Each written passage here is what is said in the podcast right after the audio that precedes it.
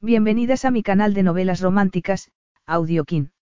Antes de continuar, regálame un minuto de tu tiempo y comparte esta novela con familiares, amigas y conocidas. Me ayudarías a que otras personas conozcan este hermoso trabajo y cada día seguir creciendo.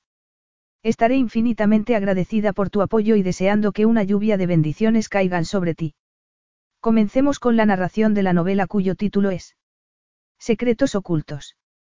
Argumento. Camarera, amante, esposa. Darcy Denton no era más que una joven e ingenua camarera. Sabía que no era el tipo del poderoso magnate Renzo Sabatini, porque no era alta, ni grácil, ni sofisticada, pero la había embelesado, y se había vuelto adicta a las noches de pasión que compartían. Mientras disfrutaba como invitada en su villa de la Toscana, Darcy vislumbró el agitado pasado de Renzo y la desolación que anegaba su alma. Pensó en poner fin a su relación antes de involucrarse demasiado, pero un día descubrió que, estaba embarazada. No se atrevía a contarle a Renzo los secretos de su infancia, pero iba a ser la madre de su hijo, y era solo cuestión de tiempo que él lo descubriera y reclamase lo que era suyo. Capítulo 1. Renzo Sabatini estaba desabrochándose la camisa cuando sonó el timbre de la puerta. Tenía que ser Darcy. Acudió a su mente una imagen de ella besándolo mientras recorría su torso con las manos, y sintió un repentino calor en la entrepierna. Nadie más que ella podría ayudarlo a apartar de su mente lo que le esperaba. Pensó en la Toscana, en lo que sería cerrar un capítulo de su vida. Era extraño que algunos recuerdos, después de tantos años, aún le doliesen tanto. Tal vez por eso siguiese pensando en esas cosas, porque continuaban doliéndole. Pero ¿por qué dejarse llevar por la oscuridad cuando Darcy, su amante, estaba llamando a la puerta y era toda luz? Ya hacía cuatro meses que se conocían y seguía tan hechizado por ella como el primer día. Y la verdad era que no dejaba de sorprenderlo que su relación estuviese durando tanto, teniendo en cuenta que pertenecían a mundos muy distintos. Descalzo, se dirigió al vestíbulo, atravesando las amplias estancias de su apartamento, en el distrito londinense de Belgravia, y cuando abrió la puerta se encontró a Darcy como esperaba, con el pelo y la ropa mojados por la lluvia. Aunque no era muy alta, Darcy Denton resultaba llamativa por su belleza, era imposible no fijarse en ella. Se había recogido la rizada melena pelirroja en una coleta y debajo de la gabardina, cuyo cinturón resaltaba su estrecha cintura, asomaba el uniforme de camarera. Darcy vivía en la otra punta de Londres, y habían constatado que perdían al menos una hora de estar juntos si iba a casa a cambiarse al salir del trabajo, aunque él mandara a su chofer a recogerla. Él era un hombre muy ocupado, al frente de un despacho de arquitectos con proyectos en varios continentes, y su tiempo era demasiado valioso como para desperdiciarlo. Por eso, al salir de trabajar, Darcy iba allí directamente con su bolsa de viaje, y podría prescindir de la poca ropa que llevaba en ella, porque la mayor parte del tiempo que pasaban juntos estaba desnuda. Se miró en sus ojos verdes, que brillaban como esmeraldas en su rostro de porcelana, y un cosquilleo de expectación y deseo lo recorrió. Llegas pronto, observó. ¿No será que querías pillarme desvistiéndome? Darcy esbozó una sonrisa forzada por toda respuesta, mientras Renzo se hacía a un lado para dejarla entrar. Estaba empapada, tenía frío, y había tenido un día horrible. Un cliente le había derramado el té encima, un niño había vomitado, y al ir a marcharse había empezado a llover y se había encontrado con que alguien se había llevado su paraguas. Y ahora Renzo estaba allí plantado, en su palaciego apartamento con calefacción central, sugiriendo que no tenía nada mejor que hacer que calcular el momento justo para llegar y pillarlo desvistiéndose. Dudaba que hubiese un hombre más arrogante que él sobre la faz de la tierra. Claro que no podía decir que no hubiera sabido desde el principio dónde se estaba metiendo, porque todo el mundo sabía que un hombre rico y poderoso que flirteaba con una camarera solo podía querer una cosa. Había perdido aquella batalla y acabado en la cama de Renzo. No había podido evitar dejarse seducir por él. Con solo besarla, había caído bajo su embrujo. Nunca se había imaginado que un beso podría hacerla sentirse de aquella manera, como si estuviese flotando.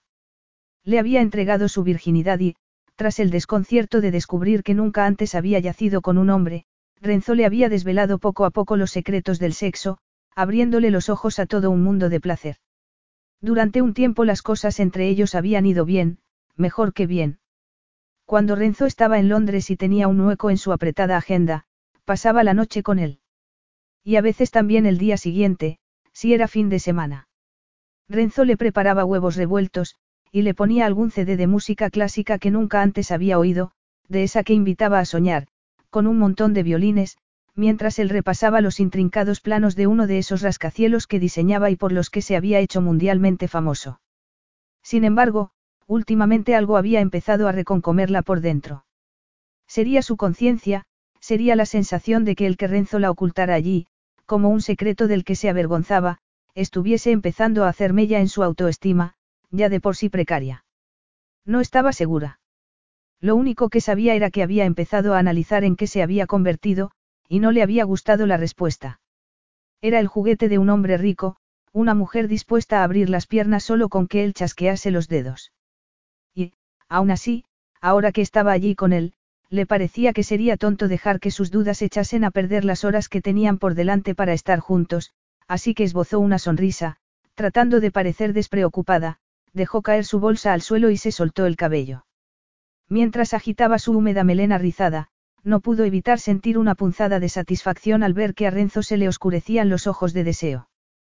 Claro que nunca había dudado que se sintiera atraído por ella.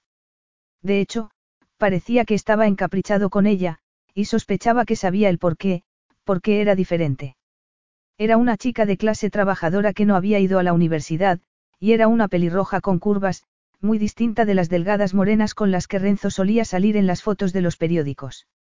Parecían incompatibles a todos los niveles, excepto en la cama. Sí, el sexo con Renzo era increíble, pero no podía dejarse llevar por ese camino que no conducía a ninguna parte. Sabía lo que tenía que hacer, se había dado cuenta de que Renzo estaba empezando a dar por sentado que siempre estaría ahí para cuando a él se le antojase y sabía que, si dejaba que las cosas siguiesen así, la magia que había entre ellos se marchitaría poco a poco. Y no quería que pasara eso. Los malos recuerdos podían convertirse en un pesado lastre, y estaba decidida a conservar algunos buenos para aligerar esa carga. Tenía que armarse de valor y alejarse de él antes de que él se cansara de ella y la dejara tirada, destrozándole el corazón. He llegado pronto porque le dije a tu chofer que se fuese y he venido en metro, le explicó, atusándose el cabello húmedo con la mano. ¿Qué le dijiste que se fuera? repitió él con el ceño fruncido, mientras la ayudaba a quitarse la gabardina. ¿Y por qué hiciste eso? Darcy suspiró, y se preguntó cómo sería llevar la vida de alguien como Renzo, con un chofer y un jet privado a su servicio, con empleados que le hacían la compra y recogían la ropa que había dejado tirada por el suelo la noche anterior, y sin las preocupaciones de la gente normal. Porque el tráfico está infernal a esta hora, y puedes tirarte media hora en un atasco, contestó quitándole la gabardina de la mano para colgarla en el perchero, junto a la puerta. Y ahora, en vez de seguir hablando de estas menudencias, ¿qué tal si me ofreces una taza de té caliente? Vengo empapada, por si no te has dado cuenta, y estoy helada. Sin embargo, en vez de ir a la cocina, Renzo la tomó entre sus brazos y la besó al tiempo que la hacía por las nalgas para apretarla contra sí. Al notar su erección y el calor de su pecho desnudo, Darcy cerró los ojos y respondió al beso, enlazando su lengua con la de él. Renzo le separó las piernas con el muslo, y de inmediato se olvidó de todo, pero, cuando subió las manos a su torso esculpido y frotó las palmas contra él, Renzo dio un respingo. Estás intentando calentarte las manos en mi pecho. Ya te he dicho que estaba helada. Y como tú no quieres apiadarte de mí y hacerme una mísera taza de té. Hay otras formas de entrar en calor, murmuró él. Podría enseñártelas, tomó su mano y la condujo hasta su entrepierna. ¿Qué me dices? ¿Quieres venirte a la ducha conmigo? Darcy no habría podido decir, no, aunque hubiera querido. Una caricia de Renzo era como prender fuego a una mecha, y con solo estar un par de segundos en sus brazos estallaba en llamas. Ya en el cuarto de baño, de los labios de Renzo salían palabras susurradas en italiano mientras le bajaba la cremallera del uniforme y quedaban al descubierto sus senos. Tener unos pechos grandes siempre había sido una pesadilla para ella porque eran como un imán para los hombres, y, aunque no podía costearlo con lo que ganaba sirviendo mesas, más de una vez había pensado en someterse a una operación para reducirlos. De hecho, había pasado mucho tiempo disimulándolos con sujetadores especiales, pero todo había cambiado cuando Renzo le había dicho que nunca había visto unos pechos tan hermosos, y le había enseñado a amar su cuerpo. Le encantaba cuando los succionaba y cuando los mordisqueaba suavemente hasta hacerla gemir de placer. Hasta había empezado a comprarle lencería. Era lo único que dejaba que le comprase.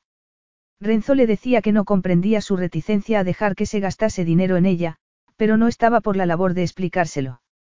Sus razones eran demasiado dolorosas y personales. Si dejaba que le comprase prendas de lencería bonita y sexy, como sujetadores de escote abalconado y braguitas minúsculas a juego, era solo porque decía que lo excitaba vérsela puesta, y quitársela, y porque decía que realzaban su figura. También porque la hacía sentirse sensual cuando estaba en el trabajo, sabiendo que llevaba esa lencería fina, hecha con la mejor seda y el mejor encaje, bajo el feo uniforme de camarera. Renzo le había dicho que quería que pensase en él cuando estuviese fuera, que cuando estaba lejos de ella le gustaba imaginarla masturbándose mientras pensaba en él. Y aunque nunca lo había hecho, la idea la excitaba. Claro que todo lo que tuviera que ver con Renzo la excitaba, lo alto que era, su figura atlética, su cabello negro, sus ojos castaños, y hasta las gafas que se ponía para revisar los planos de uno de sus proyectos. Igual que la excitaba como estaba mirándola en ese momento mientras la acariciaba. Pronto toda su ropa estuvo en el suelo, cuando su amante italiano estuvo desnudo también, Darcy tragó saliva al ver su tremenda erección. Impresionante, no. Bromeó él con una sonrisa burlona. ¿Quieres tocarme? No hasta que no estemos dentro de la ducha bajo el chorro del agua caliente. Con lo frías que tengo las manos, si te tocara, darías tal salto que te golpearías la cabeza con el techo. Renzo se rió y la llevó dentro de la ducha. Con el agua caliente chorreando sobre ambos, Renzo la besó con avidez mientras le masajeaba los pechos y jugueteaba con sus pezones. El vapor que los envolvía hizo que su imaginación la transportara a una selva tropical, y cerró los ojos un instante para disfrutar de las caricias de Renzo y de la relajante sensación del agua caliente en su piel. Deslizó las manos por el torso de Renzo, deleitándose en el tacto de sus músculos, perfectamente definidos bajo su piel aceitunada. Alargó la mano atrevidamente para agarrar su miembro, y lo frotó con el índice y el pulgar como sabía que le gustaba.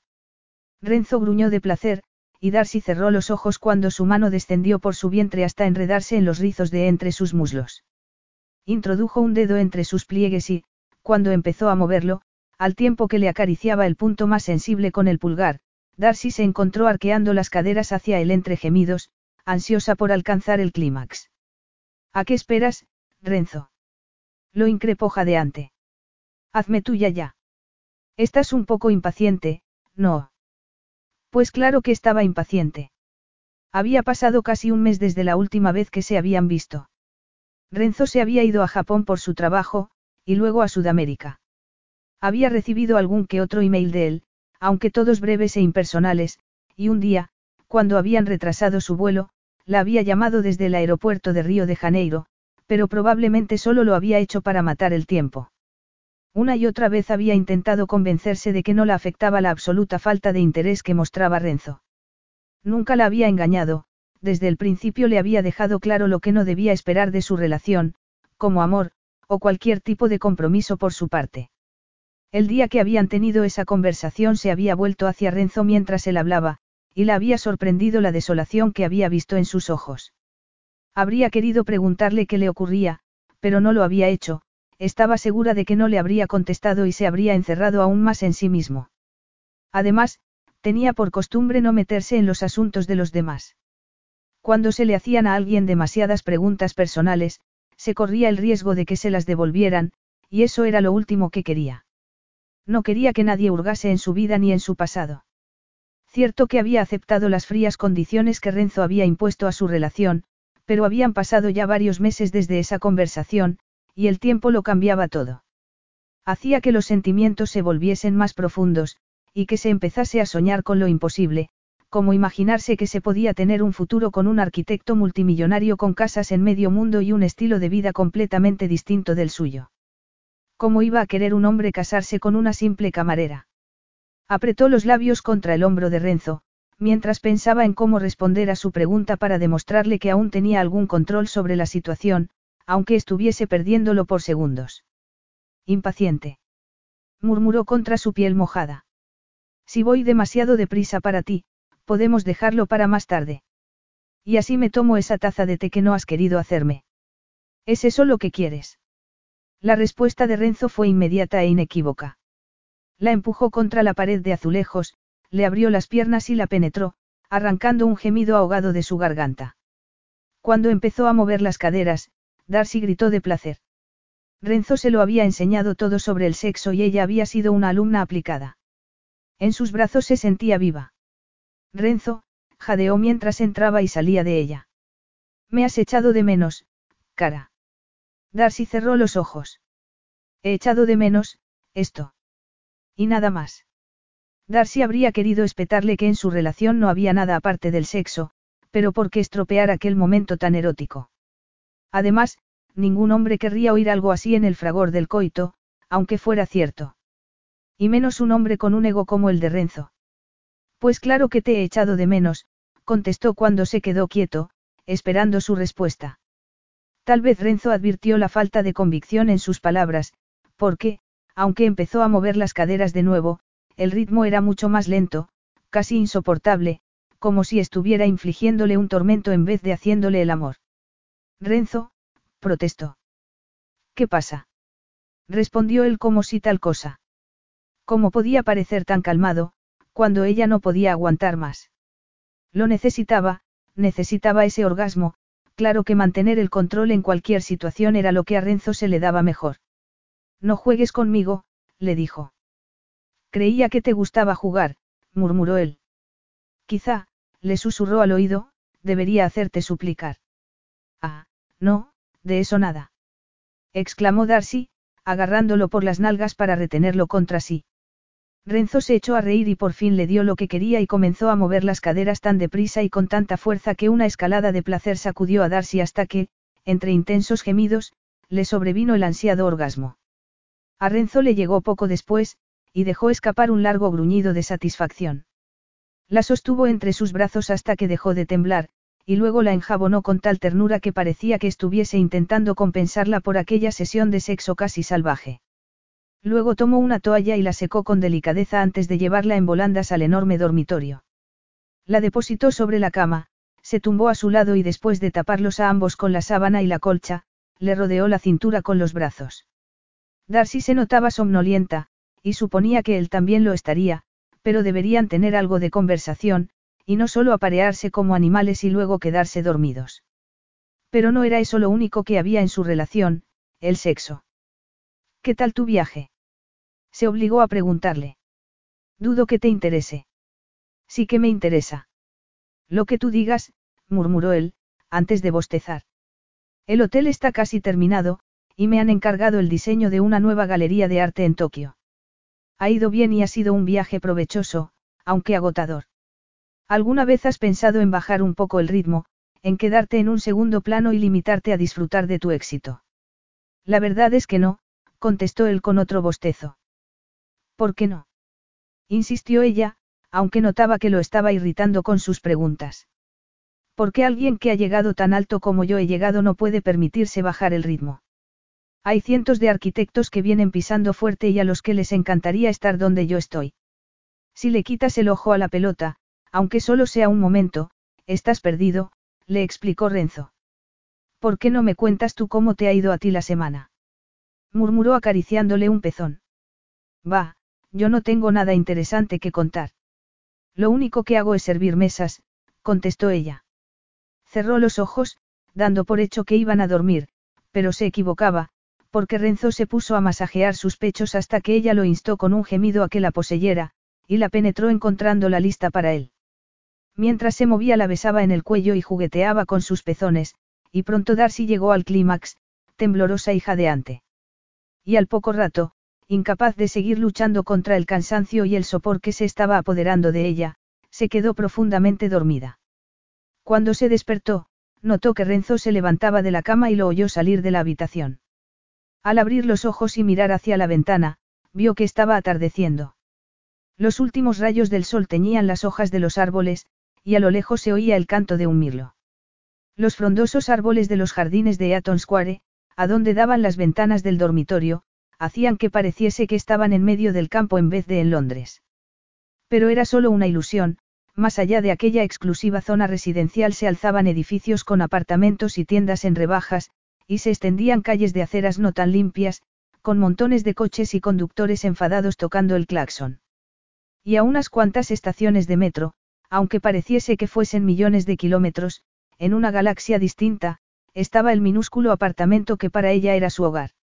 A veces aquello se le antojaba como algo sacado de una novela rosa, la típica historia del multimillonario y su amante, la camarera, porque esas cosas no solían pasarles a chicas como ella. Pero Renzo jamás se había aprovechado de ella, nunca le había pedido nada que ella no hubiera estado dispuesta a darle. Además, tampoco era culpa de Renzo que lo que seguramente había pretendido que fuese un romance de una sola noche, se hubiese alargado hasta devenir en la extraña relación que tenían. Una relación que solo existía entre las paredes de su apartamento porque, como si hubieran llegado a un tácito acuerdo, nunca salían a cenar, ni a tomar una copa, ni a bailar, ni le había presentado a sus amigos, claro que los amigos de Renzo eran gente rica e influyente, como él, que no tenían nada en común con ella. Por no mencionar lo raro que sería que empezasen a aparecer juntos en actos públicos cuando ni siquiera eran una pareja de verdad. No, Darcy tenía los pies en el suelo. Y también el suficiente sentido común como para saber que Renzo Sabatini era como ese cucurucho de helado que se tomaba en un día soleado. Por delicioso que fuera su sabor, y aunque fuera el mejor helado que se hubiera probado, se sabía que no duraría mucho. Cuando oyó pasos, alzó la mirada y vio a Renzo entrando en el dormitorio con una taza en cada mano. ¿Tienes hambre? Le preguntó, deteniéndose junto a la cama. No mucha, pero sed sí que tengo. Me lo imaginaba, respondió él, inclinándose para depositar un beso en sus labios.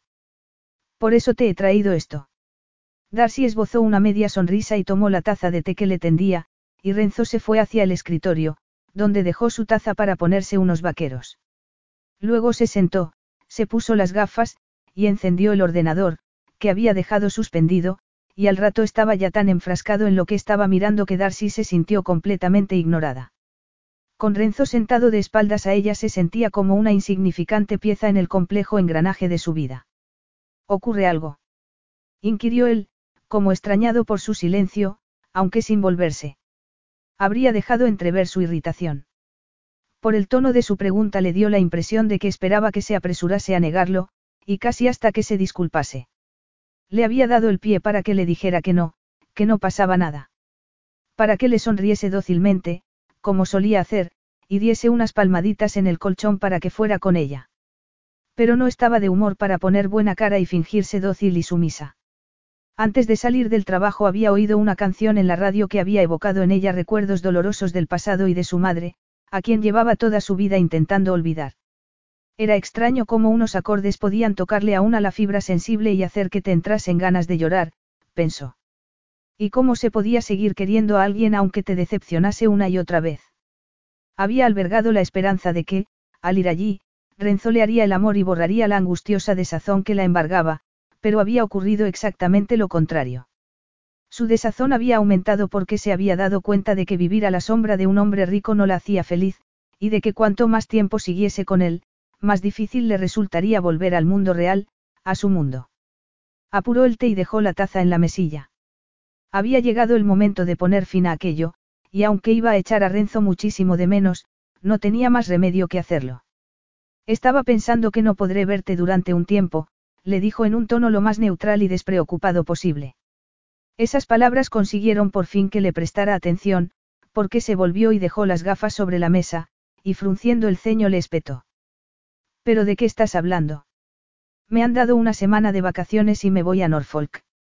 Por su cara, era evidente que su respuesta lo había desconcertado.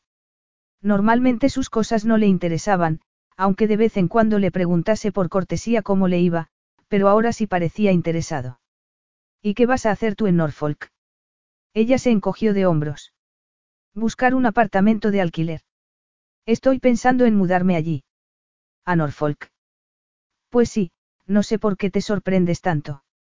Ni que te hubiese dicho que me voy a Marte. No sé, es que, Renzo frunció el ceño, ¿qué hay en Norfolk? Darcy había pensado decirle que quería un cambio en su vida, lo cual era cierto, y no entrar en las verdaderas razones, pero la absoluta falta de comprensión por su parte la enfadó, y la voz le temblaba de ira cuando contestó. Porque allí al menos tengo la posibilidad de alquilar un apartamento con vistas a algo que no sea un muro de ladrillos.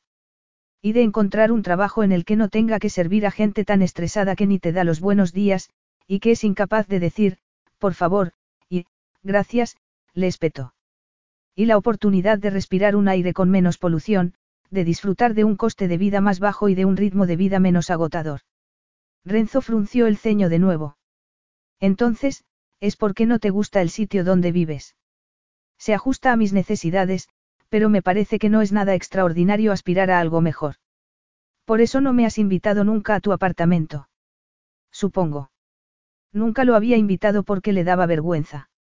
Le costaba imaginárselo sentado en su viejo sofá, con una bandeja en las rodillas y tomando comida china, entrando en su minúsculo cuarto de baño o, peor aún, compartiendo la estrecha cama con ella.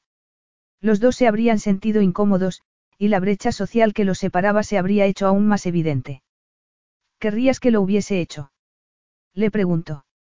Renzo sopesó la pregunta de Darcy. La verdad era que no. Sabía lo distinta que era su vida de la de ella y, si lo hubiera llevado a su apartamento, probablemente se habría sentido en la obligación moral de extenderle un cheque para que se comprase una nevera nueva o que reformase el baño. Y como Darcy era la mujer más orgullosa que conocía, se habría negado en redondo una y otra vez. A excepción de la lencería que le compraba, había rechazado todos los regalos que había querido hacerle, y no lo entendía. Le gustaba hacer regalos caros a las mujeres porque así no se sentía en deuda con ellas. Esos regalos reducían sus relaciones a lo que eran en realidad, transacciones.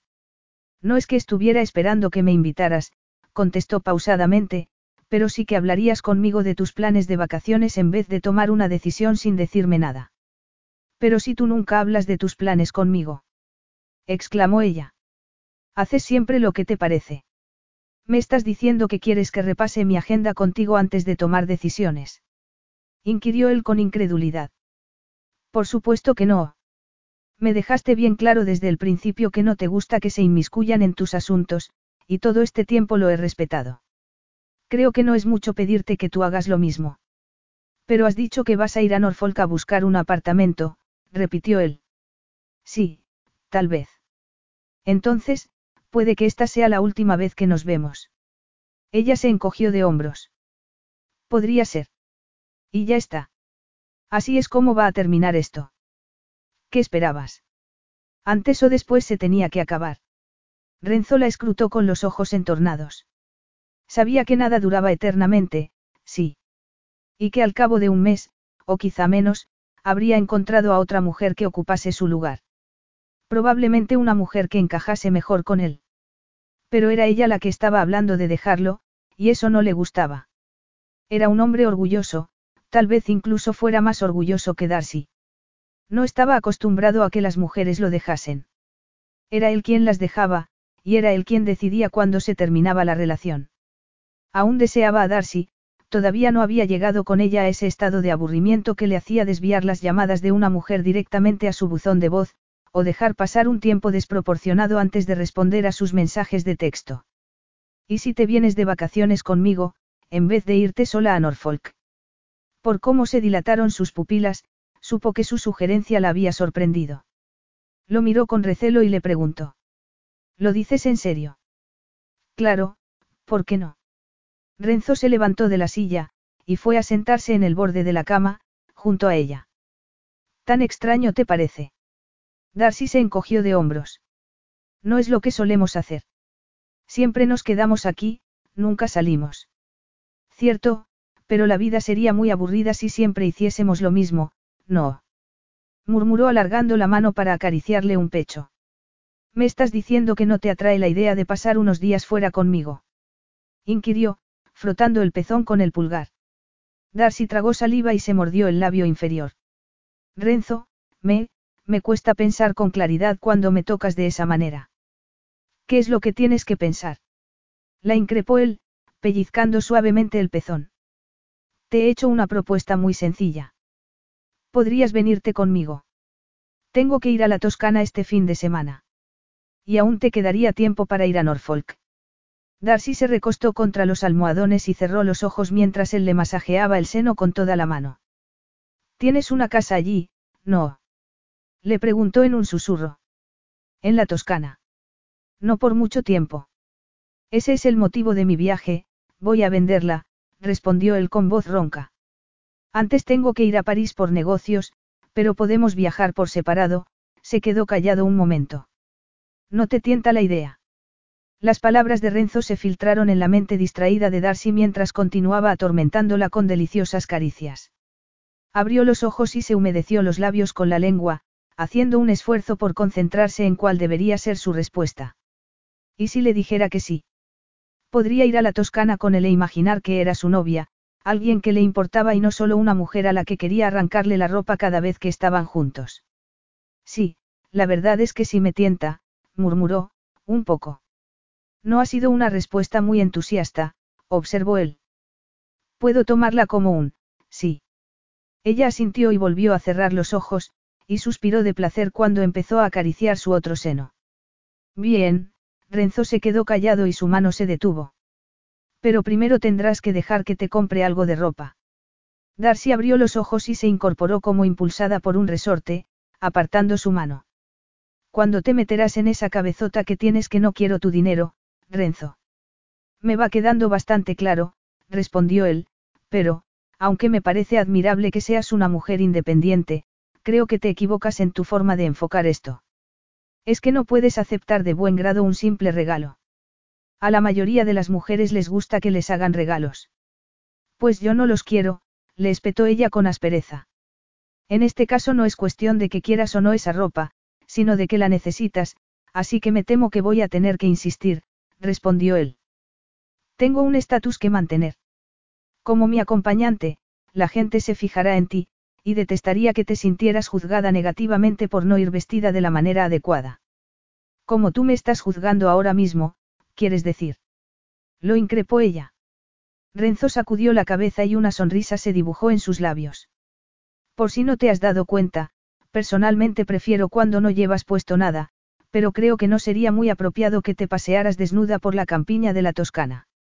Solo quiero que estés cómoda mientras estemos allí, Darcy, que te compres unas cuantas cosas bonitas, como un par de vestidos de noche por si tenemos que asistir a algún evento. No es para tanto. Ella abrió la boca para replicarle que para ella sí lo era, pero Renzo, que se había levantado, estaba desabrochándose los vaqueros. ¿Qué estás haciendo? Le preguntó ella. Él esbozó una sonrisa pícara. Venga, utiliza tu imaginación, respondió mientras se bajaba los pantalones. Luego, apoyándose con ambas manos en el colchón, se inclinó hacia ella y susurró contra sus labios, voy a persuadirte para que aceptes mi dinero para comprar esos vestidos y no podrás decirme que no. Capítulo 2. Sentado en un sillón de la sala de espera VIP en el aeropuerto de Florencia, Renzo miró su reloj y chasqueó la lengua con impaciencia. ¿Dónde estaba Darcy? Sabía que detestaba que llegase tarde, igual que sabía que su día a día se regía por la misma puntualidad que un reloj suizo. El vuelo que le había dicho que tomara había llegado hacía 20 minutos, pero ella no estaba entre los pasajeros que habían ido saliendo del avión. Había desahogado su irritación con la empleada del mostrador, que en ese momento estaba revisando la lista de pasajeros en el ordenador mientras él se veía obligado a considerar lo inimaginable, que Darcy hubiera cambiado de idea y lo hubiese dejado plantado. Frunció el ceño contrariado. Aunque se había mostrado reacia a aceptar el dinero que le había dado para reservar el billete en primera clase y comprarse la ropa que necesitara, al final lo había tomado. Claro que podría ser que lo hubiese hecho solo porque él había insistido. Podría ser que la hubiese ofendido al sugerir que necesitaba comprarse ropa decente, o tal vez simplemente había tomado el dinero y se había largado a Norfolk. Renzo apretó los labios cuando casi se encontró deseando que así fuera. Así al menos tendría un motivo para despreciarla, para olvidarla, en vez del regusto amargo que tenía en ese momento en la garganta al pensar que tal vez hubiera decidido poner fin a su relación. Recordó la noche en que la había conocido. Él había salido con tres amigos banqueros de Argentina que estaban de paso y querían conocer la noche londinense. Habían ido al Starlight Room, un club nocturno, y habían pedido whisky mientras decidían a cuál de las mujeres que estaban en la barra, tomando un cóctel, sacarían a bailar. Un par de ellas le habían sonreído con coquetería, pero a él quien le había llamado la atención había sido una de las camareras, la criatura más explosiva que había visto jamás. Su uniforme, un vestido negro de satén, resaltaba sus caderas, pero había sido el vertiginoso escote lo que lo había dejado sin aliento. Santa Madonna, che bella. ¡Qué pechos! Tan voluptuosos, tan bien formados. Al contrario que sus amigos, no había bailado con nadie, sino que se había quedado allí sentado, observándola embelesado y con una erección tremenda. La había llamado varias veces con la excusa de pedir otra copa, y cada vez que la había tenido cerca había sentido que saltaban chispas entre ellos. Nunca había experimentado una atracción tan fuerte hacia una perfecta desconocida, y aunque estaba seguro de que ella sentía lo mismo, no lo había exteriorizado en ningún momento. De hecho, por el modo en que sus grandes ojos verdes habían rehuido una y otra vez los de él, y las miradas furtivas que le había lanzado, había llegado a la conclusión de que estaba jugando al ratón y al gato con él. Si hubiera sabido que era virgen, se habría acostado con ella aún así esa noche, se preguntó. Y de inmediato se contestó que sí. Habría sido incapaz de luchar contra el deseo que se había apoderado de él nada más verla, porque desde ese momento había sabido que no podría quitársela de la cabeza hasta haberla hecho suya. Después de que cerrara el club se despidió en la puerta del local de sus amigos, que tomaron un taxi. Su chofer había ido a recogerlo y aguardaba junto a la acera con un paraguas, pues estaba empezando a llover. Renzo, que quería esperar a que saliera Darcy, tomó el paraguas de su mano y le pidió que se sentara al volante y aguardara unos minutos. Ella salió del local al poco rato, y cuando se detuvo para abrir el paraguas y lo vio acercarse lo miró con recelo. La saludó con una sonrisa y, señalando el coche, con su chofer esperando al volante, se ofreció a llevarla. No, gracias, respondió ella, en un tono vehemente que lo sorprendió. ¿Por qué? ¿Acaso no se fía de mí? Sé lo que quiere, le espetó ella, y de mí no lo va a obtener. Y tras decir eso echó a andar calle abajo. Renzo entró en el coche y la observó mientras se alejaba, con una mezcla de frustración y admiración. Volvió otras noches al club, y conversando con ella se enteró de que solo trabajaba allí los fines de semana y de que iba a dejarlo porque había conseguido un empleo de día en una cafetería. Y no le había resultado nada fácil sonsacarle esa información. Era la mujer más reservada que había conocido, y eso, unido a cómo se le resistía, hizo que persistiera con ahínco en su intento por conquistarla. Y un día, justo cuando estaba empezando a preguntarse si no estaría malgastando su tiempo, accedió a dejar que la llevara a casa al salir del trabajo. Madonna mía. exclamó él con sorna. ¿Significa eso que has decidido que puedes fiarte de mí? Ella se encogió de hombros, y con ese movimiento sus senos rebotaron, haciendo que una ráfaga de deseo aflorara en su entrepierna. Supongo que sí. El resto de los empleados ya se deben de haber quedado con tu cara, y has quedado inmortalizado para toda la eternidad en las grabaciones de las cámaras de seguridad cada vez que has venido, así que, si resultas ser un asesino, te atraparán muy pronto. Tengo pinta de asesino. Al oírle decir aquello, Darcy había sonreído, y había sido como si, en un cielo cubierto, el sol hubiera asomado de pronto entre las nubes. No, pero un poco peligroso sí que pareces. Las mujeres siempre me dicen que eso es parte de mi atractivo. No lo dudo, aunque no sé si estoy de acuerdo. Pero, si crees que porque te deje que me lleves a casa voy a acostarme contigo, te equivocas, le advirtió Darcy. Pero resultó que era ella la que se equivocaba. Mientras conducía por las calles de Londres en aquella noche lluviosa, le preguntó, seguro de que le diría que no, si le apetecería ir a su casa a tomar un café. Para su sorpresa, Darcy accedió. Cuando llegaron a su apartamento, Darcy le confesó que la verdad era que no le gustaba el café, así que le preparó un té, dándose cuenta de que si iba demasiado rápido con ella la perdería, decidió comportarse como un caballero y no presionarla. No sabía si sería por su contención, pero el caso fue que Darcy empezó a relajarse, y cuando en un momento dado, estando los dos sentados en el sofá, se inclinó para besarla, ella no hizo siquiera ademán de apartarlo. Tampoco lo detuvo cuando deslizó la lengua dentro de su boca, ni cuando comenzó a acariciarla y a quitarle la ropa. Acabó haciéndole el amor allí mismo, por temor a que cambiara de idea durante el corto trayecto entre el salón y el dormitorio. Fue entonces cuando descubrió que era virgen, y en ese momento algo cambió. Nunca antes había hecho el amor con una virgen, y no había esperado la satisfacción que lo invadió al saber que era el primero en poseerla. Un rato después, cuando yacían allí juntos, esforzándose por recobrar el aliento, le apartó un mechón húmedo de la mejilla, y le preguntó por qué no se lo había dicho. ¿Por qué? Habrías parado si lo hubiera hecho. Le respondió ella. Bueno, no lo sé, admitió él, pero, si hubiera sabido que era tu primera vez, te habría llevado a la cama y habría sido más cuidadoso. No soy de porcelana, contestó ella en un tono arisco. Su respuesta confundió a Renzo, que había pensado que se mostraría vergonzosa, o cuando menos tímida, pero también hizo que aumentara la atracción que sentía por ella. Y aunque pensó que sería solo un ligue de una noche, él también se equivocaba, porque Darcy había despertado su curiosidad. Por ejemplo, leía tantos libros como una catedrática con la que había estado saliendo durante un tiempo, aunque eran novelas, y no ensayos de filosofía ni tratados de biología molecular. Además, no era tan predecible como otras mujeres con las que había estado. No lo aburría con historias de su pasado, ni lo atosigaba a preguntas sobre el suyo. Sus encuentros, infrecuentes pero apasionados, satisfacían las necesidades de ambos, y parecía que Darcy comprendía y aceptaba que no estaba interesado en una relación seria. Sin embargo, a veces rondaba su mente una pregunta incómoda, porque una mujer tan hermosa le había entregado sin dudar su virginidad a un perfecto desconocido.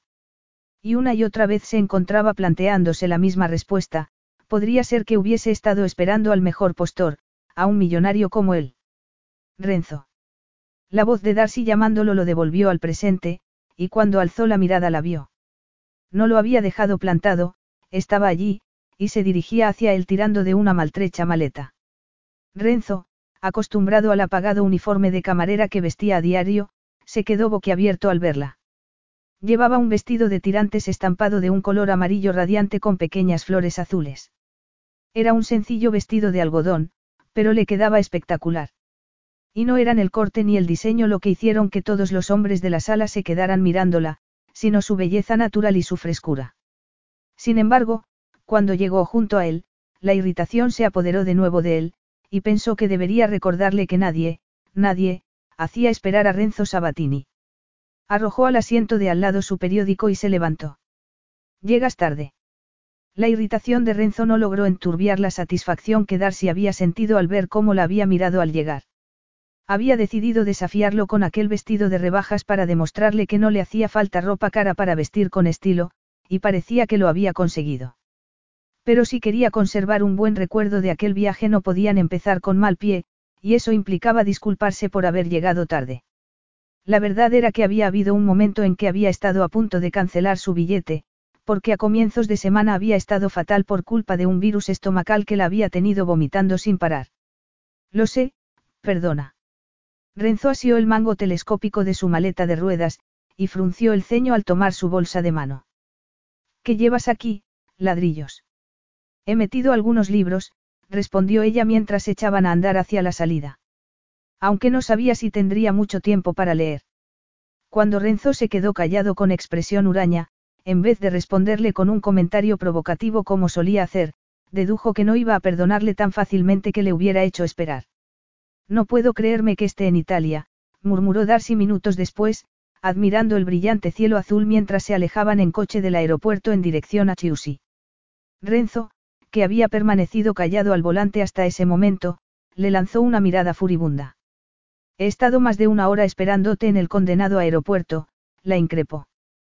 ¿Por qué no tomaste el vuelo que te dije? Darcy vaciló. Podría inventarse alguna excusa para aplacarlo, pero ya había envuelto en secretos y evasivas demasiados aspectos de su vida, aterrada ante la idea de que alguien pudiera juzgarla. ¿Por qué no decirle la verdad? Además, aquello era distinto, no era algo de lo que tuviese que avergonzarse. Debería ser franca con el respecto a la decisión que había tomado cuando le había puesto en la mano aquel grueso fajo de billetes, haciéndola sentirse terriblemente incómoda. Porque el billete era demasiado caro. Darcy, te di el dinero para que reservaras un asiento en ese vuelo. Lo sé, y fue muy generoso por tu parte, respondió ella, haciendo una pausa para inspirar profundamente, pero, cuando vi lo que costaba viajar en primera clase, fui incapaz de hacerlo. ¿Qué quieres decir? Pues que me parecía obsceno gastar todo ese dinero en un vuelo de dos horas, así que saqué un billete para una compañía low cost. ¿Qué hiciste qué? Deberías probar a hacerlo alguna vez. Es verdad que no vas muy cómodo, pero la diferencia de precio es brutal. Igual que en la ropa. En la ropa. Repitió él sin comprender. Sí. Fui a esa tienda que me recomendaste en Bond Street, pero el precio que pedían hasta por una simple blusa era ridículo, así que me fui al centro y encontré otras cosas igual de bonitas pero más baratas, como este vestido, alisó la falda con la mano y añadió con una ligera incertidumbre, que yo creo que está bien, no. Renzo la miró y frunció el ceño. Sí, está bien, dijo con aspereza. ¿Y entonces, cuál es el problema? Renzo resopló y, golpeando el volante con la palma de la mano, le espetó malhumorado. El problema es que no me gusta que me desobedezcan. Darcy se rió. Por Dios, Renzo, me estás recordando a un profesor cascarrabias que tuve. Solo que no eres mi profesor, ni yo soy tu alumna. Ah, no.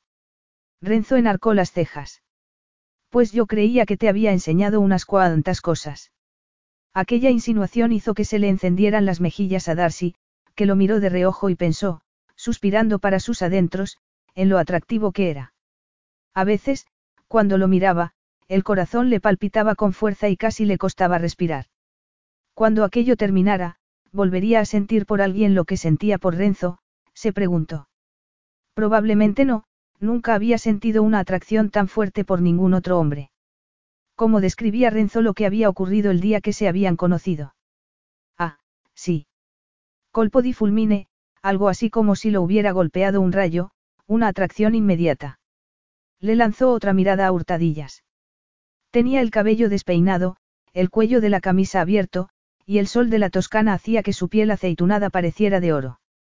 Los músculos de sus muslos se adivinaban bajo las perneras de sus pantalones gris carbón, y Darcy sintió cómo se le aceleraba el pulso mientras los recorría con la mirada. Entonces, ¿qué vamos a hacer estos días? Le preguntó. Aparte de hacer el amor, quieres decir. Aparte de eso, asintió ella, sintiendo una punzada en el pecho.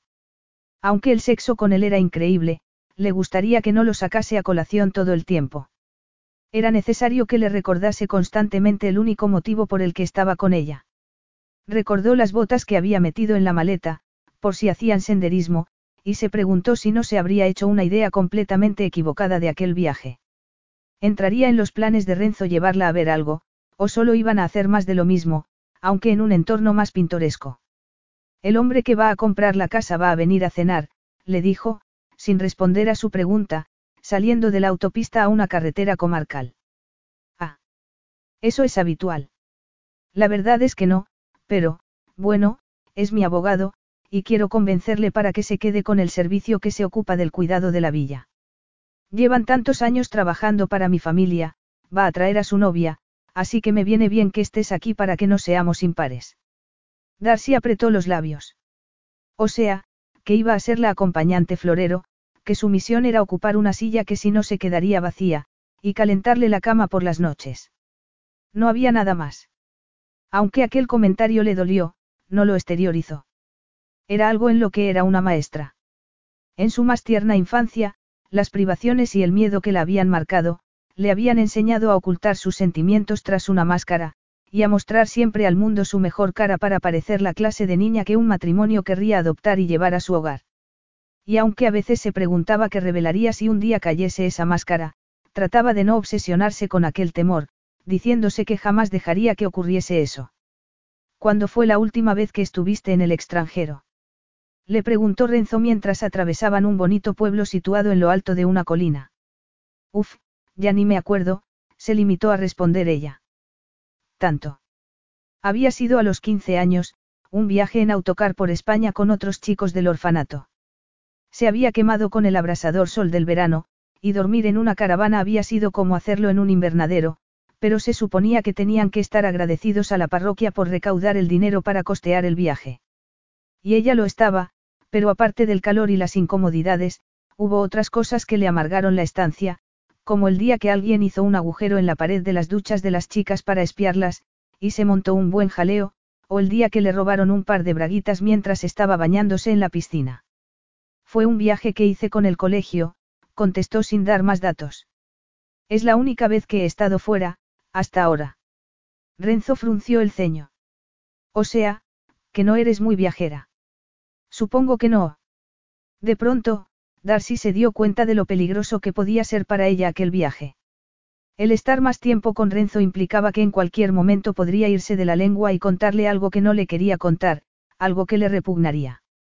No quería mentirle, pero jamás podría contarle la verdad. No tenía sentido hacerlo cuando lo que había entre ellos no tenía futuro. ¿Para qué iba a hablarle de su madre Yonki? No podría soportar que la mirara con el desprecio y el espanto con que la habían mirado otras personas al enterarse. Sin embargo, el recuerdo de su madre hizo que le remordiera la conciencia, y decidió que tenían que hablar de algo a lo que había estado dándole vueltas durante el vuelo. Renzo, comenzó. Sobre lo del dinero que te he ahorrado con lo del billete de avión y la ropa. Sí, ya lo sé, la interrumpió él con una sonrisa mordaz, tenías que soltar tu alegato de, chica pobre le da una lección al millonario que va por ahí tirando el dinero. Lo capto. No hace falta que te pongas sarcástico, lo increpó Darcy. Quiero devolvértelo. Lo llevo en el bolso, dentro de un sobre, solo falta el dinero que gasté en el billete y en el vestido. Cuando te enterarás de que no quiero que me lo devuelvas? Me sobra el dinero. Y, si te hace sentir mejor, te admiro por ser una mujer de recursos y por negarte a dejarte seducir por mi dinero. No se encuentra uno con personas como tú todos los días. Darcy se quedó callada un momento. Creo que los dos sabemos que no fue tu dinero lo que me atrajo de ti, Renzo. No, no había sido su dinero, ni que fuera un importante arquitecto, sencillamente le gustaba él como persona.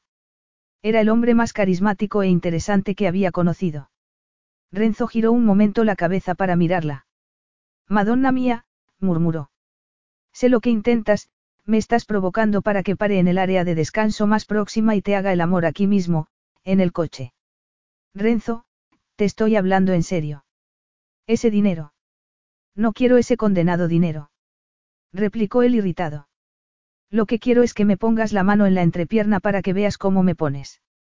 No pienso tocarte mientras estás conduciendo, le espetó ella, decepcionada de que hubiera vuelto otra vez al sexo.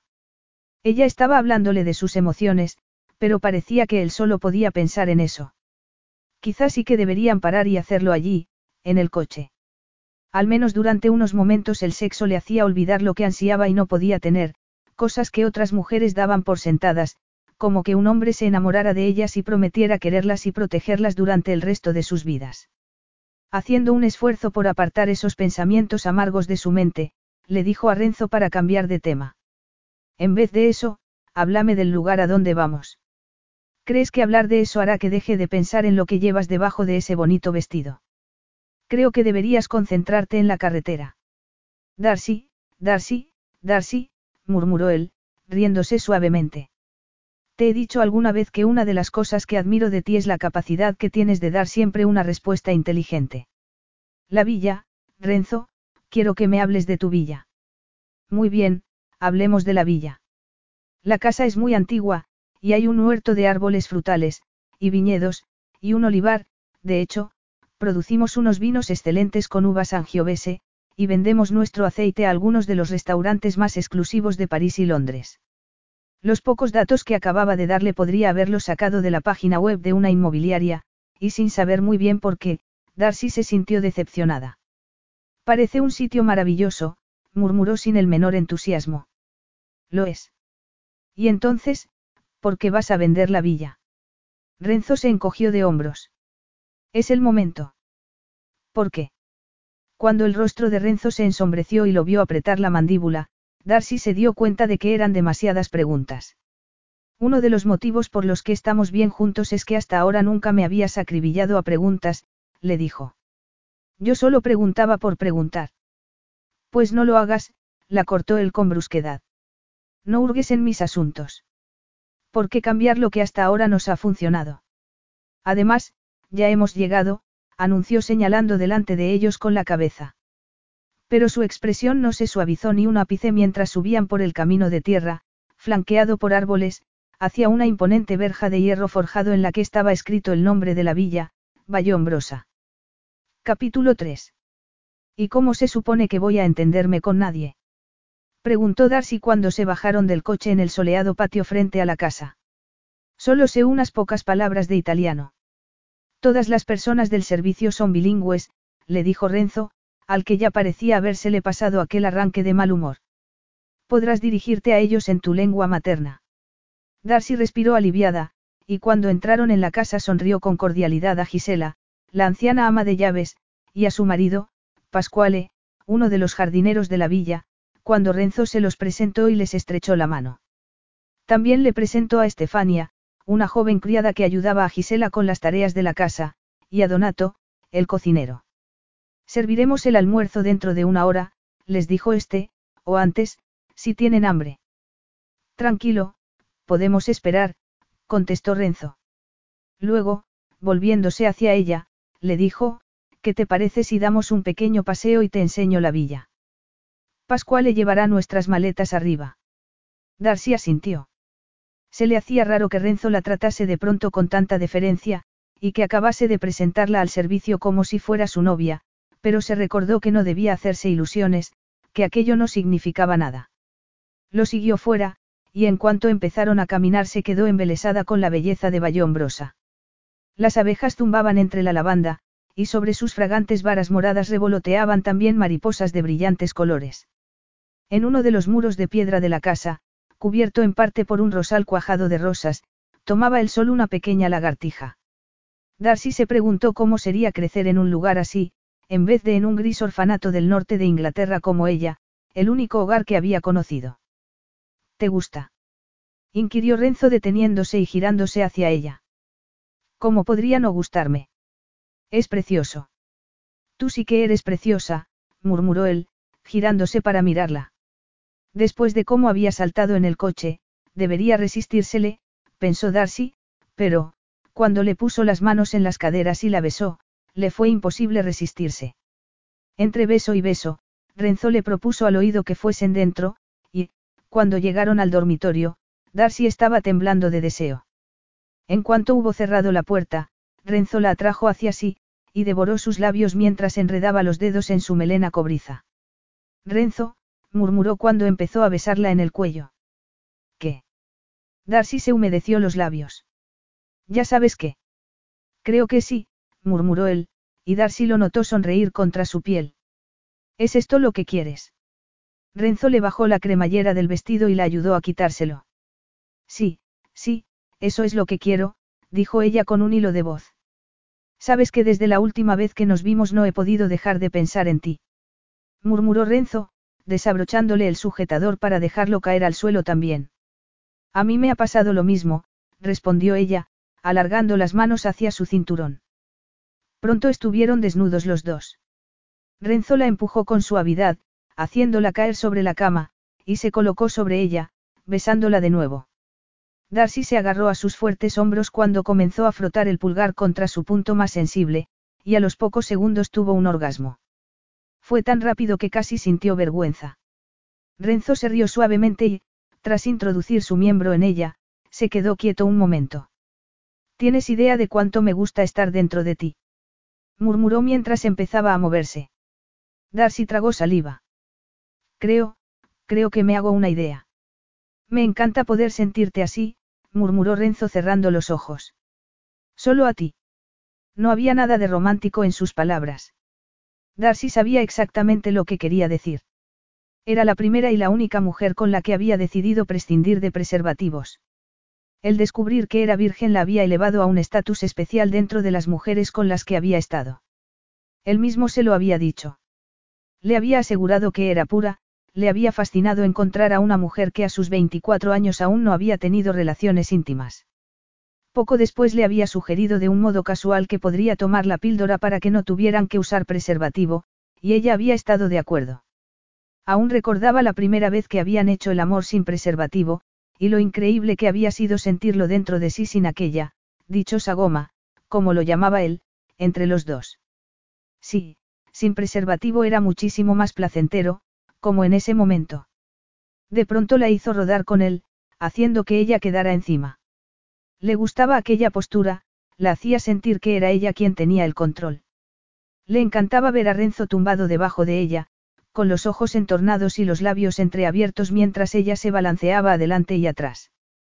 Cuando lo oyó gemir de placer, inclinó la cabeza para silenciarlo con sus labios, aunque estaba bastante segura de que las paredes de aquella vieja casa eran lo bastante gruesas como para amortiguar los ruidos de dos personas practicando el sexo. Pronto sintió que estaba llegando al límite, y el orgasmo, intenso y exquisito, le sobrevino justo un instante antes que a él, y un gemido ahogado escapó de su garganta cuando la agarró con fuerza por las caderas y, murmurando algo ininteligible en italiano, se arqueó una última vez hacia ella.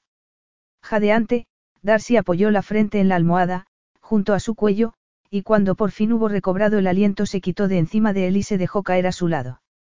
Se quedó un rato mirando las vigas del techo y la lámpara de cristal emplomado, que parecía tan antigua como la casa. Menudo recibimiento, dijo al cabo por romper el silencio, no habría dudado ni un momento cuando me invitaste a venir. Renzo mantuvo los ojos cerrados y no respondió. No quería hablar, no en ese momento. En su cabeza bullían los pensamientos. Había sentido una mezcla de sentimientos encontrados al llegar a la casa, sabiendo que pronto pasaría a otras manos. Aquella casa había pertenecido durante generaciones a la familia de su madre, pero estaba llena de recuerdos dolorosos.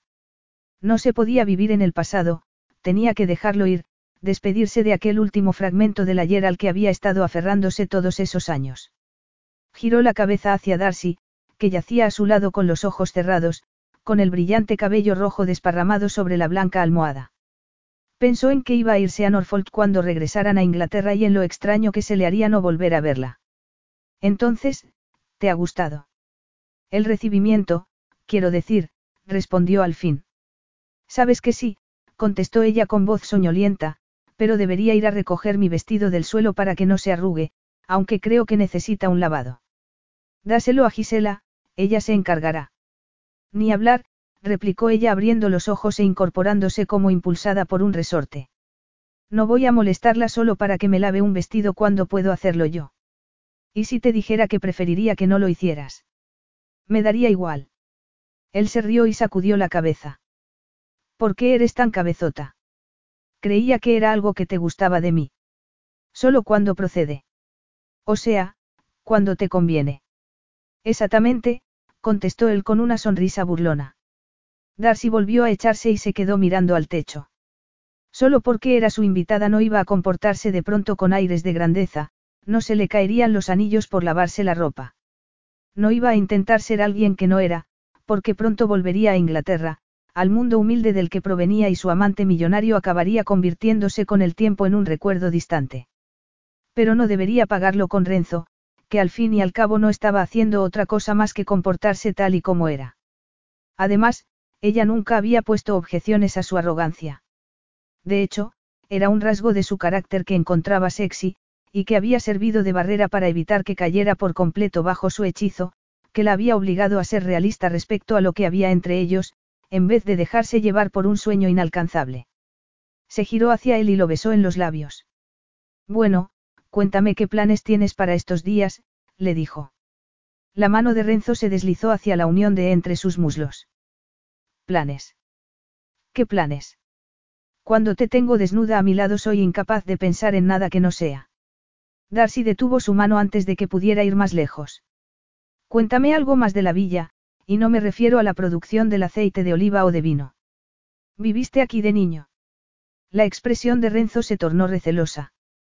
¿A qué viene ese repentino interés? Me has dicho que vamos a cenar con el hombre que va a comprar la villa, y me parece que quedará un poco raro que no me hayas contado nada sobre la conexión que tienes con ella. ¿Te criaste aquí? No, me crié en Roma. Este era nuestro lugar de veraneo. Y.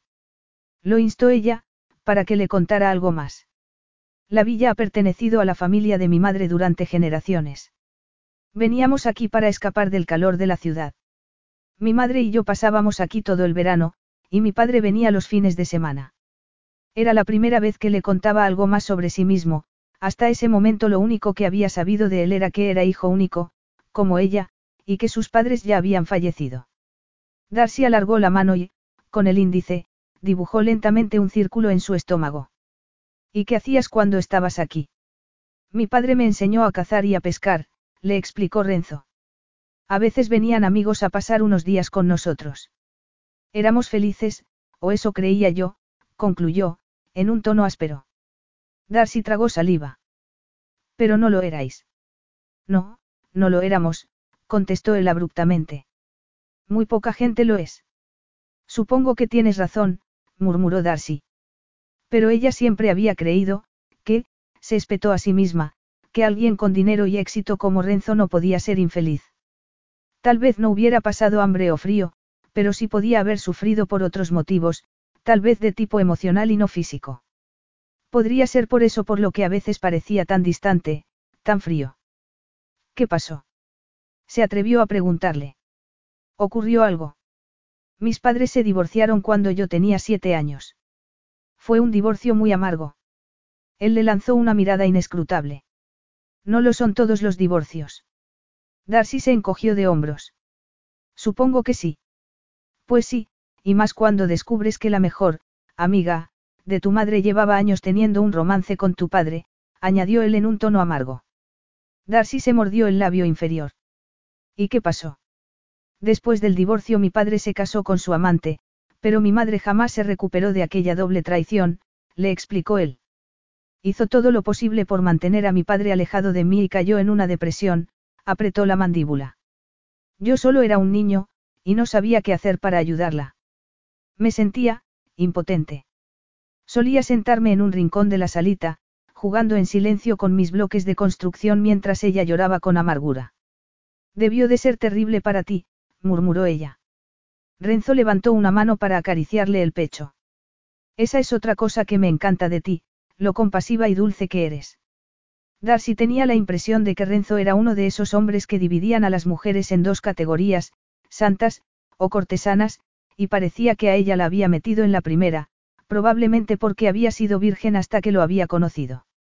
Sin embargo, se quedaría desconcertado si supiera el motivo por el cual no se había acostado con nadie hasta entonces. Aunque no dejaba de ser algo traumático que un hombre casado le fuera infiel a su esposa como había hecho su padre, ella podría contarle cosas de su vida que harían que su propia historia pareciera un cuento para niños. ¿Y qué hizo que te decidieras a vender la villa? Le preguntó, cambiando de tema. Renzo se quedó callado un momento. Mi madrastra murió el año pasado.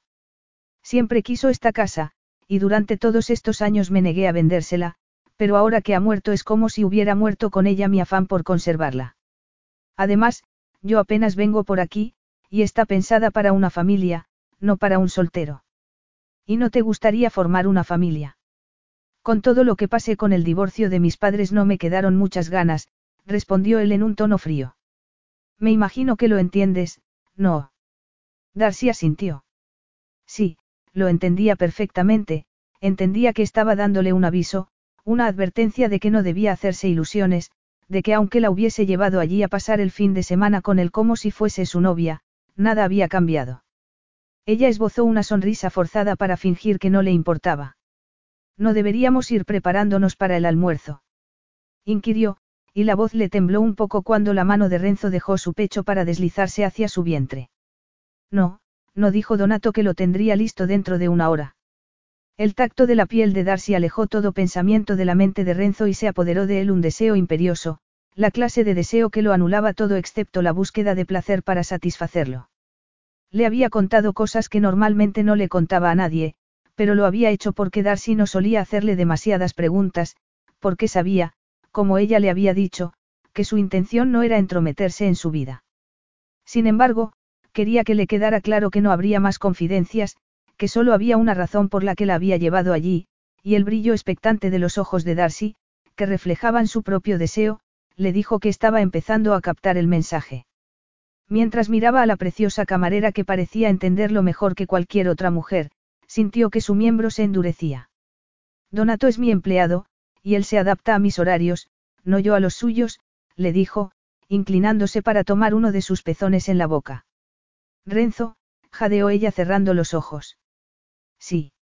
La provocó él. No me hagas suplicarte. Pero es que me gusta verte suplicar, murmuró, dibujando arabescos en la rodilla de Darcy con el índice. Ya lo sé. ¿Y bien? La instó, deslizando la mano hacia su pelvis. Darcy gimió, levantando las caderas hacia él. Por favor. Eso está mejor, Renzo se rió triunfal. La comida puede esperar, añadió, separándole los muslos y colocándose entre ellos una vez más, pero me temo que esto no. Capítulo 4. Este. Preguntó Darcy levantando un vestido de tubo negro brillante.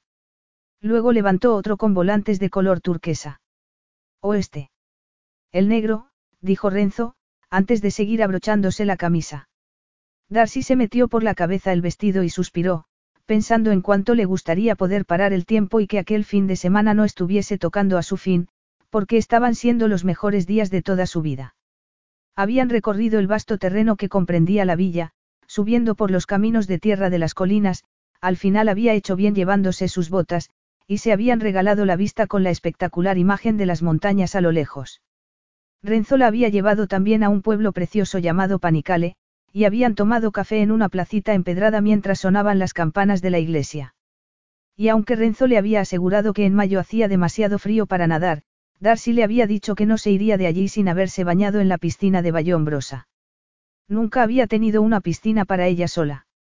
Al principio le había dado un poco de vergüenza salir al patio y ponerse allí en bikini, pero para su sorpresa al final Renzo se había unido a ella.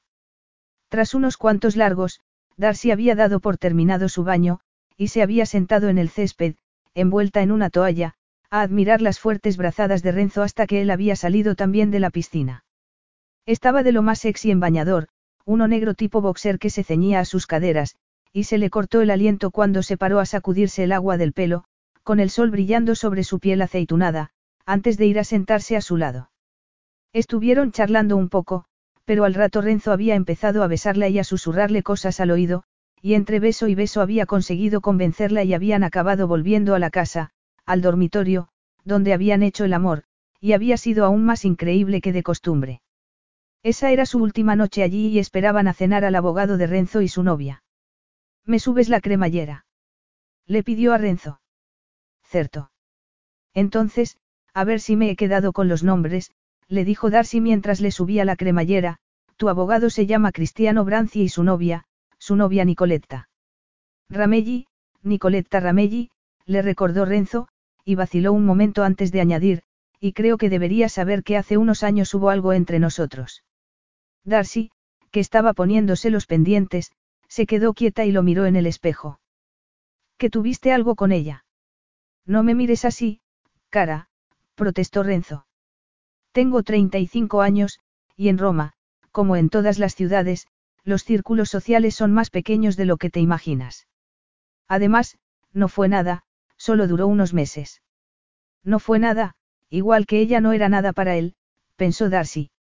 Era aquel su patrón habitual, buscarse a una chica con la que pasarlo bien, para dejarla al cabo de unos meses cuando se cansaba de ella, se preguntó. Sin embargo, minutos después bajó las escaleras con Renzo decidida a no dejar que esos pensamientos le estropeasen la velada, cuando entraron en el salón para dar la bienvenida a sus invitados, se esforzó por dar la imagen de una mujer con confianza en sí misma. Cristiano era un hombre corpulento de penetrantes ojos azules, y Nicoletta la mujer más hermosa que Darcy había visto jamás. Lucía un vestido negro que tenía toda la pinta de ser de firma, y un reloj de diamantes en su delgada muñeca. Darcy la observó mientras Renzo la saludaba con un par de besos en las mejillas, y lamentó no haberse puesto el vestido de color turquesa, porque yendo como iban las dos de negro, era imposible que Renzo y su abogado no las compararan. Qué barato debía de parecer su vestido al lado del de ella. Qué salvaje su pelirroja melena rizada, en comparación con el liso cabello negro de ella, recogido en un elegante moño. Qué vulgares sus grandes pechos comparados con el grácil busto de ella. Tomaron una copa, y luego pasaron al comedor, donde Estefania empezó a servirles cada plato del menú que les había preparado Donato, a cual más exquisito, flores de calabacín rellenas, cangrejos blandos con fettuccine y crepes con queso crema y cerezas, acompañados con los excelentes vinos de la bodega de Bayombrosa. Bueno, y dinos, Darcy, la instó Nicoletta, cuando empezaron a cenar, es la primera vez que visitas Italia. Pues sí, respondió ella, esbozando una sonrisa. Ah, pero confío en que volverás en otra ocasión con Renzo, no. Un fin de semana es muy poco tiempo y aquí hay tanto que ver. Darcy miró a Renzo, y pensó que no quedaría muy bien que anunciara de repente su intención de dejar de verlo. Lo de viajar no va mucho con Darcy, respondió él por ella. No. Murmuró Nicoletta. No es que no me guste viajar, le aclaró Darcy con una sonrisa forzada, es que no puedo permitírmelo, soy camarera. No sabía qué le había hecho decir aquello, y no sabría decir si había sido un acto de valentía, o una estupidez. Lo que sí tenía claro era que no se avergonzaba de ser quien era, y sabía que no podía competir con aquella gente tan sofisticada con villas en la Toscana y relojes de diamantes que debían de costar una fortuna. Camarera. Nicoletta dejó caer ruidosamente el tenedor en el plato. Eso sí que no me lo esperaba. ¿Y cómo os conocisteis? Le preguntó a Renzo. No le quedaba otra que inventarse que había tropezado con ella en una librería, o que un amigo de un amigo se la había presentado en una fiesta, pensó Darcy. Pero siempre le había dicho que no le gustaban las mentiras, no. Cuando conocí a Darcy ella trabajaba en un club nocturno en Londres, dijo Renzo, para su sorpresa. Yo había ido allí con unos amigos que estaban de paso, y ella estaba sirviendo unos cócteles en la mesa de al lado. Cuando se volvió nuestros ojos se encontraron y me quedé sin aliento. No me extraña, murmuró Cristiano, es una de esas mujeres que paran el tráfico. Darcy miró a Renzo, temiendo que las palabras de su amigo lo hubieran enfadado, pero parecía que le había gustado que le hiciera aquel cumplido. ¿Y ella? ¿Cómo se suponía que debía responder a eso? Entonces recordó el tiempo que había estado trabajando en un restaurante muy chic frecuentado por gente famosa. Cuando se acercaba a una de las mesas para llevar o retirar un plato, oía sin querer parte de su conversación, y en más de una ocasión había oído a alguno de ellos quitarle importancia a lo que se estaba hablando como si no les afectara en nada. ¿Por qué no imitarlos? Dejemos de hablar de mí, dijo en un tono despreocupado. Preferiría que hablásemos de la Toscana. ¿Te está gustando? Le preguntó Nicoletta. ¿A quién podría no gustarle? Respondió ella. Dudo que haya un lugar tan hermoso como este en todo el mundo. ¿Y Bayombrosa? inquirió Nicoletta. Es como una villa de ensueño. Los jardines, las vistas, si tuviera el dinero para comprarla, lo haría sin pensármelo dos veces. Eres un hombre con suerte, Cristiano. Lo sé, contestó él con una sonrisa. Nadie puede creerse que Renzo haya decidido ponerla a la venta, después de años y años recibiendo generosas ofertas por ella. Pero se niega a contar qué es lo que le hizo cambiar de opinión. El que a ella sí se lo hubiera contado, aunque no le hubiese dicho mucho, aún la sorprendía. Pero había visto el dolor en sus ojos cuando le había hablado del divorcio de sus padres, y comprendía que quisiese dejar atrás todos esos recuerdos. Nicoletta siguió interrogándola, pero por suerte parecía que le gustaba más hablar de sí misma, su idílica infancia, el carísimo internado suizo al que sus padres la habían enviado, los cuatro idiomas que hablaba, las cuatro boutiques de ropa que tenía en Roma. Si vienes en otra ocasión tienes que decirle a Renzo que te lleve a una de ellas y te compre algo bonito, le dijo. Darcy se preguntó si sería una sutil puya a su vestido barato, pero trató de no pensar en ello, igual que estaba intentando no pensar en que le quedaba poco tiempo con Renzo. Mientras él los acompañaba al coche para despedirlos, subió al dormitorio, y, cuando él entró, minutos después, ya estaba desnuda en la cama, esperándolo.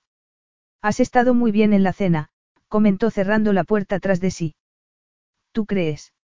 Has sabido manejar muy bien la situación, respondió él mientras se desabrochaba el cinturón, aunque estuvo fuera de lugar que le soltaras lo de tu trabajo en plan desafiante, observó, bajándose los pantalones. No me mires así, sabes que es verdad, lo hiciste para fastidiarme. Pero a Cristiano le gustó lo que dijiste de la villa, dando a entender que había hecho una buena compra, añadió. Por cierto, que ha dicho que va a quedarse con Gisela, Pascuale, Donato y Estefania. Se sentirán aliviados cuando se lo diga mañana. Estaban preocupados con la idea de perder su empleo después de tantos años. Bueno, pues como se suele decir, bien termina lo que bien acaba, no. ¿Y quién ha dicho que se ha acabado? Renzo se subió a la cama y la atrajo hacia sí para que notara su erección. Yo diría que la noche no ha hecho más que empezar, murmuró. Apenas durmieron unas horas. Era como si Renzo estuviese decidido a dejar en ella un marcado recuerdo de lo increíble que era en la cama, llevándola de un orgasmo a otro. Y, cuando la tímida luz del alba empezó a invadir la habitación, la encontró estremeciéndose de placer y gimiendo estasiada, con la cabeza de Renzo entre sus piernas. Unas horas después, Cuando entró en el comedor, Renzo ya había preparado el desayuno y estaba sentado a la mesa, leyendo el periódico. ¿Por qué no me has despertado? Se quejó Darcy. Tengo que irme al aeropuerto. Volveremos juntos en mi jet, respondió él, sirviéndole una taza de café. Darcy se sentó y alargó la mano para alcanzar el azucarero. No necesito que me lleves. Tengo un billete de avión para regresar como vine, con Flikip. Él la miró largamente y enarcó una ceja. No voy a dejar que vuelvas a Londres en low cost. Te vienes conmigo, le dijo en un tono que no admitía discusión.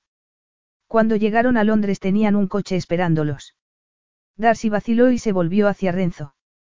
¿Podrías decirle al chofer que me deje en la boca de metro más cercana? Le preguntó. Renzo frunció el ceño y apretó los labios. No digas tonterías, Darcy, te dejaremos en tu casa. Pero si no es necesario. Ya sé que no lo es, la cortó él, y se quedó callado un momento antes de esbozar una media sonrisa. Además, podrías invitarme a subir y ofrecerme un café. Un café. Ya estamos otra vez, murmuró él sacudiendo la cabeza. ¿Por qué te sorprende tanto que quiera tomarme un café contigo y charlar un rato? ¿Por qué no lo hemos hecho nunca? Además, ¿de qué vamos a charlar? Nunca te has interesado por mi vida ni por mis cosas. Bueno, tal vez ahora sí me interesan, insistió él. Ahora ya es tarde, pensó Darcy. ¿Por qué no había hecho aquello desde el principio, cuando podría haber significado algo para ella? Se estaba comportando justo como cabía esperar de un hombre rico que conseguía todo lo que se proponía, solo quería que lo llevase a su apartamento porque era lo único que le había negado hasta ese momento y sentía curiosidad. Ya te he dicho que mi apartamento es muy pequeño, te sentirías tan incómodo que no querrías quedarte allí ni cinco minutos. ¿Por qué no dejas que lo vea y juzgue por mí mismo? A menos que te avergüence, claro está. Ella lo miró enfadada. No me avergüenza. Bueno, pues entonces, ¿dónde está el problema? inquirió él, encogiéndose de hombros. El problema estaba, pensó Darcy, en que para alguien como ella, que había tenido que compartir una habitación con otras chicas en el orfanato durante su infancia y adolescencia, que nunca antes había tenido intimidad, el tener un sitio propio, aunque fuese un apartamento minúsculo como aquel, era algo de un valor incalculable, como un santuario. Pero Renzo estaba mirándola, esperando una respuesta, y no podía contarle la verdad. Está bien, claudicó, y subió al coche sin decir nada más. Vamos, pasa, le dijo Darcy a Renzo sin la menor cortesía.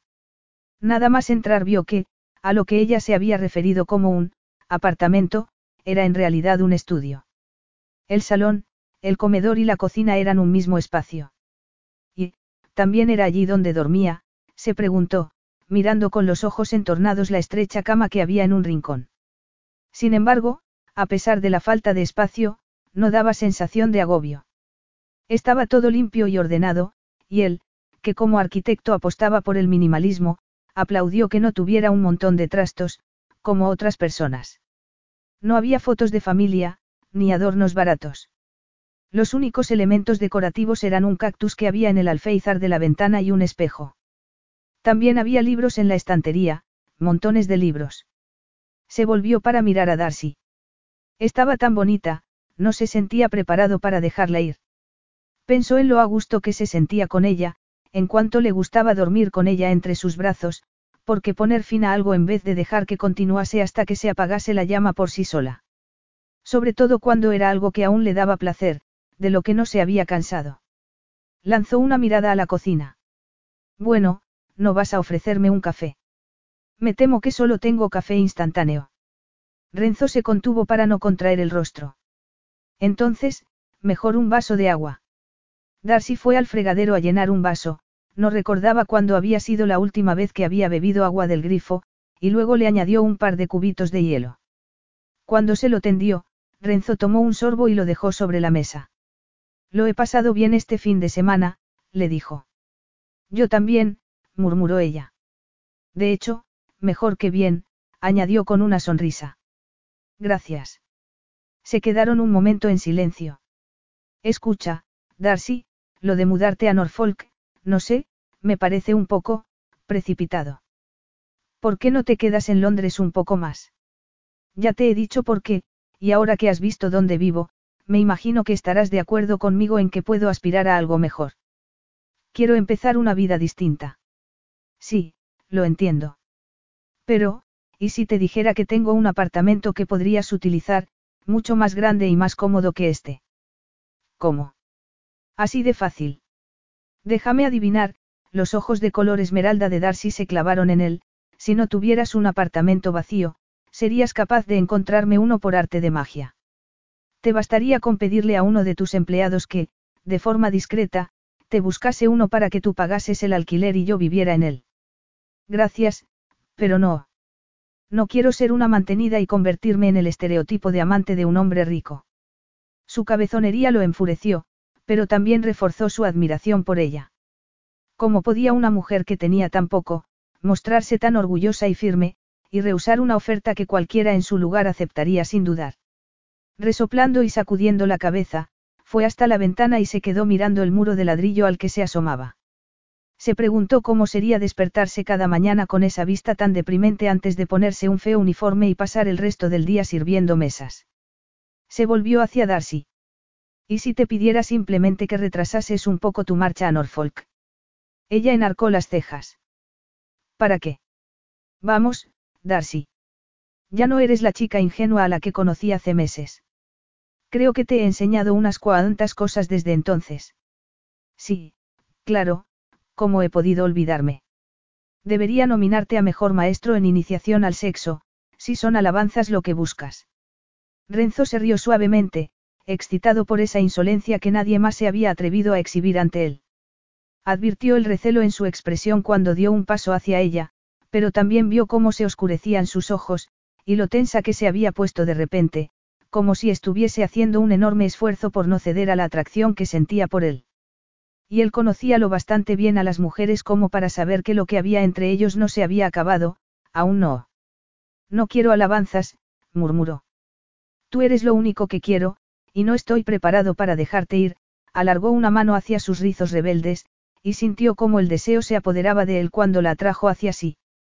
¿Y si te dijera que disfruto tanto de tu compañía en la cama como fuera de ella, y que me gustaría hacer más cosas contigo, como este fin de semana? Podríamos ir al teatro, o a una fiesta o dos. A lo mejor he sido un poco egoísta guardándote solo para mí y ahora quiero presumir de ti ante el mundo.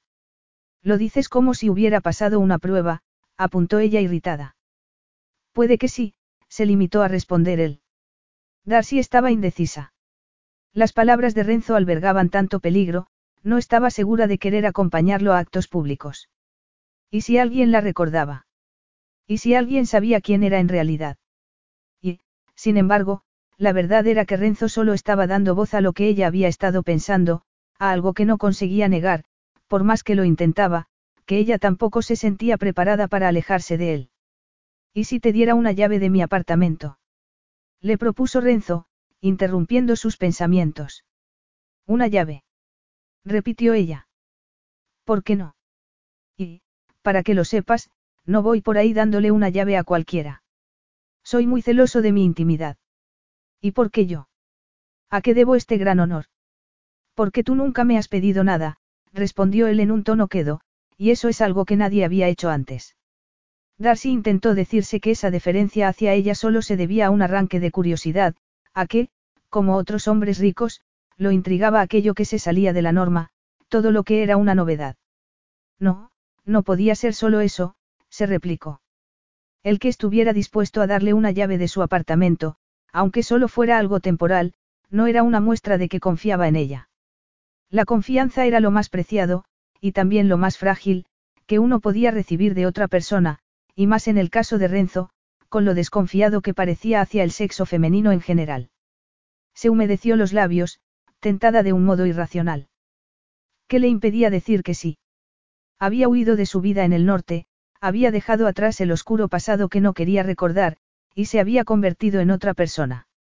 Se había apuntado a unas clases nocturnas para compensar la educación incompleta que había recibido, y gracias a su disposición alegre había conseguido encontrar trabajo como camarera. No estaba segura de qué quería hacer con su vida, pero sí sabía que estaba en el camino. Además, se había marchado de Manchester a los 16 años. ¿Cómo iba a acordarse de ella nadie después de tanto tiempo? Y no se merecía divertirse un poco cuando se le presentaba la ocasión. Renzo estaba observándola con los ojos entornados, sin duda excitado por su indecisión, pero no estaba jugando con él. Era verdad que no sabía qué hacer. Estaba convencida de que tenía que poner fin a aquello, pero renunciar a él no era tan sencillo como había creído que sería. En ese momento, entre los fuertes brazos de Renzo, se le antojaba imposible alejarse de él. Di que sí, Darcy, la instó él, acariciando sus labios con su cálido aliento. Quédate un poco más conmigo. Estaba acariciándole el pecho, y, cuando le flaquearon las rodillas, Darcy supo que resistirse a él era imposible. De acuerdo, murmuró cerrando los ojos mientras Renzo empezaba a subirle el vestido, me quedaré, un poco más. Capítulo 5. La limusina se detuvo frente al Hotel Granchester. Darcy nunca había estado tan preciosa como esa noche, pensó Renzo devorándola con los ojos. Durante todos esos meses había intentado persuadirla de que las cosas serían más fáciles si le permitiera que se ocupase de ella y dejase su mísero trabajo de camarera, pero se negaba obstinadamente a hacerle caso. Pero por una vez había conseguido una pequeña victoria, aunque le había costado lo suyo, había logrado convencerla para que fueran a una modista y le hiciesen un vestido para el baile que él había organizado esa noche para recaudar fondos para un proyecto de su fundación benéfica. El vestido, verde esmeralda, como sus ojos, le quedaba como un guante, pero se la veía tensa. Era evidente que seguía molesta porque la hubiese presionado para que accediese a que le hicieran aquel vestido. Su perpetua obstinación, que en un principio había encontrado divertida e interesante, estaba empezando a exasperarlo. Pareces una princesa de cuento de hadas. Pero podría sonreír un poco, cualquiera diría que vas camino del cadalso en vez de a un baile, observó. No soy una princesa, repuso ella. Soy una camarera con un vestido que ha costado lo que gano en tres meses. Y ya que mencionas los cuentos de hadas, si quieres saberlo, me siento como cenicienta. Ah, pero la diferencia es que tu vestido no se convertirá en harapos a medianoche, cara. Y cuando den las doce ya no estaremos aquí, sino a solas, en un lugar mucho más íntimo, haciendo el amor. Así que borra esa cara de preocupación y sonríe, anda. Darcy esbozó una sonrisa, sintiéndose como una marioneta. Uno de los empleados del hotel se acercó a abrirle la puerta y ella se bajó del coche con cuidado para no pisarse la falda del vestido. Inspiró temblorosa mientras esperaba a Renzo. Estaba hecha un manojo de nervios, estaba empezando a darse cuenta de que estaba atrapada en una especie de limbo. Era como si estuviese viviendo en un extraño mundo paralelo que no era real, y como si estuviese encerrada allí por su incapacidad para alejarse de un hombre que no le convenía. El problema era que las cosas estaban cambiando. No sabía cómo no se había dado cuenta de que aceptar la llave que Renzo le había dado de su apartamento reforzaría la conexión entre ambos y le haría aún más difícil cortar los lazos que la unían a él. Además, prácticamente estaba viviendo con él. Pasaba más tiempo en el apartamento de Renzo que en el suyo. Oyó a Renzo diciéndole a su chofer que se tomase el resto de la noche libre, que tomarían un taxi para volver a casa, y Darcy deseó que no fuese tan amable con sus empleados, con razón todos lo admiraban, porque no necesitaba más motivos para sentirse atraída por él. Había sido un error acceder a quedarse más tiempo, y se sentía extraña con todas aquellas salidas a la ópera, al teatro, a fiestas. Renzo la tomó del brazo y la condujo hacia la escalinata de mármol, cubierta por una alfombra roja, con fotógrafos apiñados a ambos lados. Sabía que no había modo de evitarlos, pero estaba segura de que no se fijarían en ella, que estarían más pendientes de otros invitados que, al contrario que ella, eran famosos e importantes. Sin embargo, de pronto empezaron a saltar los flashes a su paso, y un cámara de televisión la enfocó. Se sentía como un zorro acosado por los perros de los cazadores, y un profundo alivio la invadió cuando entraron en el edificio.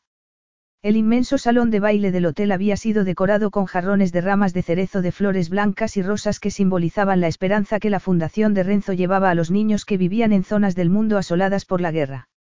Sobre un estrado había un cuarteto de cuerda tocando mientras los invitados, elegantemente vestidos, charlaban en pequeños grupos mientras esperaban, tomando una copa y los aperitivos que les ofrecían los camareros, a que diera comienzo la cena, que había sido preparada por renombrados chefs. Pero, Cuando le pusieron delante el primer plato, Darcy, que tenía el estómago revuelto, se limitó a empujar la comida por el plato con el tenedor. Renzo no pareció fijarse, o al menos no la regañó por su falta de apetito, como solía hacer cuando veía que no estaba comiendo mucho. Estaba demasiado ocupado hablando con los otros invitados sentados a su mesa. Darcy se excusó un momento para ir al baño y, tras refrescarse la cara con un poco de agua fría, decidió que iba a intentar dejar de preocuparse y disfrutar de la fiesta.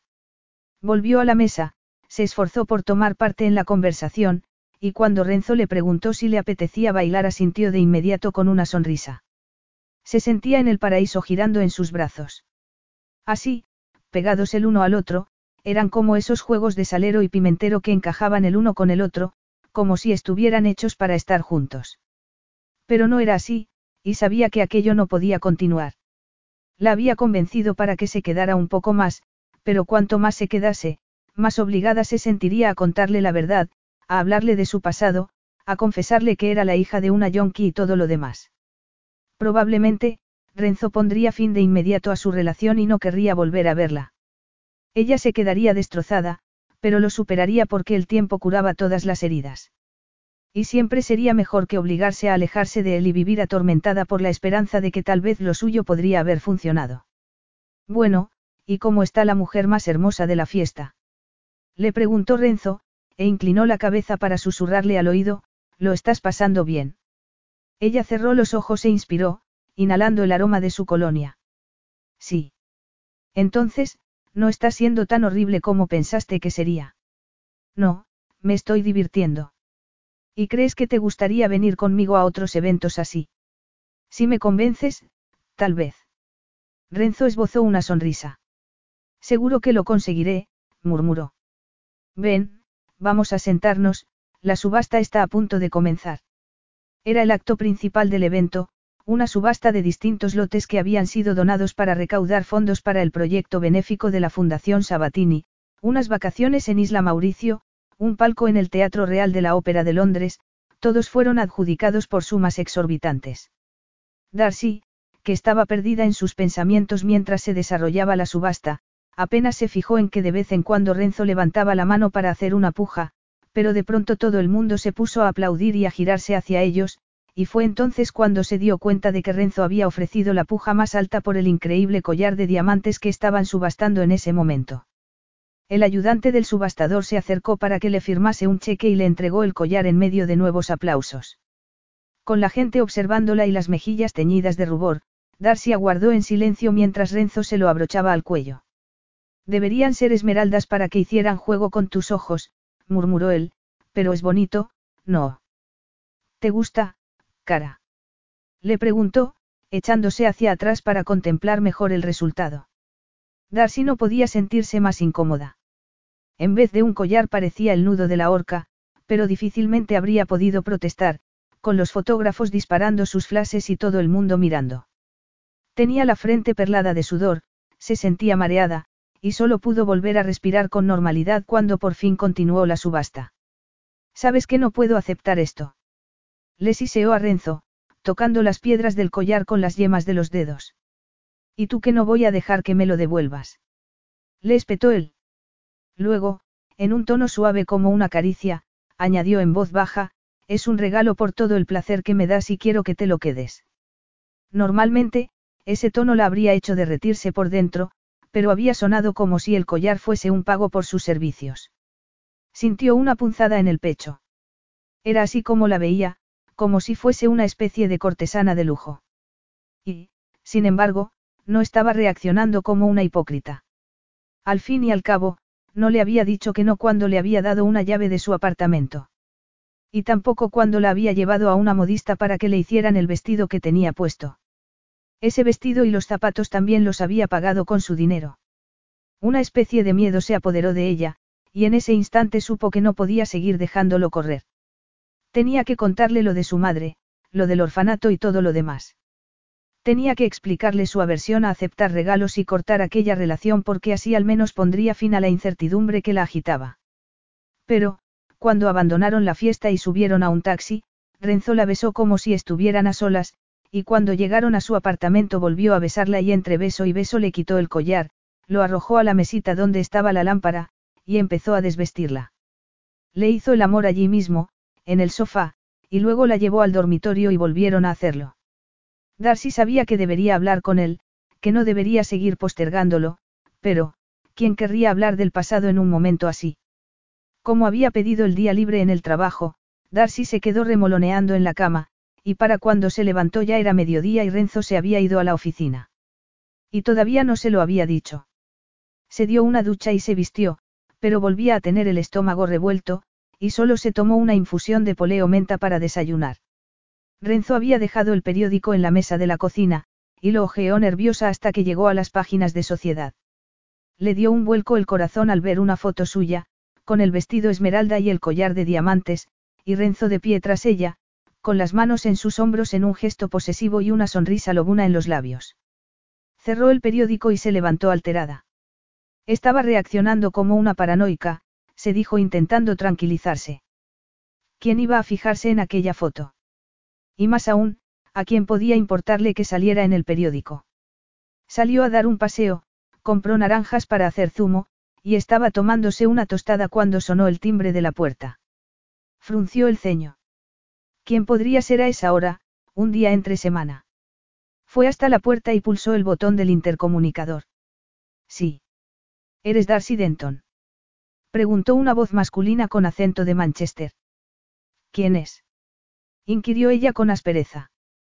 Un viejo amigo tuyo, Drake Bradley. Por un momento, Darcy creyó que iba a desmayarse. Drake Bradley. ¿Cómo sabía que estaba allí? ¿Y cómo había conseguido la dirección? Pensó en hacerse pasar por otra persona, por la asistenta tal vez, o no responder, pero Drake Bradley, el abusador del orfanato en el que había crecido, no se daría por vencido. Si se negaba a hablar con él, sería capaz de quedarse esperando hasta que Renzo volviera, y no le resultaba difícil imaginar lo que le contaría de ella. Temblorosa, se inclinó hacia el panel del intercomunicador y preguntó. ¿Qué quieres? Tan solo unos minutos de tu tiempo. Vamos, Darcy, solo será un momento. Diciéndose que lo mejor sería enfrentarse a él, inspiró y abrió la puerta. Un escalofrío le recorrió la espalda nada más ver al hombre que estaba frente a ella. Aunque habían pasado diez años y tenía entradas, su cara picada y la sonrisa cruel de sus labios habrían hecho que lo reconociera de inmediato. ¿Qué quieres? Volvió a preguntarle. Vaya un recibimiento. ¿Qué pasa, Darcy? No vas a invitarme a entrar. ¿No será que te avergüenzas de mí? Seguía siendo igual de enclenque, y la ropa que llevaba le quedaba grande. Tenía las uñas sucias y en los nudillos de la mano izquierda tenía tatuada en letras mayúsculas la palabra, odio. Su aspecto no inspiraba precisamente confianza, pero ¿quién era ella para juzgarlo? No era más que otro superviviente de un hogar roto, como ella. Cuando menos se merecía un mínimo de hospitalidad. Se hizo a un lado para dejarlo pasar, y Drake entró, dejando tras de sí un pestazo a tabaco y sudor. La siguió al enorme salón y paseó la mirada a su alrededor con un largo silbido. Vaya a, quien a buen árbol se arrima, buena sombra le cobija, ¿eh, Darcy? ¿Vas a decirme a qué has venido? Drake la miró con los ojos entornados. No vas a ofrecerme siquiera algo de beber. Fuera hace bastante calor, y mataría por un trago. Darcy se humedeció los labios. Mejor no soliviantarlo, pensó. Solo tendría que aguantarlo unos minutos y después se iría. ¿Qué quieres tomar? Una cerveza. Darcy fue a la cocina y volvió con un botellín de cerveza y un vaso, pero él rechazó el vaso y bebió a morro de la botella. ¿Cómo me has encontrado? inquirió ella, con el vaso vacío entre las manos. Drake se dejó caer en el sofá y apoyó el brazo en el respaldo, como si la casa fuera suya. Te vi en las noticias anoche, entrando en ese hotel, con toda esa gente rica y famosa, le explicó. Al principio no me podía creer lo que veían mis ojos y pensé, no, esa no puede ser Darcy. Darcy Denton, la hija de una furcia de Manchester, del brazo de un ricachón como Sabatini. Pero me di cuenta de que si eras tú, y decidí ir allí. Estuve esperando fuera hasta que salisteis. Se me da bien agazaparme en las sombras, añadió con una sonrisa diabólica. Oí la dirección que Sabatini le dio al taxista, y decidí venir a hacerte una visita para recordar juntos los viejos tiempos. Aunque se sentía como si tuviera el corazón en la garganta, Darcy intentó que su voz sonara despreocupada. Aún no me has dicho qué es lo que quieres. La sonrisa de Drake se tornó calculadora. Has pescado a un buen ejemplar, seguro que para ti no sería un gran sacrificio echarle una mano a un viejo amigo. Me estás pidiendo dinero. Drake hizo una mueca desdeñosa. ¿Tú qué crees? Desde que había empezado a trabajar, Darcy había estado ahorrando como una ardillita el dinero que podía, pero lo que tenía en el banco no era gran cosa, y sabía que, cuando se cedía al chantaje una vez, era como abrir las compuertas de una presa. Además, puesto que ya había decidido hablarle a Renzo de su pasado, porque tendría que dejarse chantajear. De hecho, aquel podría ser el empujón que necesitaba para hacerlo para averiguar si, cuando descubriese quién era en realidad, aún la querría a su lado. De pronto se notaba la boca seca. Se atrevería a arriesgarse. No le quedaba otra opción. Echó los hombros hacia atrás, y mirando al taimado Drake a los ojos, le dijo. No me sacarás ningún dinero. Quiero que te marches, y que no vuelvas por aquí. Los labios de Drake se curvaron en una sonrisa desagradable.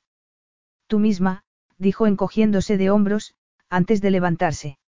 Darcy lo siguió hasta la puerta y, cuando salió y cerró, echando el pestillo y la cadena, pudo volver a respirar al fin. Sin embargo, si no hubiese estado tan ansiosa por perderlo de vista, tal vez se habría preguntado por qué Drake había claudicado tan rápido. Renzo entornó los ojos al cruzarse en el pasillo con un tipo mal encarado y con la cara picada y frunció el ceño.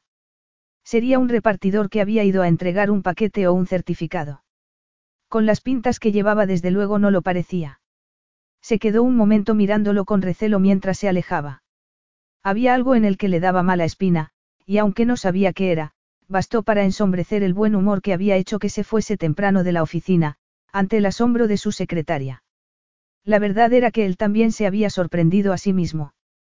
No solía tomarse la mitad del día libre, pero le apetecía pasar el resto de la tarde con Darcy, meterse en la cama con ella, enredar los dedos en su sedoso pelo rizado, hundirse en ella mientras devoraba sus pechos. Además, había recibido un mensaje urgente de su abogado, recordándole que tenía que asegurar el collar por el que había pagado una fortuna la noche anterior. Cuando entró en el apartamento, Darcy, que estaba sentada en el salón, se levantó como impulsada por un resorte. Había fantaseado con encontrarla vestida únicamente con el body negro de satén y las medias de seda a juego que le había comprado hacía poco, pero llevaba unos vaqueros y una camiseta ancha, estaba pálida, y lo miraba con los ojos muy abiertos, como si se sintiese culpable por algo. Renzo. exclamó, esbozando una sonrisa forzada. No te esperaba tan pronto. Ya lo veo, murmuró él, dejando su maletín en el suelo. ¿Quién era ese tipo? ¿Qué tipo? inquirió ella con voz temblorosa. Allí había algo raro. El tipo con el que me he cruzado en el pasillo. Tenía la cara picada y olía mal. ¿Quién era ese hombre, Darcy? Al ver a Renzo mirándola de un modo acusador, Darcy supo que las cosas no podían seguir así, tenía que contarle la verdad. Hay algo que tengo que decirte. Tragó saliva, no sabía por dónde empezar. Habla, la instó Renzo. Darcy se sentía como si la hubiesen puesto delante de un auditorio abarrotado de gente. En todos esos años no había hablado de aquello, no se lo había contado a nadie. Lo había enterrado en lo más profundo de su alma, pero tenía que sacarlo fuera antes de que Renzo perdiese la paciencia. Ese hombre, es alguien de mi pasado. ¿Qué quieres decir? Durante parte de mi infancia y hasta que fui mayor de edad estuve viviendo en un orfanato en Manchester. Renzo entornó los ojos. ¿Qué les pasó a tus padres? De pronto, a Darcy le sudaban las manos. Aquella era la pregunta que tanto había temido. Y era irónico porque, el que Renzo no le hubiera hecho esa pregunta hasta ese momento, no hacía sino confirmar lo superficial que era su relación. Cuando se habían conocido le había dicho que no tenía padres, y él jamás se había molestado en preguntarle nada más, ni se había interesado por saber más de ella, ni de su pasado. Soy hija ilegítima, dijo sin tapujos. No sé quién era mi padre, y mi madre tampoco lo sabía. Y en cuanto a ella, los servicios sociales consideraron que no era apta para ocuparse de mí y me apartaron de ella. ¿Por qué? Tenía, Darcy vaciló un momento antes de terminar la frase. Tenía problemas con las sustancias prohibidas. Era una yonki. Renzo exhaló un largo suspiro, y Darcy escrutó su rostro, con la esperanza de hallar algo de compasión, pero su expresión permaneció impasible y sus ojos negros la recorrieron como si fuera la primera vez que la veía y no le gustase lo que estaba viendo. ¿Por qué no me lo contaste antes? ¿Por qué tú no me lo preguntaste? Y no lo hiciste porque no quería saberlo. exclamó ella. Desde el principio me dejaste muy claro que no íbamos a tener la clase de relación en la que tienen cabida las cuestiones personales. Lo único que querías era, sexo. Se quedó esperando a que lo negara, a que le dijera que había algo más que el sexo, pero no lo hizo. De pronto, Renzo giró la cabeza y se quedó mirando algo con el ceño fruncido. Darcy giró la cabeza también, pero no vio nada anormal, solo la mesita con la lámpara. ¿Y el collar? inquirió Renzo. Los pensamientos se agolparon en la mente de Darcy. Se había olvidado por completo del collar. No recordaba habérselo llevado de allí esa mañana, cuando había ido a recoger su ropa del suelo del salón. Podría ser que hubiese estado tan abstraída en sus pensamientos que se lo hubiese llevado al dormitorio y no lo recordase. No, estaba segura de que no lo, de pronto, le dio un vuelco el corazón, Drake. Se le secó la garganta al recordar que lo había dejado solo en el salón cuando había ido a la cocina a por una cerveza, y lo rápido que se había marchado después de que se negara a ceder a su chantaje. Habría robado él el collar. Pues claro que había sido él. Yo no, comenzó a balbucear. Ha sido tu amigo. La interrumpió Renzo con aspereza. No es mí. ¿Qué pasa, Darcy? Volvió a cortarla él, mirándola con desdén. Te he estropeado el plan al volver antes de tiempo. ¿Plan? ¿Qué plan? Vamos. No te hagas ahora la tonta, piensas que voy a tragarme que tú no tienes nada que ver, que no lo habíais planeado juntos. Darcy lo miró aturdida. No me creerás de verdad capaz de algo así. ¿Que no? Me embrujaron tus ojos y tu cuerpo, pero ahora lo veo todo con claridad, murmuró Renzo, y sacudió la cabeza. Y estoy empezando a preguntarme si no sería esto lo que tenías en mente desde el principio. Un escalofrío recorrió a Darcy.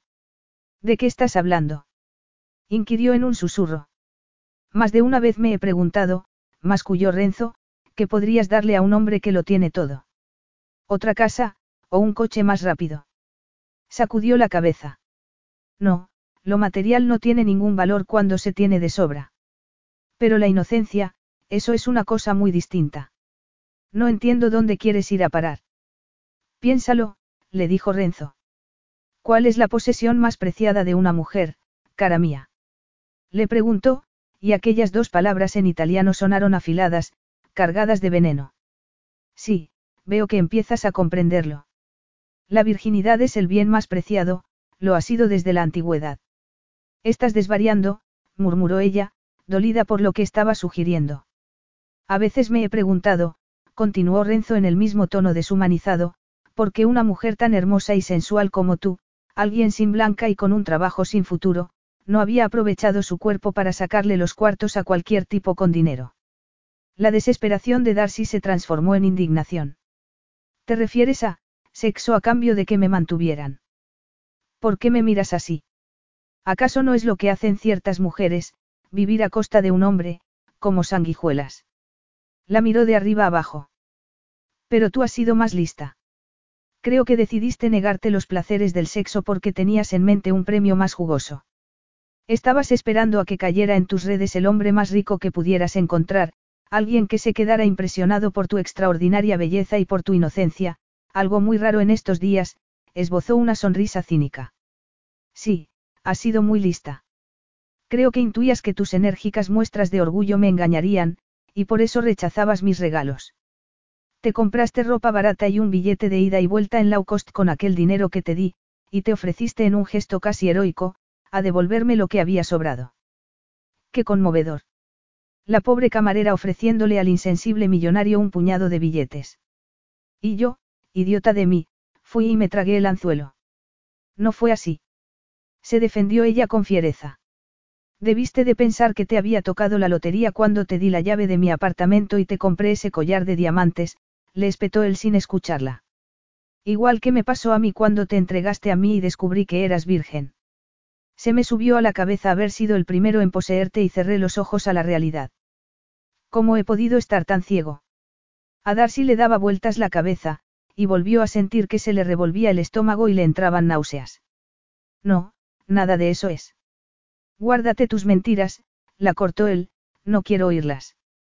Sé que lo único que lamentas es que haya llegado antes de tiempo y te haya descubierto. ¿Cómo ibas a explicar la ausencia del collar, Darcy? Ibas a fingir que alguien había entrado a robar aprovechando que había salido a comprar algo.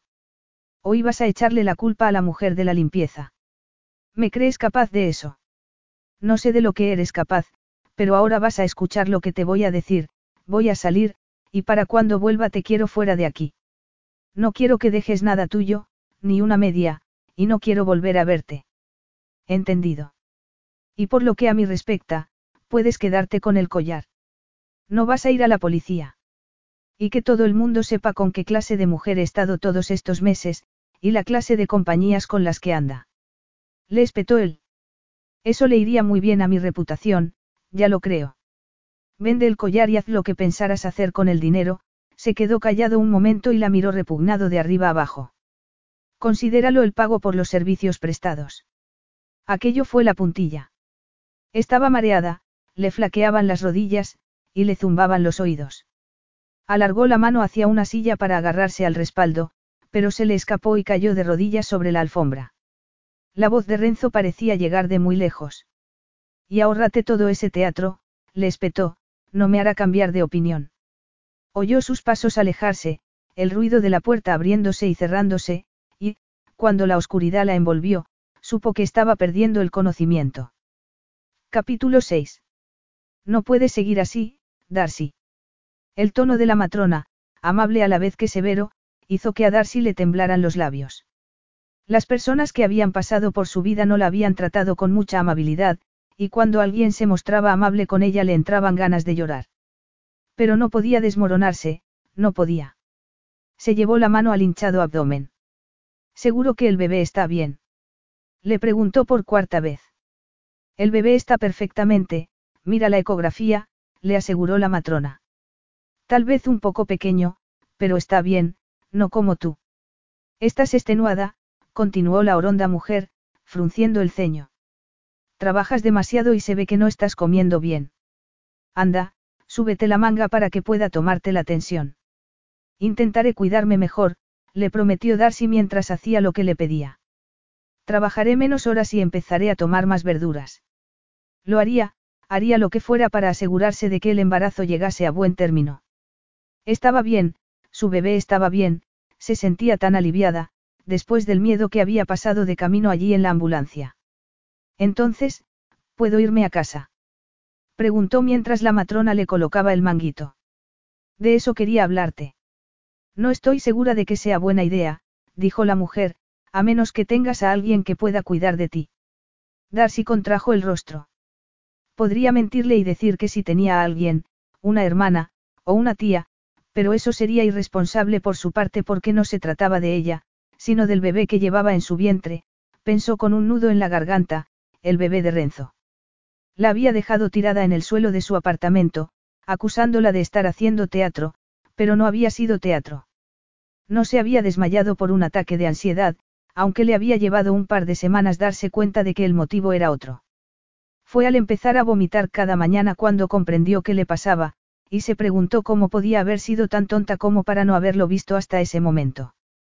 Todo cuadraba, las náuseas, el estómago revuelto, la falta de apetito, y que se le estuviera retrasando la regla. Había rogado a Dios porque estuviera equivocada, pero para sus adentros había sabido que no lo estaba. Había comprado una prueba de embarazo, y el resultado había sido el que esperaba. Con el corazón desbocado se había sentado en el cuarto de baño de su pequeño apartamento alquilado en Norfolk, y se había quedado mirando abrumada la línea azul en el aparato. Los ojos se le llenaron de lágrimas de impotencia ante la idea de tener que llamar a Renzo para decirle que estaba embarazada. A Renzo, que la tenía por una ladrona y una estafadora, que la había mirado con un desprecio infinito, pero eso era irrelevante, se dijo, la opinión que tuviera de ella no importaba. Tenía derecho a saber que iba a ser padre. El problema era que no había podido decírselo. Cada vez que lo había llamado al móvil le había saltado el buzón de voz, y no le había parecido que lo correcto fuera dejarle un mensaje para darle una noticia así. También lo había llamado a la oficina y había sido una experiencia de lo más humillante. Su secretaria le había dicho, muy educadamente, eso sí, como si estuviera leyendo un guion, que el señor Sabatini no podía atenderla y que no sabría decirle cuándo estaría disponible porque era un hombre muy ocupado.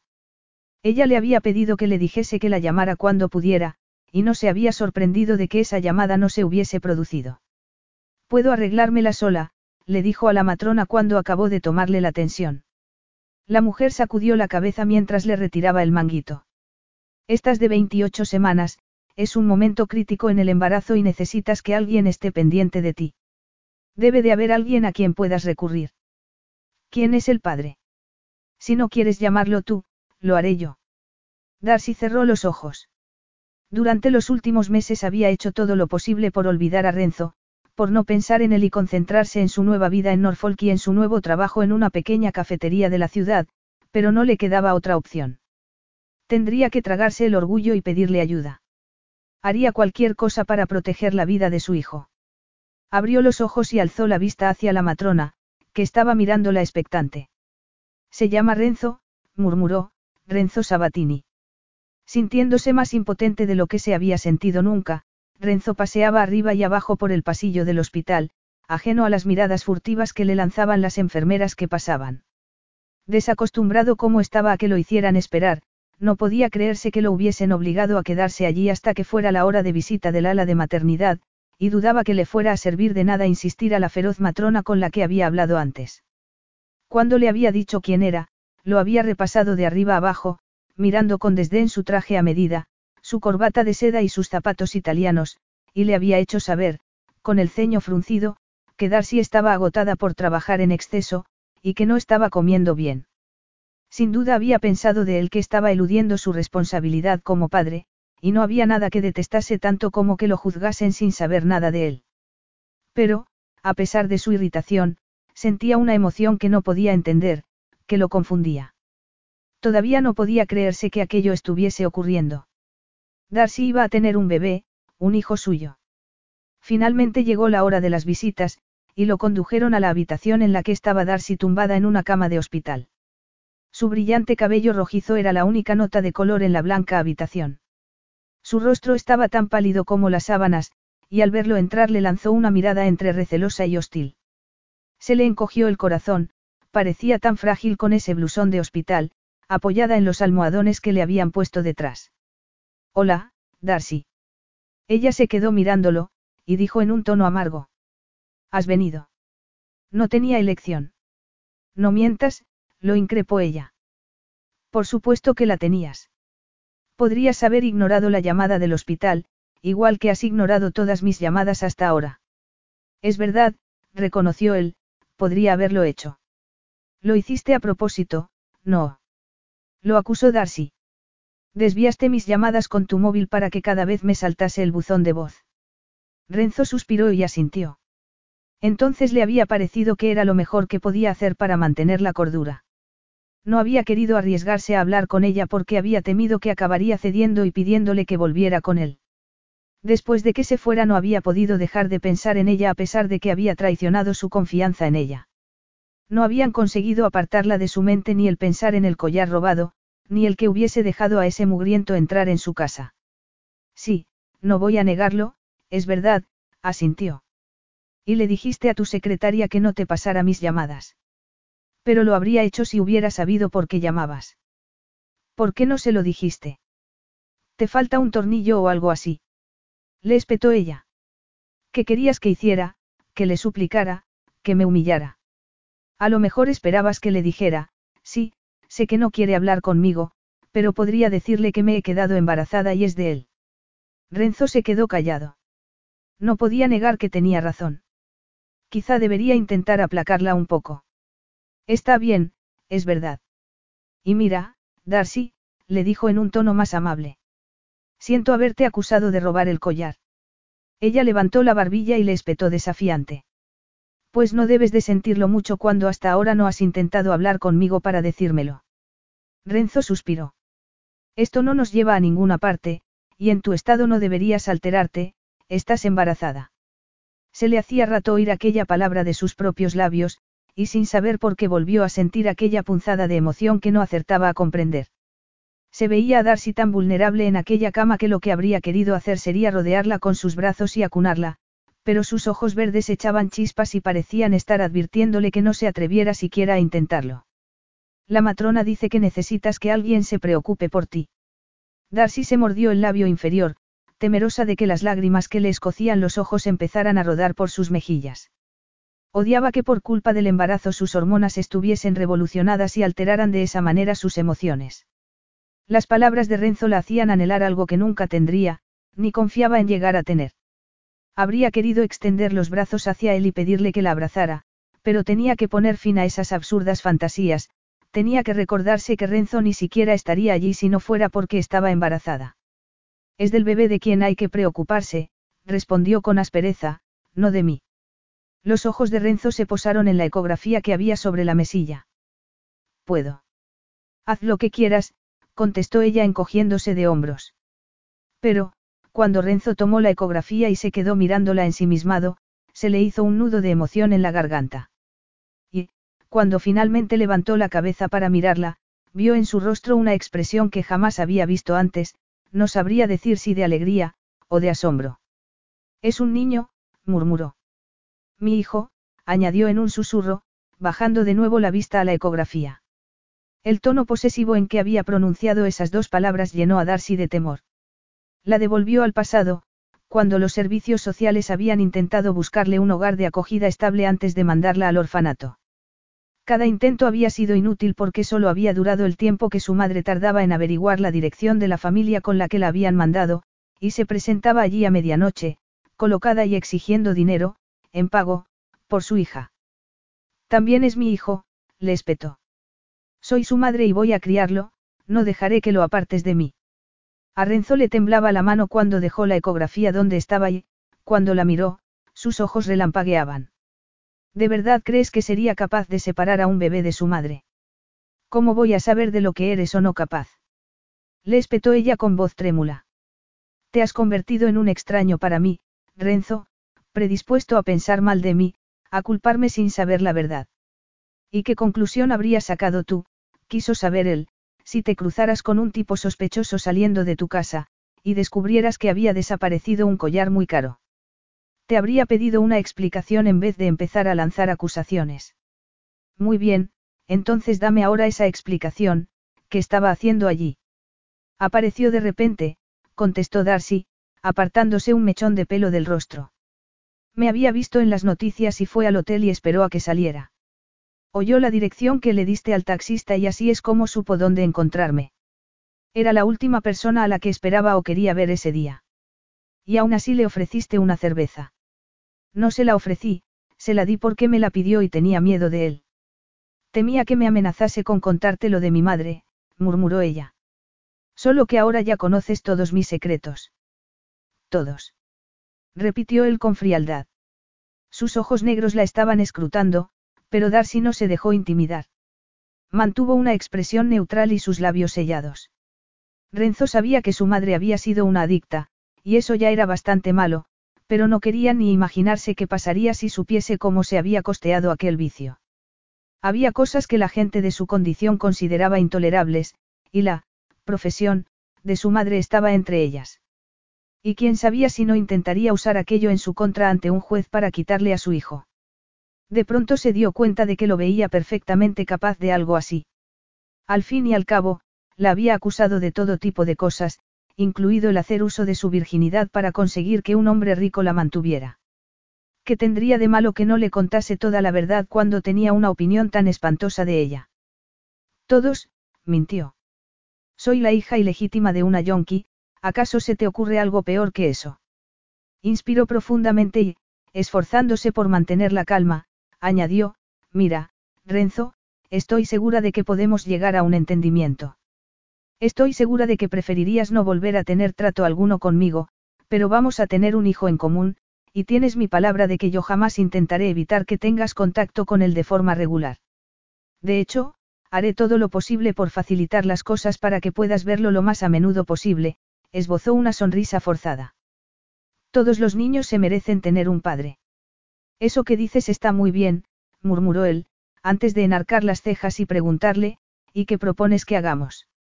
Si te parece, podría hacerme cargo del pago de tu alquiler y tus otros gastos hasta que nazca el bebé para que puedas dejar de trabajar y no tengas que preocuparte por el dinero.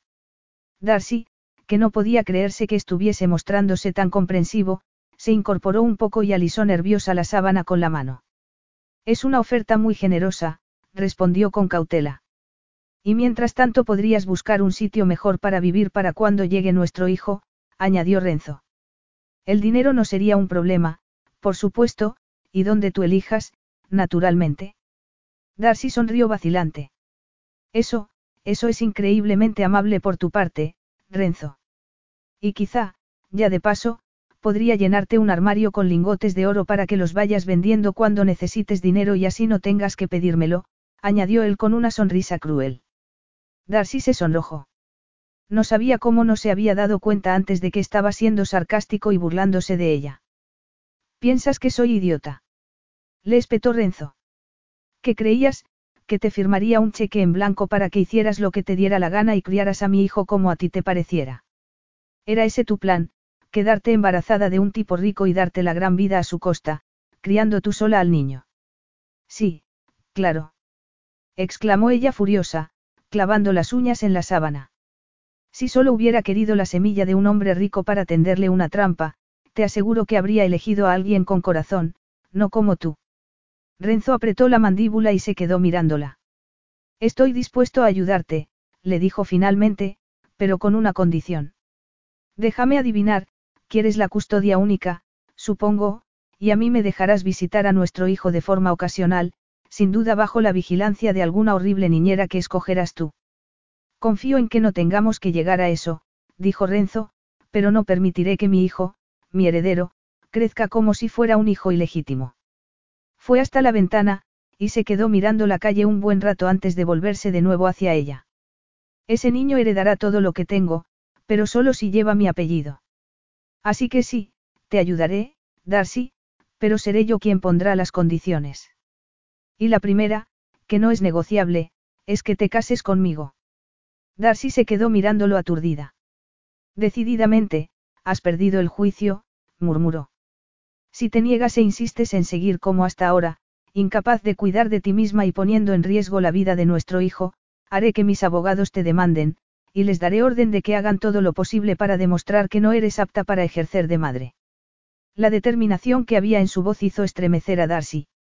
Eso le resultaría tan fácil si sus abogados hurgaran en su pasado, lo de haber tenido una madre adicta ya era un punto en su contra, pero ningún juez consideraría apta como madre a una persona como ella, sin estudios, con un trabajo precario, a la que habían tenido que ingresar por agotamiento, y que era la hija de una cortesana. Sobre todo cuando el hombre al que se enfrentaba era un arquitecto de fama mundial que nadaba en la abundancia. Se humedeció los labios y mirándolo implorante, le preguntó. ¿Y si nuestro matrimonio se me hiciera insoportable, si en algún momento quisiera el divorcio, no me lo darías? Renzo sacudió la cabeza. No tengo intención de convertirte en mi prisionera, Darcy, de eso tienes mi palabra, le aseguró. Y quizá consigamos entendernos y negociar una relación que funcione para ambos. Pero no tenemos que hablar de eso hoy. La prioridad ahora mismo es sacarte de aquí y llevarte a un entorno más apropiado, si estás de acuerdo con mis condiciones, fijó su mirada en ella, y le preguntó, ¿estás de acuerdo?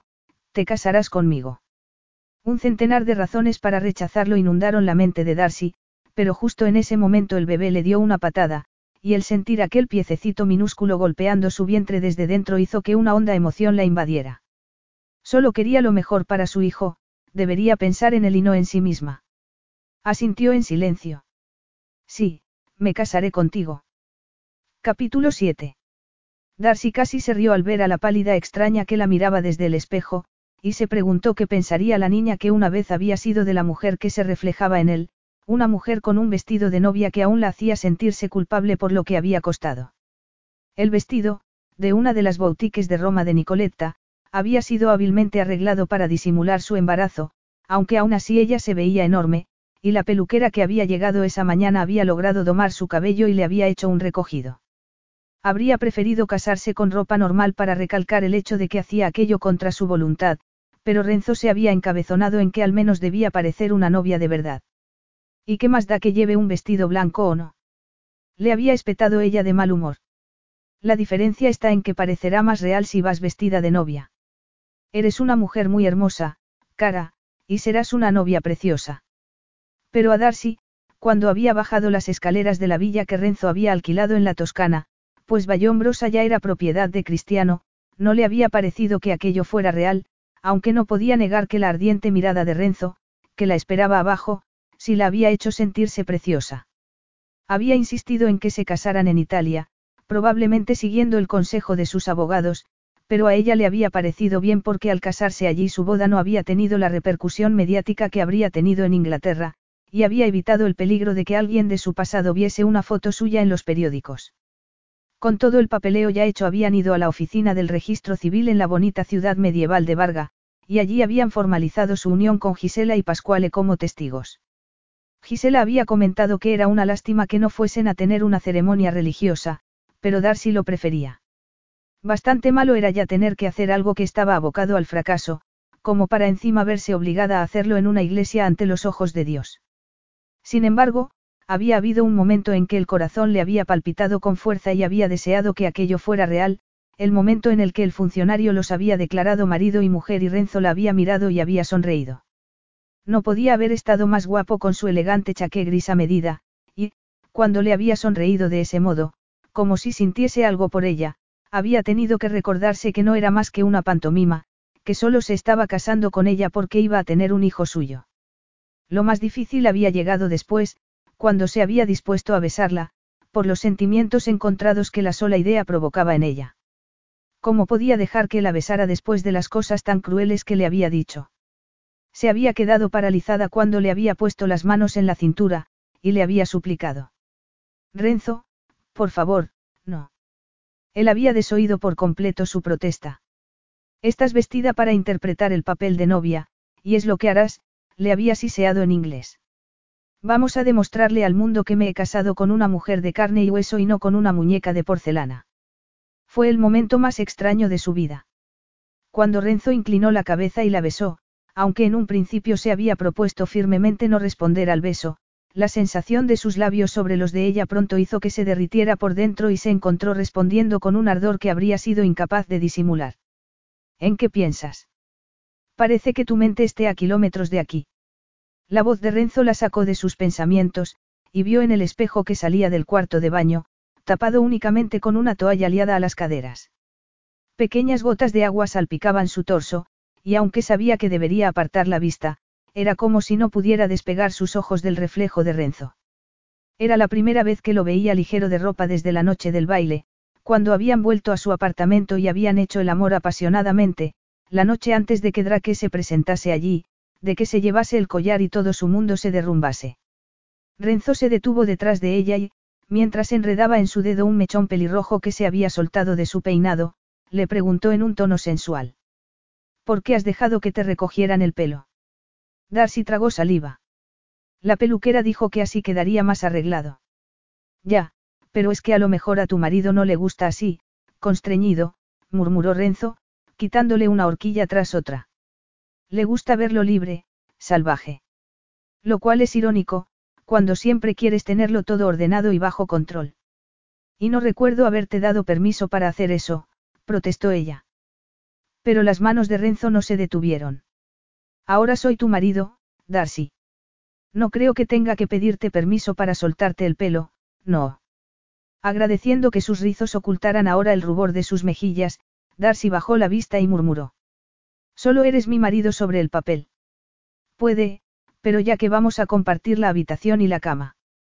De eso quería hablarte, lo cortó ella alzando la vista para mirarlo en el espejo. ¿Por qué tenemos que dormir juntos?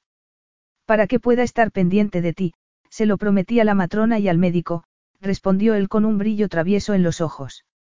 Pero ya que hablamos del tema, murmuró, dejando sobre la cómoda la última horquilla, Quería preguntarte cuánto tiempo más crees que vas a poder resistirte antes de dejar que vuelva a hacerte el amor, porque, aunque me rechazas, cada vez que me acerco a ti, que te toco, te sonrojas y tiemblas de deseo. Me parece que no es muy preciso llamar, hacer el amor, a lo que hacemos, le espetó ella. Suspiró cansada. Ojalá no tuviéramos esa fiesta esta noche. Lo sé, sé que preferirías que estuviéramos los dos solos. Yo no he dicho eso. Los ojos oscuros de Renzo la miraron burlones. Una boda es una boda, y hay que celebrar las ocasiones importantes con los amigos. No queremos que piensen que nuestra unión solo es de pega, ¿verdad? Aunque lo sea. Aunque lo sea. Así que, ¿qué tal si intentas interpretar tu papel de esposa con un poco más de entusiasmo?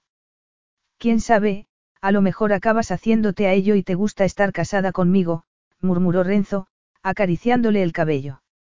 Y no tienes que preocuparte de nada, ya está todo preparado, la comida, las bebidas, la música, añadió pasándole todo el cabello hacia adelante, por encima del hombro izquierdo. Ya, solo tengo que dejar que me lleves abajo y me exhibas con este vestido blanco como a una vaca en una feria de ganado. Renzo se rió suavemente. Una vaca. Mírate en el espejo, le dijo poniéndole las manos en los hombros, eso es lo último en lo que se le ocurriría pensar a nadie al verte, murmuró, inclinándose hacia adelante. Su boca estaba tan cerca que podía sentir su cálido aliento sobre el vello de la nuca. Escúchame, Darcy, le dijo con voz ronca, ninguno de los dos queríamos esto, pero la situación es la que hay. Yo no quería casarme, y desde luego no entraba en mis planes tener un hijo, y supongo que en los tuyos tampoco. Darcy apretó los labios. No. Sus ojos se encontraron en el espejo, y Renzo no pudo evitar preguntarse por qué, en medio de todo aquel drama, la química que había entre ellos era más fuerte que nunca. Lo sentía ella también. Estaba seguro de que sí. Los pezones se le marcaban bajo la seda del vestido, y sus ojos de color esmeralda se habían oscurecido de deseo, pero sus hombros tensos, y sus labios, que no sonreían, estaban diciéndole con claridad que se mantuviese alejado de ella. Su cuerpo, que tantas veces había poseído, que también conocía, había cambiado con el embarazo, igual que había cambiado su carácter. Ahora se mostraba recelosa y susceptible. Le resultaba difícil estar cerca de ella sin poder tocarla y, Dios, cómo se moría por volver a tocarla. Eso no había cambiado a pesar de todo lo que había ocurrido. Su piel se veía luminosa, sus ojos brillantes, y su rizada cabellera pelirroja más lustrosa que nunca. No se decía que cuando una mujer estaba embarazada adquiría una belleza especial, como si relumbrase desde dentro. Tal vez fuera cierto.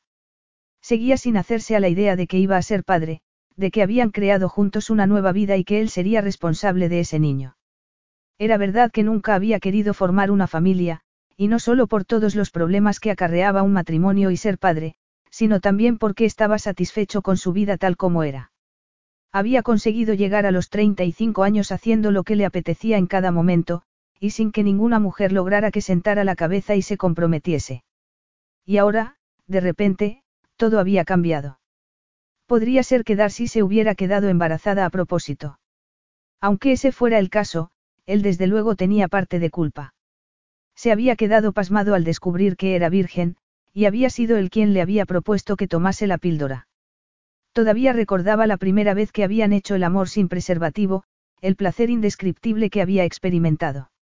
Había sido algo abrumador, increíble, y se había dejado cegar por el deseo, había dejado la responsabilidad en manos de Darcy y se había despreocupado. ¿Te quedaste embarazada a propósito? Le preguntó. Darcy dio un respingo y esperó un momento antes de contestar. No, su voz sonó muy apagada. Tuve un virus estomacal justo antes de aquel fin de semana en Bayombrosa. Estuve vomitando, pero no pensé que... que eso pudiera evitar que la píldora hiciera efecto. Ella asintió.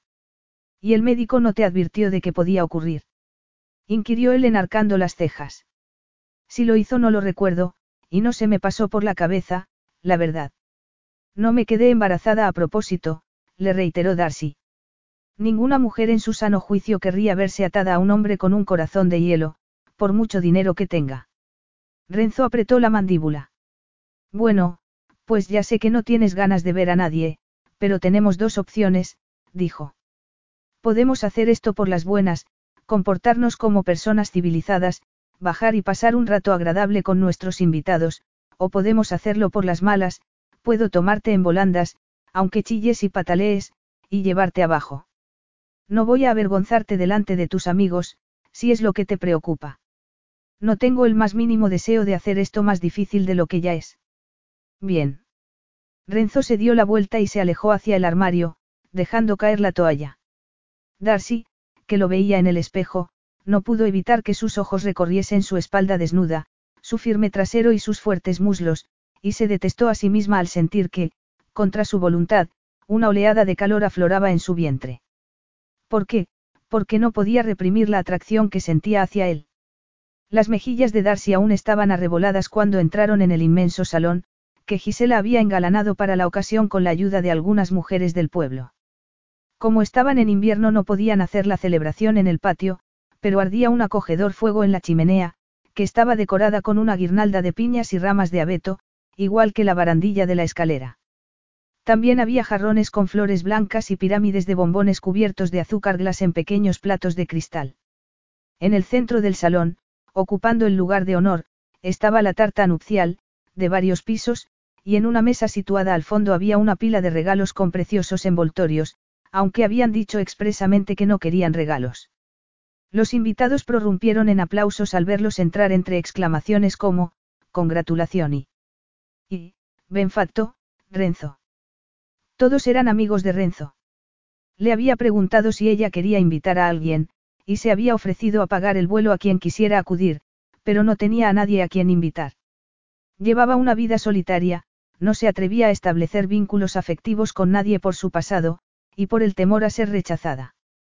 Pero se alegró de ver allí a Nicoletta, y no solo porque la había ayudado con el vestido de novia, sino también porque se había dado cuenta de que ya no sentía nada por Renzo, y de que en realidad era una persona muy amable. Nunca había visto a Renzo así, le dijo a Darcy a modo de confidencia, mientras ésta sorbía limonada con una pajita, apenas te quita los ojos de encima, y se muestra tan atento contigo. Darcy dejó su vaso sobre una mesita que tenía cerca. No estaba pendiente de ella porque le importara, como pensaba Nicoletta.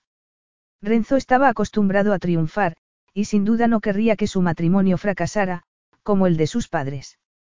Por eso de repente, al menos delante de sus amigos, estaba siendo tan amable con ella, y eso la asustaba. Sentía que debía luchar contra la atracción que sentía por él, apartarse de él. No quería dejarse llevar por una falsa sensación de seguridad que no haría sino destrozarle el corazón cuando su matrimonio se fuese al traste. Y sería eso lo que ocurriría, por supuesto que ocurriría. Renzo acabaría cansándose de ella cuando la realidad se impusiera. Probablemente no se habría parado a pensar en cómo alteraría su ordenada y tranquila vida una esposa embarazada con las hormonas revolucionadas, y menos aún los cambios que traería consigo el nacimiento del bebé. Con todo, la velada fue mejor de lo que hubiera podido imaginarse. La actitud de Renzo hacia ella, fingida o no, hizo que sus amigos le diesen una calurosa acogida. La intimidaban un poco, había banqueros, abogados, un eminente cardiocirujano, pero todos fueron muy amables con ella. Y aunque todos hablaban inglés, se prometió a sí misma que iba a aprender italiano porque, de repente, vislumbró lo que podría ocurrir en el futuro si se descuidaba, que Renzo y su hijo hablasen en un idioma que ella no comprendía, y que eso, inevitablemente, acabase dejándola fuera de juego. Y eso podría ser un peligro. Renzo se había mostrado razonable antes de que se casaran, pero ahora que ya eran marido y mujer ante la ley las cosas podrían cambiar, podría acabar encontrándose en una posición desfavorable en caso de que uno de los dos quisiera el divorcio. Sin embargo, siguió charlando y bebiendo limonada, como si todo estuviese bien. Cuando los últimos invitados se hubieron marchado, siguió a Renzo de regreso arriba, al dormitorio, con el corazón martilleándole contra las costillas.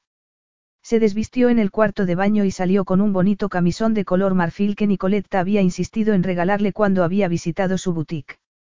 A pesar de su vientre hinchado, la prenda, una mezcla de seda y satén, tenía una caída bonita, y el escote, adornado con encaje, enmarcaba de un modo tan sensual sus senos que, en cuanto se posaron en ella, los ojos de Renzo se oscurecieron de deseo. Ella misma sintió una ráfaga de deseo que la hizo reconsiderar su decisión de distanciarse de él. Al menos el sexo aliviaría la tensión que había surgido entre ellos. Pero también podría suponer un peligro, especialmente en la situación en la que se encontraban.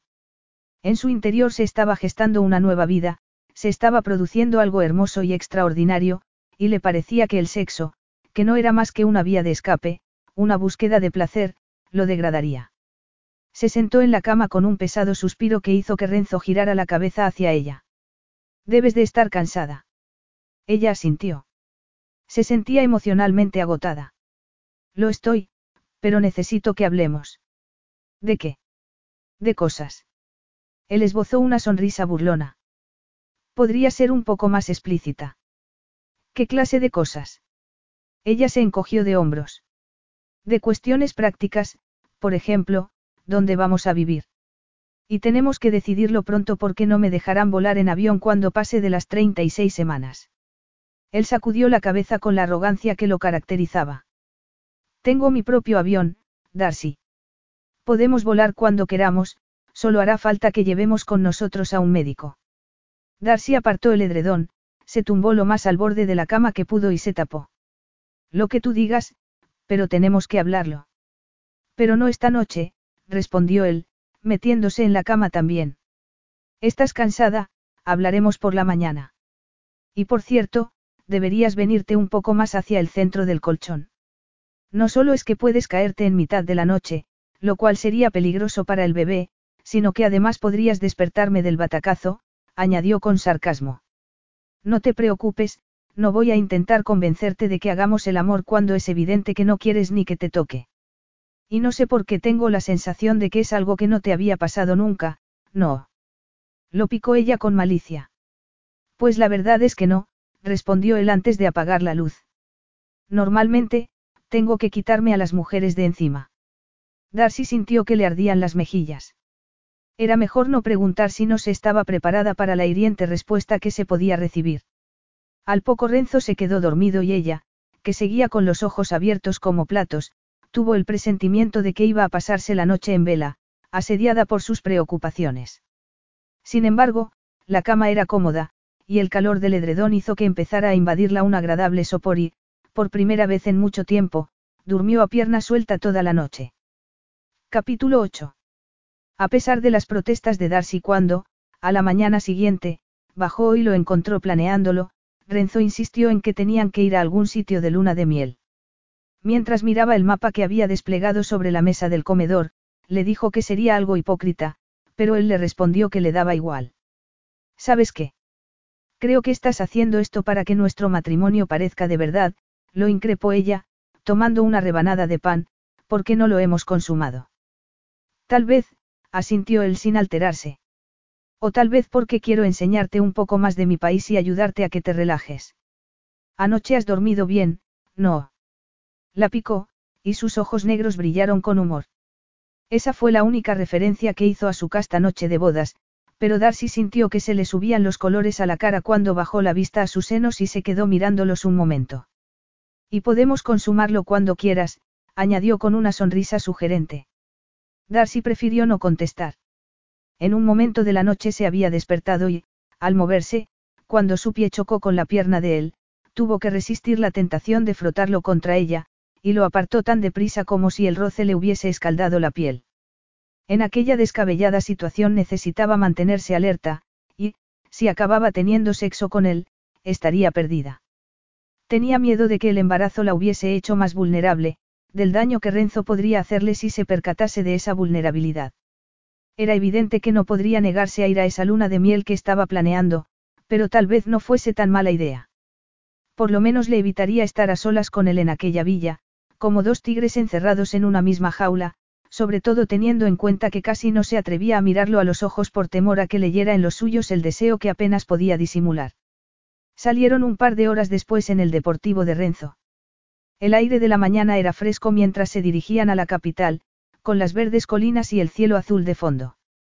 Pararon a mediodía en un pueblecito, donde almorzaron tortellini de trufa y torta de llanonna, y luego pasearon un poco por sus estrechas calles empedradas y subieron al mirador, que ofrecía una vista espectacular de la campiña. Darcy se apoyó en la balaustrada con un suspiro. ¿Te gusta?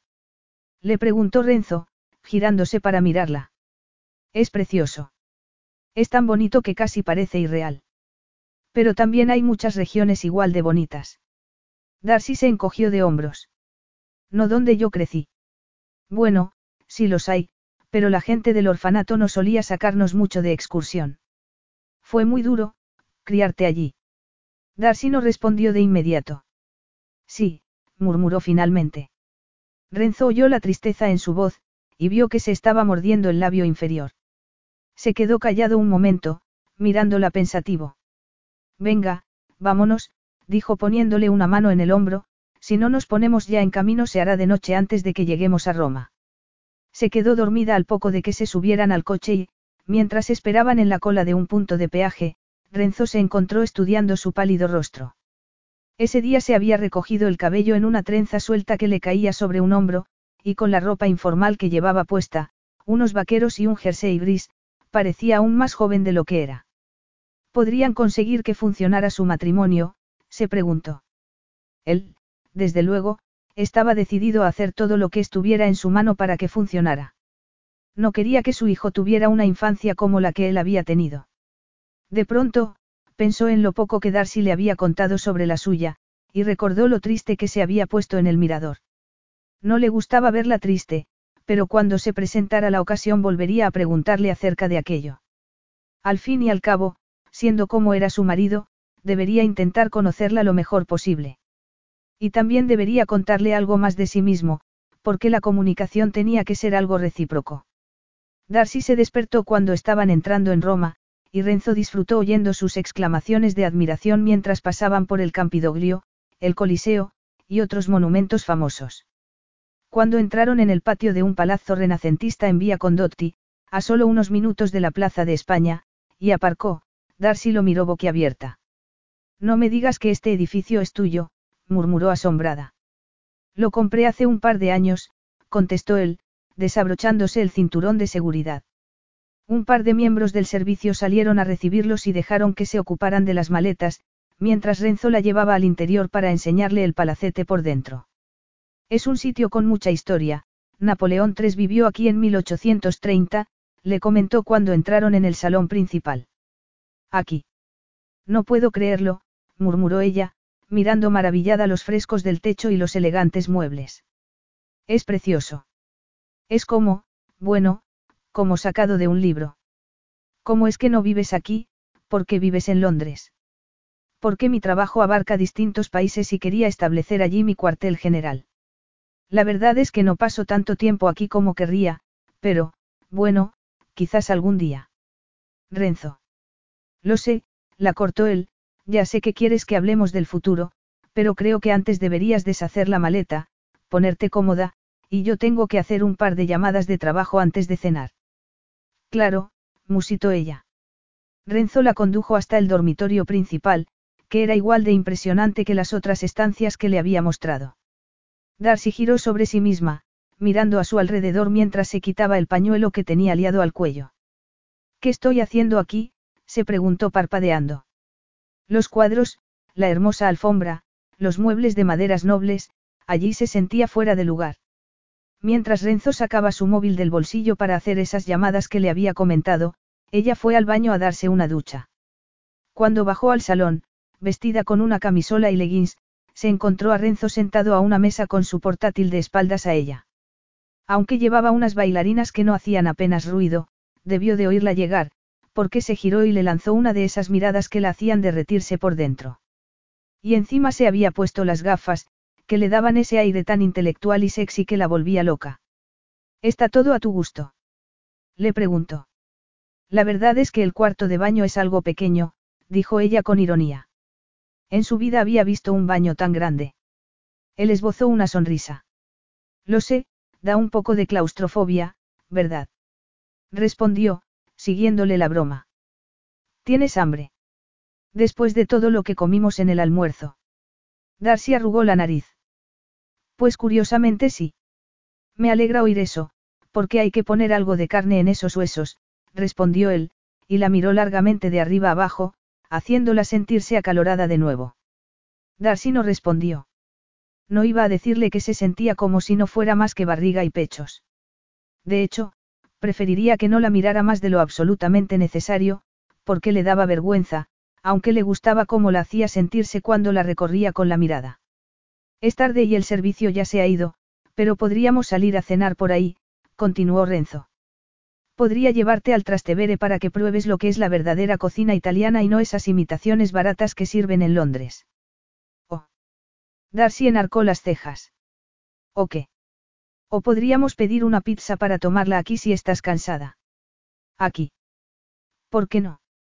Darcy se encogió de hombros y miró la mesa del comedor a través de la puerta abierta, una reluciente mesa de caoba con candelabros de plata. No sé, es que parece una mesa demasiado elegante para comer pizza. Una mesa es una mesa, Darcy, comas lo que comas en ella. Renzo podía decir lo que quisiera, pensó Darcy cuando estaban sentados a la mesa una hora después, comiendo pizza con las manos, pero aquello resultaba extravagante. Era como si se hubiesen colado en un museo para pasar la noche allí. ¿Te gusta? Le preguntó Renzo. Darcy, que estaba terminándose la última porción, se chupó los dedos y respondió. Está divina. Pero seguía pareciéndole un sueño irreal aún cuando volvieron al salón y Renzo le preguntó si le apetecía un poleo menta, una manzanilla con anís o algo así. Sin saber muy bien por qué, Darcy le preguntó si podría ser un chocolate caliente. Debía de ser un antojo. Renzo le respondió que no estaba seguro de que hubiera, y la sorprendió cuando volvió al cabo de unos minutos con una taza de humeante y espeso chocolate. Un recuerdo acudió a su memoria al tomarla en sus manos, tal vez reavivado por el olor del chocolate, y sintió una punzada en el pecho. Vaya, no tomaba chocolate caliente desde. Aquellas palabras se le habían escapado, y aunque se cayó y no terminó la frase, ya era demasiado tarde. ¿Desde cuándo?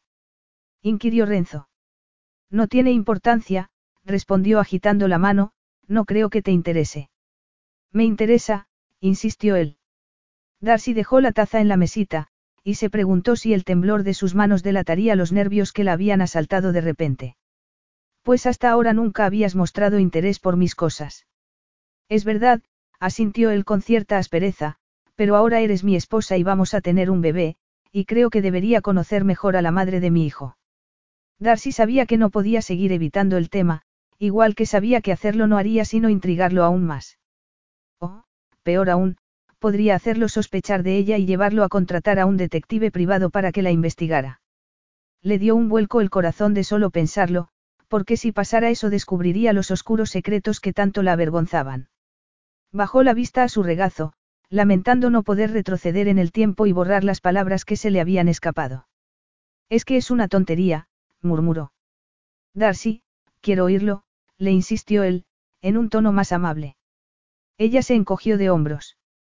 El olor del chocolate me ha recordado una ocasión en que, de niña, me llevaron a una cafetería a conocer a unos posibles padres de acogida. Las imágenes de aquel día acudieron a su mente, dolorosamente nítidas. Recordaba perfectamente las tartas del mostrador y a las camareras con sus delantales almidonados. Se había sentido incómoda pero esperanzada, mientras la trabajadora social observaba la interacción entre los dos adultos y ella, una niña pequeña que necesitaba desesperadamente un hogar. Le habían pedido un chocolate caliente, y se lo habían servido en una taza de cristal, con nata montada por encima y una brillante guinda en lo alto. Se había quedado mirándolo largo rato, temerosa de tocarlo por lo perfecto que era, y, cuando finalmente se lo había bebido, la nata le había dejado un bigote blanco sobre los labios que había hecho reír a la pareja. Esa risa cálida era lo que mejor recordaba. Padres de acogida. Repitió Renzo. Su profunda voz disipó aquellas imágenes del pasado. No tuve una infancia muy, estable. Mi madre se quedó huérfana a los 17 años. Las carreteras estaban muy resbaladizas por el hielo, y su padre tomó una curva a demasiada velocidad. Dijeron que había, que había bebido. Era Nochebuena, y ella estaba en casa, esperando a que volviesen su madre y él cuando llamaron a la puerta. Eran un par de agentes de policía, que le pidieron que se sentara antes de darle la noticia. Mi madre me contó que cuando se marcharon se quedó mirando aturdida el árbol de Navidad con los regalos debajo, unos regalos que nadie abriría, tragó saliva. Y, bueno, la invadió el pánico. No me sorprende. ¿Tenía algún pariente? Darcy sacudió la cabeza. La casa albergaba demasiados recuerdos, y acabó vendiéndola y con el dinero que había conseguido y lo que había heredado de sus padres se fue a Manchester sin una idea clara de qué quería hacer. ¿Se parecía a ti? Le preguntó él de repente. Sí. Bueno, al principio, respondió Darcy quedamente, antes de que las sustancias se apoderaran de ella. Los servicios sociales se hicieron cargo de mí a los dos años, y cuando tenía ocho mi madre fue a los tribunales para intentar recuperar mi custodia. Y lo consiguió. Darcy asintió. Cuando estaba limpia era capaz de fingir muy bien. ¿Y cómo fue, volver a vivir con ella? Darcy tragó saliva. No estaba segura de cuánto podía contarle antes de que la mirara con repugnancia y empezara a preguntarse si habría heredado a través de los genes las tendencias adictivas de su madre, o si sería capaz, como ella, de degradarse a sí misma para conseguir lo que quería. Ya te lo puedes imaginar, murmuró. Me utilizaba como escudo para tratar con su camello, o para abrir la puerta cuando venía alguien a quien le debía dinero. ¿Alguna vez te hicieron daño? Tuve suerte, se limitó a responder ella, suerte de que una asistente social se preocupara de verdad por mí y me sacara de allí. Me llevaron de vuelta al orfanato y, la verdad, fue un alivio. Allí tampoco se había sentido segura, nunca había sabido lo que era sentirse segura, pero al menos sí más segura que con su madre. ¿Y qué hiciste cuando dejaste el orfanato? Me fui a Londres. Me apunté a una escuela nocturna para completar mi educación y a la vez empecé a trabajar de camarera. Es uno de los pocos empleos en los que a nadie le importa que no tengas un título con tal de que sepas llevar una bandeja con bebidas sin derramarlas. Se quedó callada, y durante un buen rato no se oyó ruido alguno a excepción del tic-tac del reloj de pie, que Darcy sospechaba que tal vez llevara allí desde la época de Napoleón III. Entonces, comenzó a decir Renzo en un tono pensativo, puesto que durante toda tu infancia otros tomaron todas las decisiones por ti, ¿dónde querrías vivir cuando nazca el bebé? No solo no era la reacción que había esperado de él, sino también la pregunta más considerada que le habían hecho jamás, y Darcy temió ponerse sensible como le había pasado con la matrona cuando le había mostrado un poco de amabilidad y que se le saltaran las lágrimas o se le atragantaran las palabras. No, tenía que mantener la calma, y no debía hacerse ilusiones. Bastantes falsas esperanzas le habían dado en la vida como para magnificar las palabras de Renzo y acabar fantaseando con algo que él no había dicho. Preferiría vivir en Inglaterra, respondió lentamente. Italia es muy bonita, y me encanta estar aquí, pero me siento como una extranjera. Bueno, probablemente porque lo soy, añadió con una risa forzada. Entonces, en mi apartamento de Londres. Ella sacudió la cabeza. No, no quiero volver allí. Él pareció sorprendido, como si le pareciera increíble que acabase de rechazar un apartamento de lujo que valía millones de libras. ¿Por qué? Porque se sentía como si hubiera vivido allí otra vida, una vida que no quería revivir. En aquel apartamento se había comportado como alguien en quien ya no se reconocía, aquella Darcy que se ponía la lencería sexy que él le regalaba. No había sido más que su juguete, la que siempre acudía cuando él la llamaba, a la que no habría vuelto a ver si no se hubiera quedado embarazada. ¿Cómo podría reconciliar a aquella Darcy con la que era ahora, la que estaba preparándose para ser madre? ¿Cómo, cuando él jamás se había planteado hacerla parte de su vida. No es sitio para un bebé. Renzo enarcó las cejas. Espero que no estés proponiendo que nos vayamos a esa casita de juguete en la que vivías de alquiler en Norfolk. Pues claro que no. Pero sí me gustaría que fuera en un sitio tranquilo, una casa con jardín o con un parque cerca. Él asintió y esbozó una sonrisa. Creo que podré encontrar algo que se ajuste a esas características. Gracias, Renzo. Y ahora a la cama, anda, le dijo él. Pareces agotada. Sí que lo estoy, murmuró ella levantándose. Mientras subía al dormitorio se sorprendió al comprobar que, a pesar de su reticencia inicial a hablarle de su pasado, se había aligerado el peso que sentía en el corazón. Y se sentía agradecida, y hasta aliviada, de que no hubiera exteriorizado su espanto y su repugnancia. La mayor parte de la gente no era tan diplomática. Ahora lo único que quería era meterse en la cama, que él la rodeara con sus brazos, y que le susurrara al oído que todo iba a ir bien, pensó cuando entró en la habitación. No, la verdad era que quería más que eso. Podrían hacer el amor. En un libro que había leído sobre el embarazo decía que el sexo en los últimos meses del embarazo no suponía ningún problema siempre y cuando uno no se excediese ni probara posturas demasiado arriesgadas, recordó mientras se lavaba los dientes. Por primera vez en mucho tiempo sentía una pequeña llama de esperanza en el corazón, pero, cuando tomó el camisón que se había puesto en su noche de bodas, vaciló. Era demasiado sexy. ¿No sería mejor ponerse algo más discreto? Quería que se conocieran mejor, no un, aquí te pillo, aquí te mato, y para eso debían ir despacio. Sacó del armario una camiseta de Renzo y se la puso. La tapaba hasta la mitad del muslo. Se metió en la cama a esperarlo, pero los minutos pasaban y Renzo no aparecía. Intentó bloquear sus pensamientos, que zumbaban en su mente como un mosquito en una habitación a oscuras, pero algunos se negaban a irse. Y es que, aparte del beso en la boda, Renzo no había vuelto a tocarla. Y entonces se le ocurrió algo, algo que quizá había sido demasiado arrogante como para tener en cuenta, y si ya no la deseaba. Se quedó mirando el reloj de la mesilla, viendo cómo pasaban lentamente los minutos, las once, las doce, y al cabo terminó venciendo el cansancio y no supo a qué hora se acostó Renzo, porque se quedó dormida y no lo oyó llegar. Capítulo 9. Bueno, ¿qué me dices? Cuenta con tu aprobación. Los ojos de Renzo no se apartaron del perfil de Darcy mientras miraba la imponente mansión del este de Sussex. La brisa, que traía el olor del mar, agitaba sus rizos cobrizos, y una gaviota que se dirigía hacia la costa pasó por encima de ellos con un graznido. Mientras admiraba las hermosas facciones de Darcy, que seguía distante con él, pensó en lo irónico que resultaba que aquella mujer, con la que había pasado más tiempo que con ninguna otra, siguiera siendo la más enigmática.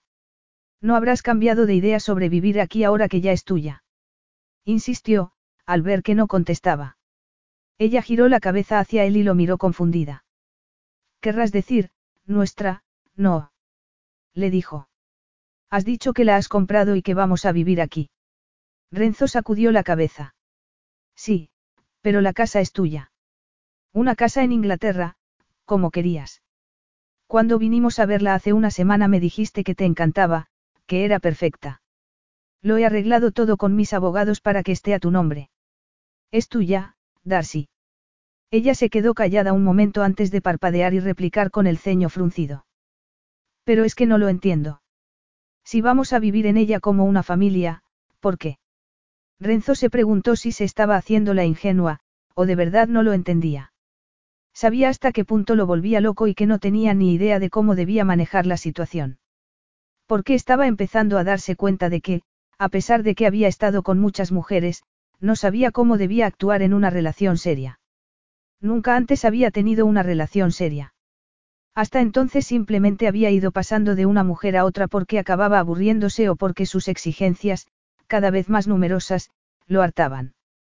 Pero Darcy era su esposa y con ella no podía hacer eso. Ni quería hacerlo. Nunca había querido hijos, pero ahora que iba a ser padre eso había cambiado por completo. Estaba tan ansioso por tener a aquel bebé en sus brazos, por enseñarle todo lo que sabía, por verlo crecer, que casi sentía miedo. Pero Darcy era un misterio que no conseguía resolver. Se había encerrado en sí misma desde aquella noche en Roma en que le había hablado de su pasado. Jamás se habría imaginado que su infancia hubiese podido ser tan dura. Esa noche, cuando ella se había ido a la cama, se había quedado sentado en el salón, bebiendo whisky y pensando en todo lo que le había contado. Las emociones eran algo difícil de asimilar para él, y había terminado haciendo lo que hacía siempre, compartimentar la información y archivarla en su cerebro con la intención de abordarla en otro momento, aunque luego nunca llegara a hacerlo. Cuando entró en el dormitorio y se metió en la cama con ella, Darcy ya estaba dormida. Por la mañana habían salido fuera a desayunar, y ninguno de los dos había dicho una palabra sobre lo que ella le había revelado la noche anterior. Darcy se había encerrado en sí misma, y él tenía la impresión de que, si no dejaba que llevase aquello a su ritmo, solo conseguiría que se distanciase aún más de él. Pero no estaba funcionando. De día lo miraba con recelo, y por las noches, cuando se metían en la cama, se quedaba muy quieta, conteniendo el aliento, como desafiándolo a que se atreviera a acercarse a ella. Si hubiera sido otra mujer la habría atraído hacia sí y la habría besado hasta que estuviese dispuesta, ansiosa porque la poseyera. Pero Darcy no era cualquier mujer, era su esposa. Y en su estado parecía tan frágil, de hecho, en las últimas semanas había cancelado un viaje a Nueva York y otro a París, temeroso de que pudiera ponerse de parto antes de tiempo, aunque aún faltaban tres semanas para que saliera de cuentas. Vamos dentro, le dijo abruptamente. Sacó la llave y abrió la puerta, haciéndose a un lado para quedar si entrara primero. Sus pasos resonaban en la casa, que estaba vacía salvo por los pocos muebles que ya habían llegado. La puerta se cerró tras ellos, y al darse la vuelta vio que Darcy seguía mirándolo confundida. ¿Por qué has puesto la casa a mi nombre? No lo entiendo. ¿Por qué era importante que tuvieras algo que te diera seguridad? Un lugar que pudieras considerar tu hogar sí. Si nuestro matrimonio no funciona. Eso es. Pero tú dijiste que. Ya sé lo que dije, la interrumpió él, pero no conté con que las cosas fuesen a resultar más difíciles de lo que había previsto. Tan insoportable te parece mi compañía. Yo no he dicho eso, replicó el impaciente, y de pronto las palabras salieron como un torrente de su garganta. A lo que me refiero es a que me muero por volver a hacerte mía, pero parece que tú ya no me deseas. Darcy se quedó mirándolo anonadada. No se lo había imaginado, él la deseaba también. Pero entonces, ¿por qué en todas esas semanas no la había tocado? ¿Por qué siempre se iba tarde a la cama? Como no la había tocado desde aquella noche en Roma, cuando le había contado más cosas de su madre, había pensado que le repugnaba y que por eso estaba distanciándose de ella. Pero, aunque hubiera interpretado mal su comportamiento, ¿qué pasaba con ella? ¿Por qué había asumido un papel pasivo en la relación? ¿Por qué esperaba siempre a que Renzo diera el primer paso? Podría ser que simplemente estuviera siendo precavido porque temiera dañar al bebé. Tal vez no supiera que si tenían cuidado no habría por qué preocuparse. Renzo le había enseñado todo lo que sabía sobre el sexo, no era aquella una oportunidad para que le enseñara algo que él no sabía. Fue hacia él y, poniéndose de puntillas, apretó sus labios contra los de él. Renzo dio un respingo, pero le rodeó la cintura con los brazos e hizo el beso más profundo. Darcy, que sintió pronto que estaba derritiéndose por dentro, se obligó a despegar sus labios de los de él para decirle. Vamos arriba. Arriba. ¿No dijiste que habían traído ya la cama y el colchón? Sí, pero... Darcy lo tomó de la mano antes de que pudiera decir nada más y tiró de él hacia las escaleras. Desvístete, le dijo a Renzo cuando entraron en el dormitorio, quitándose el abrigo y dejándolo caer al suelo. Los ojos de él no se apartaron de ella mientras se deshacía de la chaqueta, el jersey y los pantalones. Pronto toda la ropa estuvo desperdigada a su alrededor. Darcy se sentía un poco incómoda desnuda delante de él con la gran tripa de embarazada. Me siento, como una pelota de playa, murmuró. Bobadas, replicó él con voz ronca. Estás preciosa. Eres como una manzana apetitosa y perfecta a punto de caer del árbol. Cuando la atrajo hacia sí, se estremeció entre sus brazos. ¿Tienes frío? Ella sacudió la cabeza. No, es que te deseo tanto. Yo a ti también.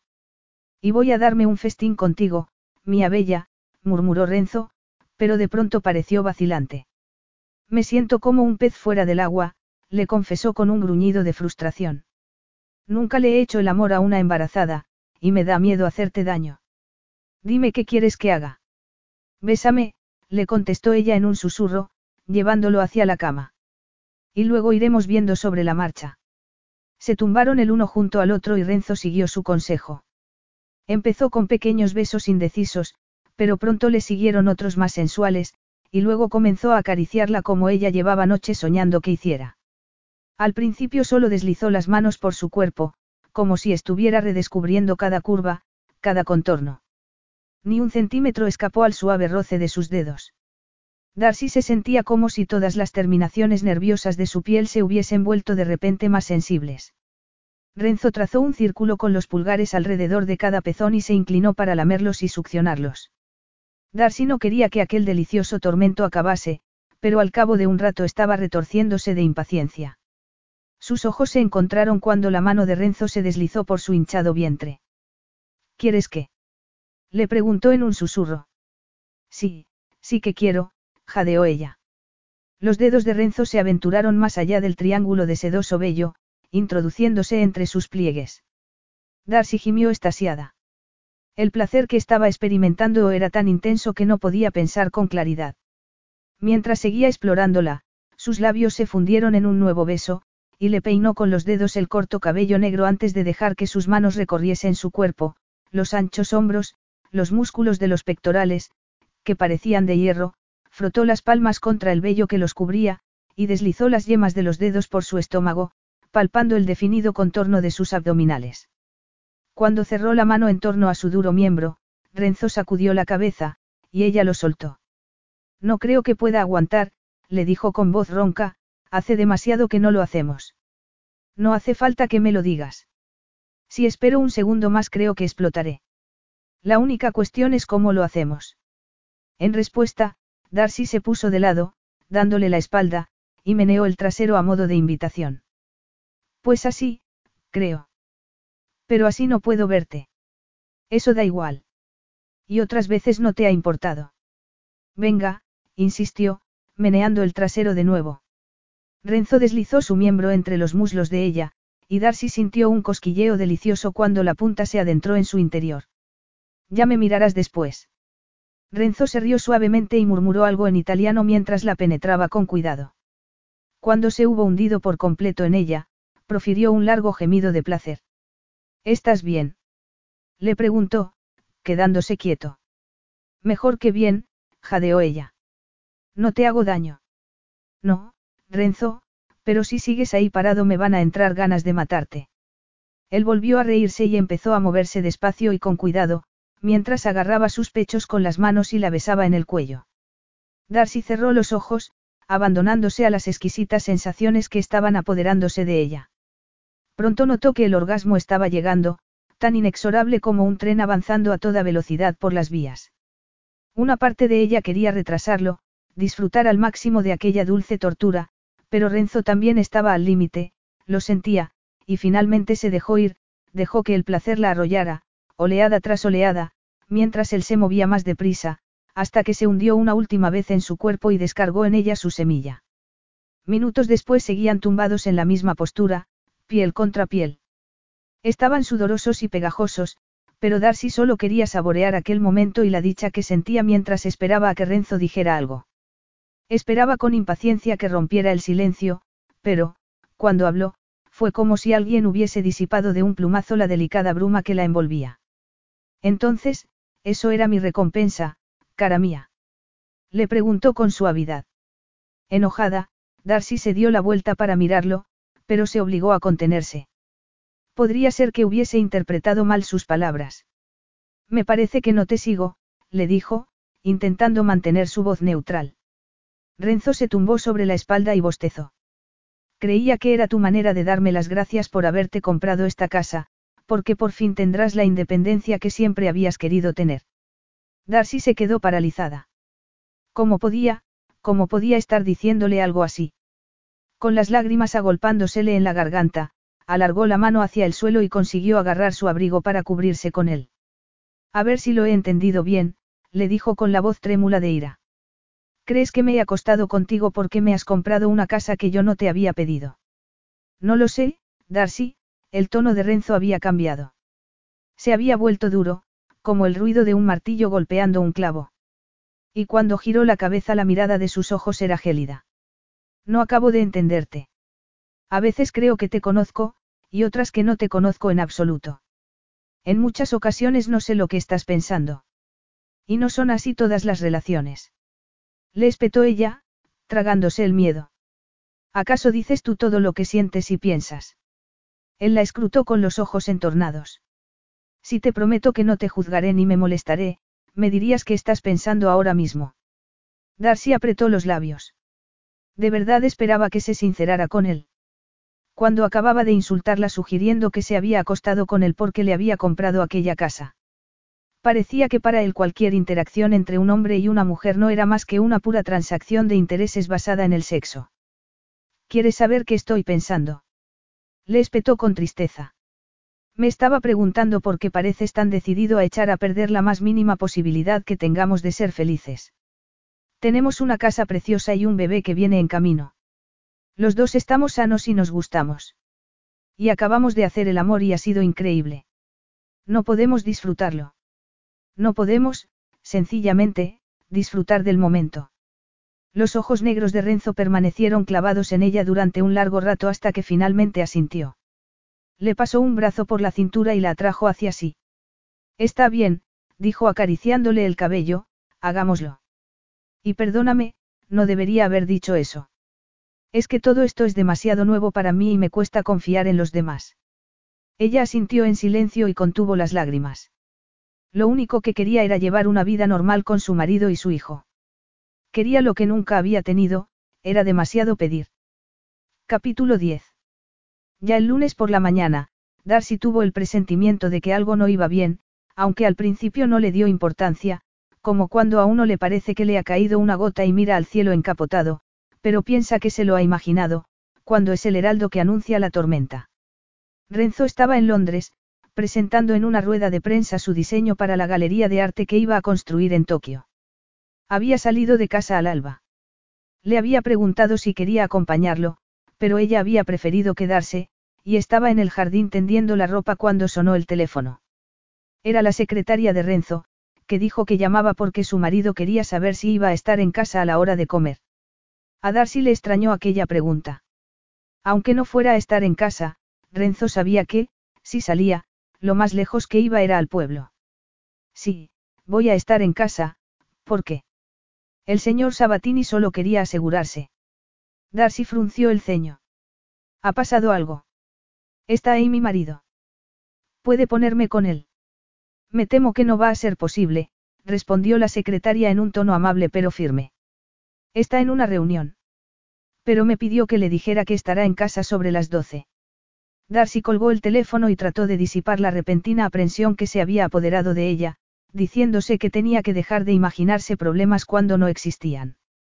Sin embargo, por más que intentó pensar de forma positiva, no consiguió sacudirse aquel mal presentimiento que había germinado en su interior.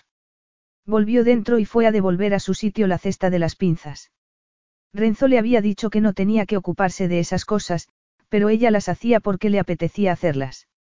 Sabía que Renzo quería contratar a una asistenta y también a un chofer para que la llevara y la trajera en vez de dejarle que condujera, pero ella no quería pasarse todo el día sentada.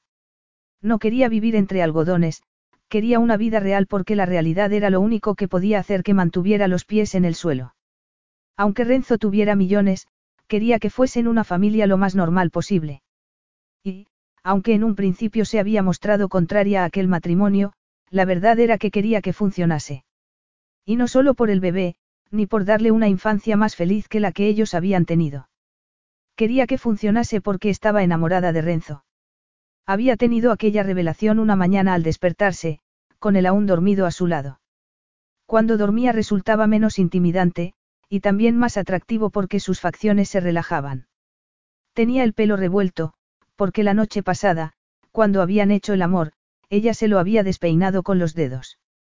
Y mientras lo miraba, la invadió un profundo sentimiento, un sentimiento cálido, y se preguntó cómo no se había dado cuenta antes. Lo amaba, sí, lo amaba. Le había robado el corazón el mismo día en que se conocieron en el club nocturno, cuando giró la cabeza y se lo encontró mirándola como si solo tuviera ojos para ella. Y, si el destino, o simplemente un embarazo no planeado, le había dado la oportunidad de explorar sus sentimientos, tenía que aprovecharla al máximo. Tal vez él no sintiera lo mismo por ella, pero se había convencido de que con el tiempo la pasión que despertaba en él podría convertirse al menos en cariño. Estaba decidida a ser la mejor compañera, le brindaría su amistad, su respeto y mantendría viva la llama de la pasión. Y si en algún momento se descubriera anhelando algo más, bueno, tal vez tendría que aprender a apreciar lo que tenía y dejarse de fantasías de cuentos de hadas con final feliz. Se fue a la cocina, y se puso a hacer la comida, pasta con salsa pesto casera. Cuando ya tenía cocida y escurrida la pasta y lista la salsa, se preparó un té y acababa de sentarse a descansar cuando oyó abrirse y cerrarse la puerta de la entrada. Estoy en la cocina. Dijo. Oyó los pasos de Renzo acercándose, y levantó la cabeza con una sonrisa para darle la bienvenida, pero la sonrisa se desvaneció de sus labios cuando vio su expresión torva. Dejó la taza en la mesa con manos temblorosas. ¿Ha ocurrido algo? Él no respondió, y su temor no hizo sino aumentar. Tenía los puños y la mandíbula apretados, y todo su cuerpo estaba tenso, como si estuviese a solo un paso de perder los estribos. Renzo, ¿qué pasa? Él la abrazó con la mirada. No lo sé, dímelo tú. Estás asustándome. ¿Qué pasa? No entiendo nada. Yo tampoco lo entendía, respondió él con una risa áspera y amarga. Pero ahora empiezo a entenderlo todo. De su bolsillo sacó un sobre que plantó en la mesa. Estaba todo arrugado, como si lo hubiera estrujado en su mano para tirarlo a la papelera y luego hubiese cambiado de opinión y lo hubiese alisado como había podido. En él podía leerse el nombre de Renzo garabateado en mayúsculas.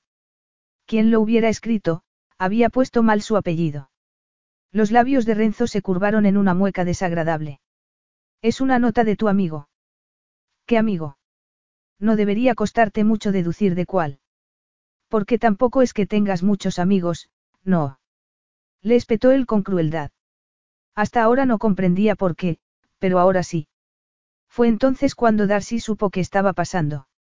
Había visto muchas veces la mirada de desprecio que había en los ojos de Renzo. Sintió una punzada en el pecho y la asaltó una espantosa certeza de que podía ir despidiéndose de sus esperanzas de tener una vida normal y feliz junto a él. ¿Qué dice? ¿Tú qué crees que dice? Darcy tragó saliva. Léemelo, le pidió. Por favor. Renzo le lanzó otra mirada de desprecio antes de sacar del sobre la cuartilla doblada y manuscrita, y empezar a leer en voz alta, aunque algo le decía que Darcy ya sabía lo que decía. Sabía que Pamie Denton era una furcia. La mayor cortesana de todo Manchester. Pregúntele a su esposa quién era su madre, arrojó la cuartilla y el sobre encima de la mesa. De nada sirve que te preguntes si reconoces la letra, porque está en mayúsculas, pero me imagino por las faltas de ortografía y la pésima caligrafía, que es ese tal Drake Bradley quien ha escrito esto, y que es el comienzo de un torpe intento de chantaje, ¿no te parece? Si hubiera sido otra persona, Darcy le habría dicho que no quería hablar de eso, pero Renzo era su marido, el padre del bebé que crecía en su vientre. No podía esconder bajo la alfombra lo que la avergonzaba y esperar a que desapareciera. Quizá hubiese llegado el momento de dejar de huir de la verdad, de tener el valor de ser la persona que era, en vez de la persona forjada por los pecados del ayer. Le martilleaba el corazón y se notaba la boca seca, pero inspiró profundamente y le dijo. Si me dejas, querría explicártelo. Él la miró con una expresión inflexible. Adelante, explícate.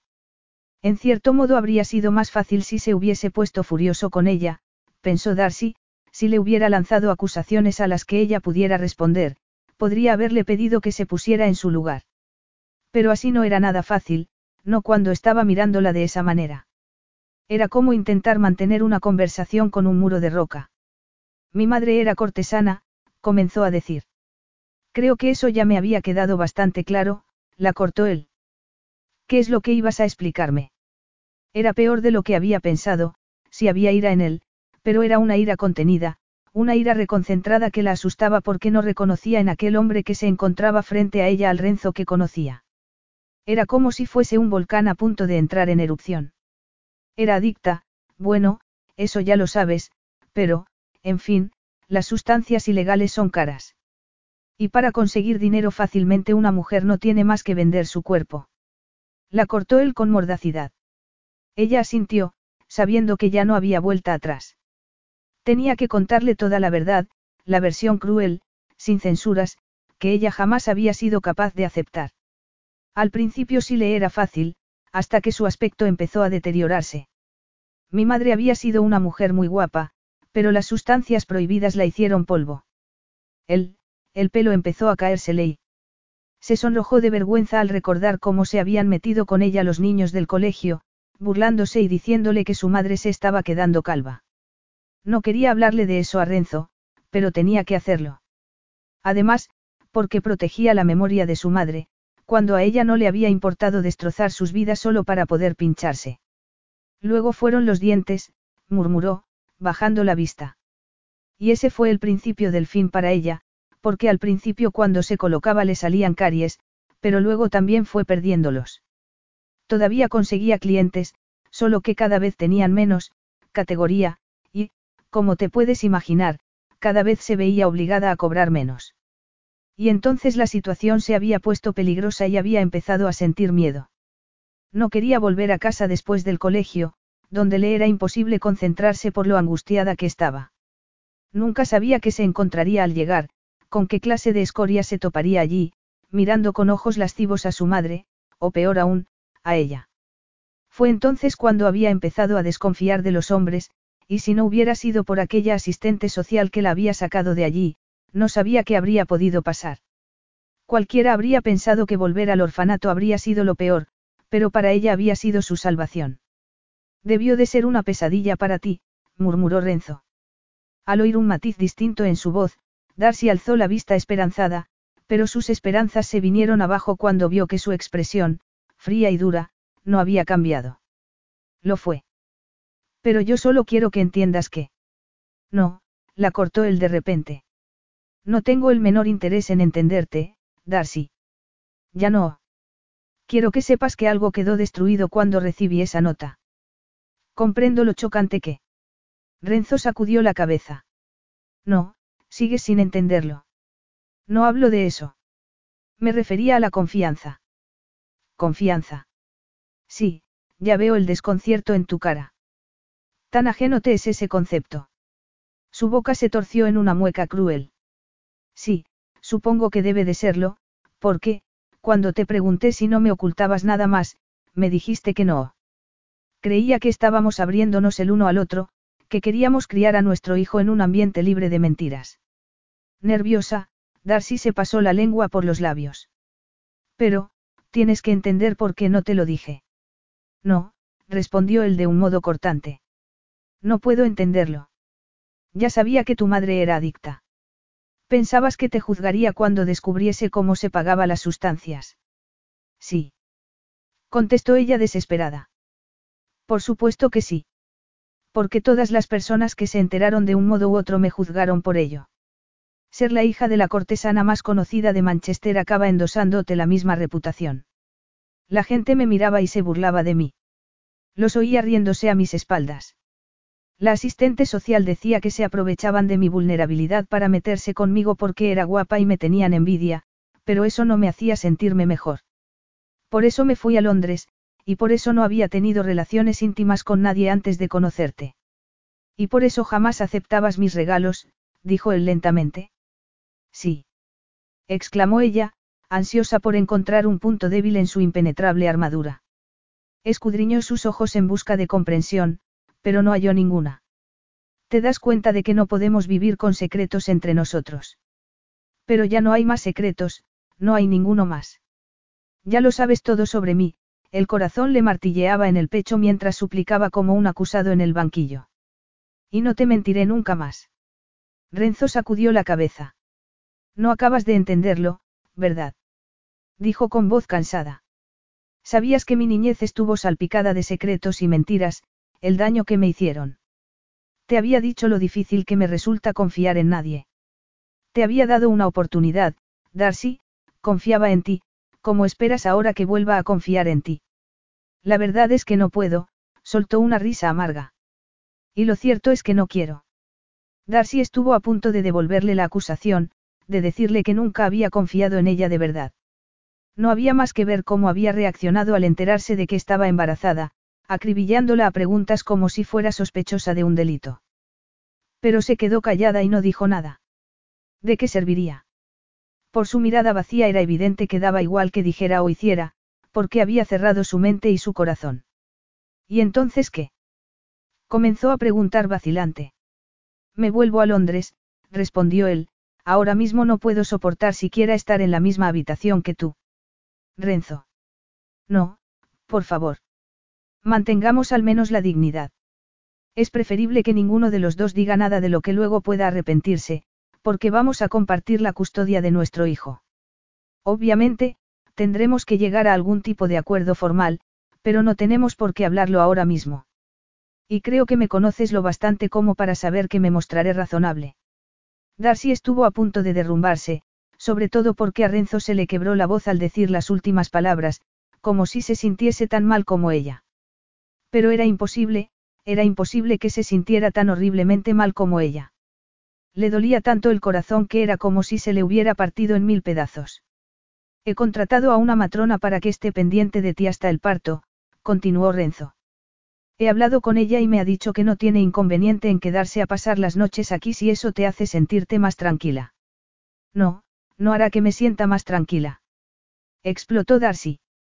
No quiero a una extraña viviendo aquí. Él dejó escapar una risa sarcástica. No, supongo que no. Vivir con una extraña es algo que yo no te recomendaría. Tras decir eso, se dio media vuelta y se marchó. Darcy, que había logrado ponerse de pie aunque le temblaban las piernas, fue hasta la ventana y lo vio alejándose por el jardín. Pensó en correr tras él, agarrarlo de la manga de su cara chaqueta italiana y suplicarle que le diera otra oportunidad, que se quedase, pero lo único que le quedaba era su dignidad. Por eso se quedó allí, de pie, siguiéndolo con la mirada hasta que se metió en el coche y desapareció calle abajo. No se volvió en ningún momento, ni giró la cabeza para mirarla una última vez. Capítulo 11. Después de que él se hubiera ido, una profunda desolación invadió a Darcy. Se sentía como si estuviera de pie a la orilla del mar en un frío día de invierno con un gélido viento azotándole el rostro. Tenía que mantener la cabeza fría. Lo que importaba era su bebé, era lo único que importaba.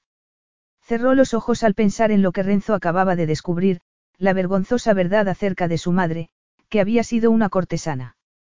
Se vería obligada algún día a contarle a su hijo qué clase de mujer había sido su abuela. La sola idea hizo que se le encogiera el corazón.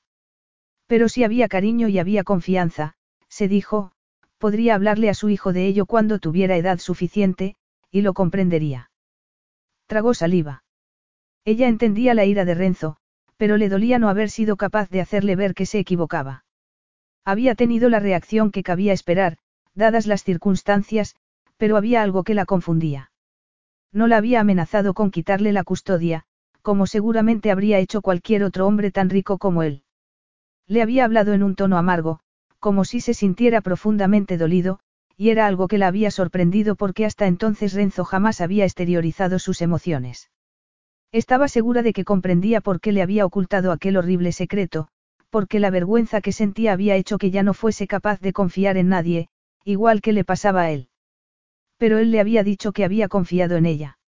De verdad lo había hecho. Bueno, había confiado en que se tomaría la píldora y, cuando se había quedado embarazada había confiado en la explicación que le había dado. También había confiado en ella cuando, en su primera visita a la Toscana, le había contado cosas sobre su infancia que no tendría por qué haberle contado. Y cuando habían vuelto a Inglaterra le había dado una llave de su apartamento. Nunca le había dicho con palabras que confiara en ella, pero muchas veces las palabras no eran más que eso, palabras. Él se lo había demostrado con hechos. Tal vez no estuviera enamorado de ella, pero que le hubiera otorgado su confianza, y más con lo que le costaba confiar en nadie, era algo muy importante para ella, y lo había echado todo a perder. Los ojos se le llenaron de lágrimas. Sí, lo había echado todo a perder porque no había confiado en él. Renzo no la había juzgado al enterarse de que su madre había sido adicta, y estaba segura de que tampoco la habría juzgado si le hubiese contado que había sido cortesana. Lo que había hecho que se fuera con tanta rabia contenida era que le había mentido, que le había ocultado sus secretos todo ese tiempo. ¿Qué iba a hacer ahora? se preguntó mirando el brillante cielo azul, que parecía estar burlándose de ella. Iba a quedarse allí con esa matrona que Renzo había contratado, a esperar a que llegase el bebé. Iba a pasar un día tras otro atormentada por los remordimientos y por la sensación de que había echado a perder lo mejor que le había ocurrido en la vida.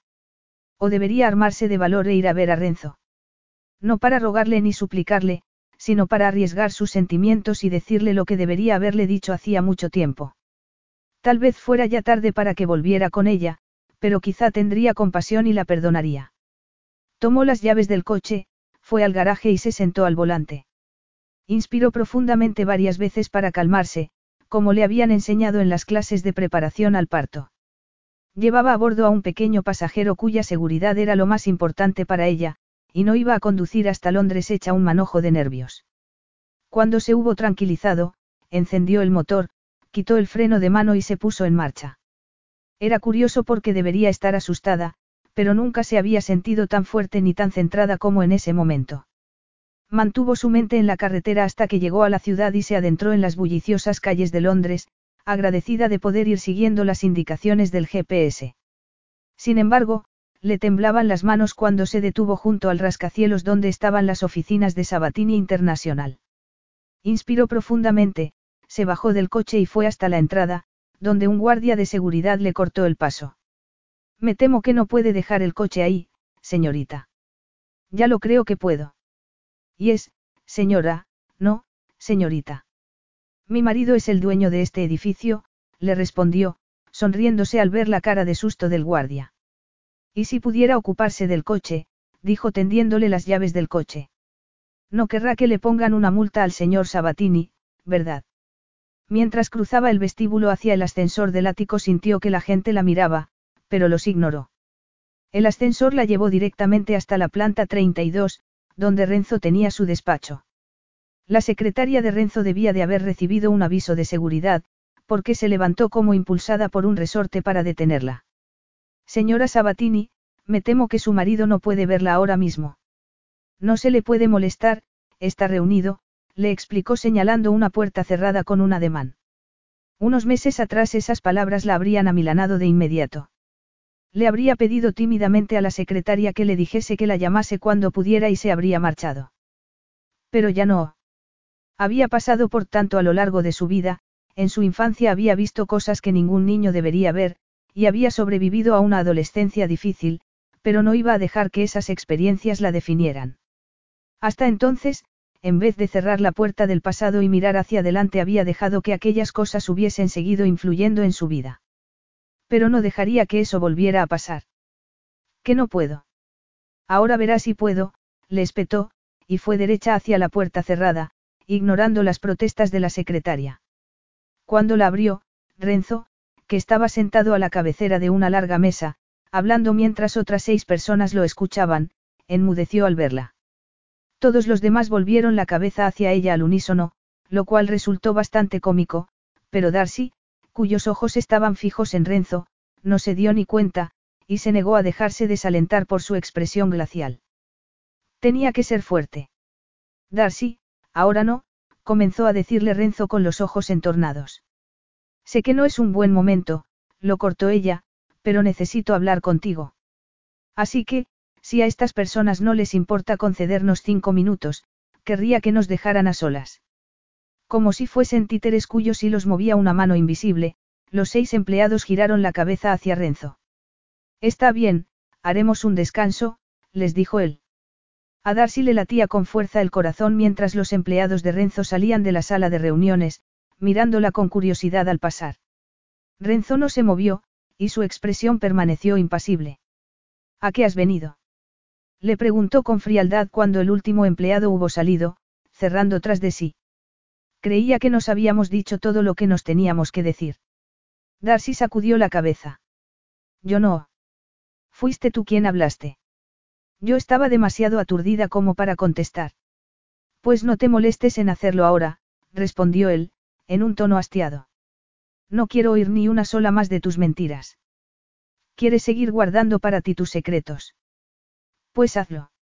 O búscate a un hombre en el que confíes lo suficiente como para contarle la verdad. Darcy tragó saliva. Si confío en ti, Renzo. Me ha llevado todo este tiempo atreverme a hacerlo, pero quiero que sepas que era porque tenía miedo, y porque he sido una estúpida. No podía creerme que alguien tan maravilloso como tú quisiese formar parte de mi vida, y pensé, se le atragantaron las palabras y se le saltaron las lágrimas. Pensé que la única manera de retenerte a mi lado era siendo quien creías que era. Me aterraba que descubrieses quién era en realidad, que me alejases de ti, incluso antes de quedarme embarazada y... Mira, Darcy, no puedes venir aquí y... No, lo interrumpió ella con fiereza. Un par de lágrimas rodaron por sus mejillas, pero se las enjugó furiosa con el dorso de la mano. Déjame terminar. Debería sentirme bien conmigo misma por haber dejado atrás la terrible infancia y adolescencia que tuve. Debería haberme alegrado de haber encontrado a un hombre que estaba dispuesto a cuidar de mí y de nuestro hijo. Debería haberme dado cuenta de que para ti había supuesto un gran esfuerzo hablarme de tu pasado y darme una llave de tu apartamento. Debería haber pensado en el significado de esos gestos, pero el miedo me cegaba y me impedía atreverme a confiar en ti. Y sí, en vez de mantener mis sentimientos bajo llave, debería haberme abierto a ti, y es a lo que he venido, a contarte el mayor de mis secretos. Él se quedó inmóvil. Otro más. Sí, murmuró ella, el último. Y si voy a compartirlo contigo no es porque quiera ni espere nada a cambio, sino porque quiero que lo sepas, le temblaba la voz, pero le daba igual. Tenía la oportunidad de enmendar las cosas, y lo que iba a decirle era la verdad y no le importaba cuáles fueran las consecuencias. Te quiero, Renzo. Te quise desde el primer momento en que te vi. Fue como si me golpeara un rayo, y esa sensación no desapareció, sino que fue en aumento. La primera vez que hicimos el amor fue tan intenso que me sobrecogió, y sé que si me apartas de ti jamás encontraré a nadie que me haga sentir como me hace sentir tú, concluyó bajando la vista. Durante un buen rato permanecieron en silencio. Los fuertes latidos de su corazón resonaban en sus oídos, y no se atrevía a mirar a Renzo, por temor a ver rechazo en su rostro, pero tenía que hacerlo, tenía que mirarlo. Si algo había aprendido de todo aquello, era que tenía que enfrentarse a la realidad, por dolorosa que pudiera ser. ¿Cómo has venido? Le preguntó él de repente. Ella parpadeó aturdida. En, en coche. Le dejé las llaves al guardia de seguridad para que lo aparcara. Así que pensaste, comenzó a decir Renzo, que podías presentarte aquí, interrumpir la reunión en la que estaba, soltarme unas cuantas palabras bonitas y que con eso se arreglaría todo. Solo, solo he hecho lo que creía mejor. Mejor para ti, querrás decir. Renzo, yo. No. La cortó él sin contemplaciones. Sus ojos negros relampagueaban. Lo que te dije iba en serio, Darcy. No quiero vivir así, preguntándome qué será lo próximo que descubra sobre ti, sin saber qué estás ocultándome. Darcy sabía que no podía culparlo por dudar de ella. Había traicionado su confianza, y la esperanza que había albergado de que pudiera perdonarla se marchitó en un instante y murió. Apretó los labios, tratando de contener las lágrimas. No iba a llorar, no iba a llorar. Entonces, Supongo que no hay nada más que decir, murmuró. Me iré para que puedas seguir con tu reunión, tragó saliva. Estoy segura de que podremos llegar a un acuerdo amistoso por el bien de nuestro hijo, se dirigió hacia la puerta y se detuvo un momento para mirarlo una última vez. Adiós, Renzo. Cuídate. Renzo se quedó mirándola hasta que salió y cerró. Al poco la puerta volvió a abrirse y entró su secretaria. Lo siento mucho, Renzo, se disculpó balbuceante. Yo no.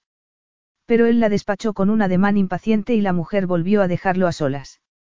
Paseó arriba y abajo por la sala de reuniones, irritado, recordando las palabras de Darcy y sus ojos llenos de lágrimas. Estaba siendo injusto con ella. Pensó en la vida que había tenido, en lo insoportable que había debido de ser, en todas aquellas cosas sórdidas que debía de haber presenciado, y en que había sobrevivido. Pensó también en cómo había salido adelante. Había conseguido un trabajo digno, aunque fuera humilde, y se había pagado clases para mejorar su educación. Era una mujer independiente, con orgullo, que se había negado a aceptar regalos de él, y no lo había hecho para hacer un papel ante él, lo había hecho porque lo sentía así. Había tenido miedo a abrirse a él por temor a que la rechazase, como sin duda le habría pasado unas cuantas veces. Y era lo que había hecho, la había rechazado y la había dejado marchar, justo después de que ella le declarase su amor. Su amor. Y él lo había desdeñado como si no valiese nada. Un espantoso temor lo invadió. Salió de la sala de reuniones y se dirigió al ascensor sin mediar palabra con su secretaria, que lo miró contrariada al verlo pasar. El guardia de seguridad habría llevado el coche al aparcamiento del sótano, pero mientras bajaba los segundos se le hicieron eternos y miró su reloj angustiado, seguro de que Darcy ya se habría ido. Cuando entró en el aparcamiento, un horrible sentimiento de culpabilidad lo invadió mientras paseaba la mirada por los coches aparcados, intentando encontrar el de Darcy. Y, justo cuando estaba a punto de perder la esperanza, oyó el ruido de la puerta de un coche cerrándose y al mirar en aquella dirección la vio, sentada al volante y colocándose el cinturón de seguridad. Corrió hacia allí, y Darcy se sobresaltó cuando apareció a su lado y plantó las manos en la ventanilla del copiloto. Darcy, lo siento, le dijo, pero ella sacudió la cabeza con una mirada triste. Déjame entrar, le pidió, pero ella volvió a sacudir la cabeza y metió la llave en el contacto con una mano temblorosa. Darcy, abre la puerta o romperé el condenado cristal, le dijo alzando la voz. Ella debía de creerlo capaz, porque al cabo de un segundo oyó el clic del cierre. Abrió la puerta y se metió en el coche con ella antes de que pudiera cambiar de opinión. Darcy, comenzó. No quiero hablar, lo cortó ella con fiereza. Ahora no. Tenía los ojos enrojecidos, había estado llorando.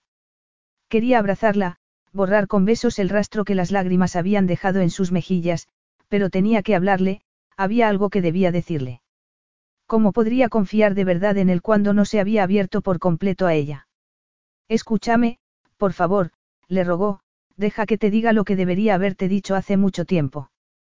Has transformado mi vida por completo. Me has hecho sentir cosas que jamás creí que llegaría a sentir, cosas que no quería sentir porque tenía miedo de lo que podrían hacerme, porque había visto en mis padres el daño que pueden hacerse dos personas. Pero me he dado cuenta de que. Inspiró profundamente, y tal vez Darcy pensó que no iba a continuar, porque entornó los ojos y le preguntó con recelo. ¿De qué? De que el mayor daño, lo peor que me podría ocurrir es no tenerte a mi lado. Hace un rato, cuando te fuiste, de pronto me encontré pensando en cómo sería mi vida sin ti, y me sentí como si unos enormes nubarrones negros hubieran tapado por completo el sol. Muy poético, dijo ella con sarcasmo. Quizá a tu próximo ligue le gustaría oír eso antes de que sea demasiado tarde. No parecía dispuesta a ceder ni un ápice, pero eso no hizo sino que sintiera aún más respeto por ella. Pero estaba luchando por algo en lo que hasta entonces nunca había pensado en términos concretos, en su futuro. Y hay algo más que tienes que saber, añadió con suavidad.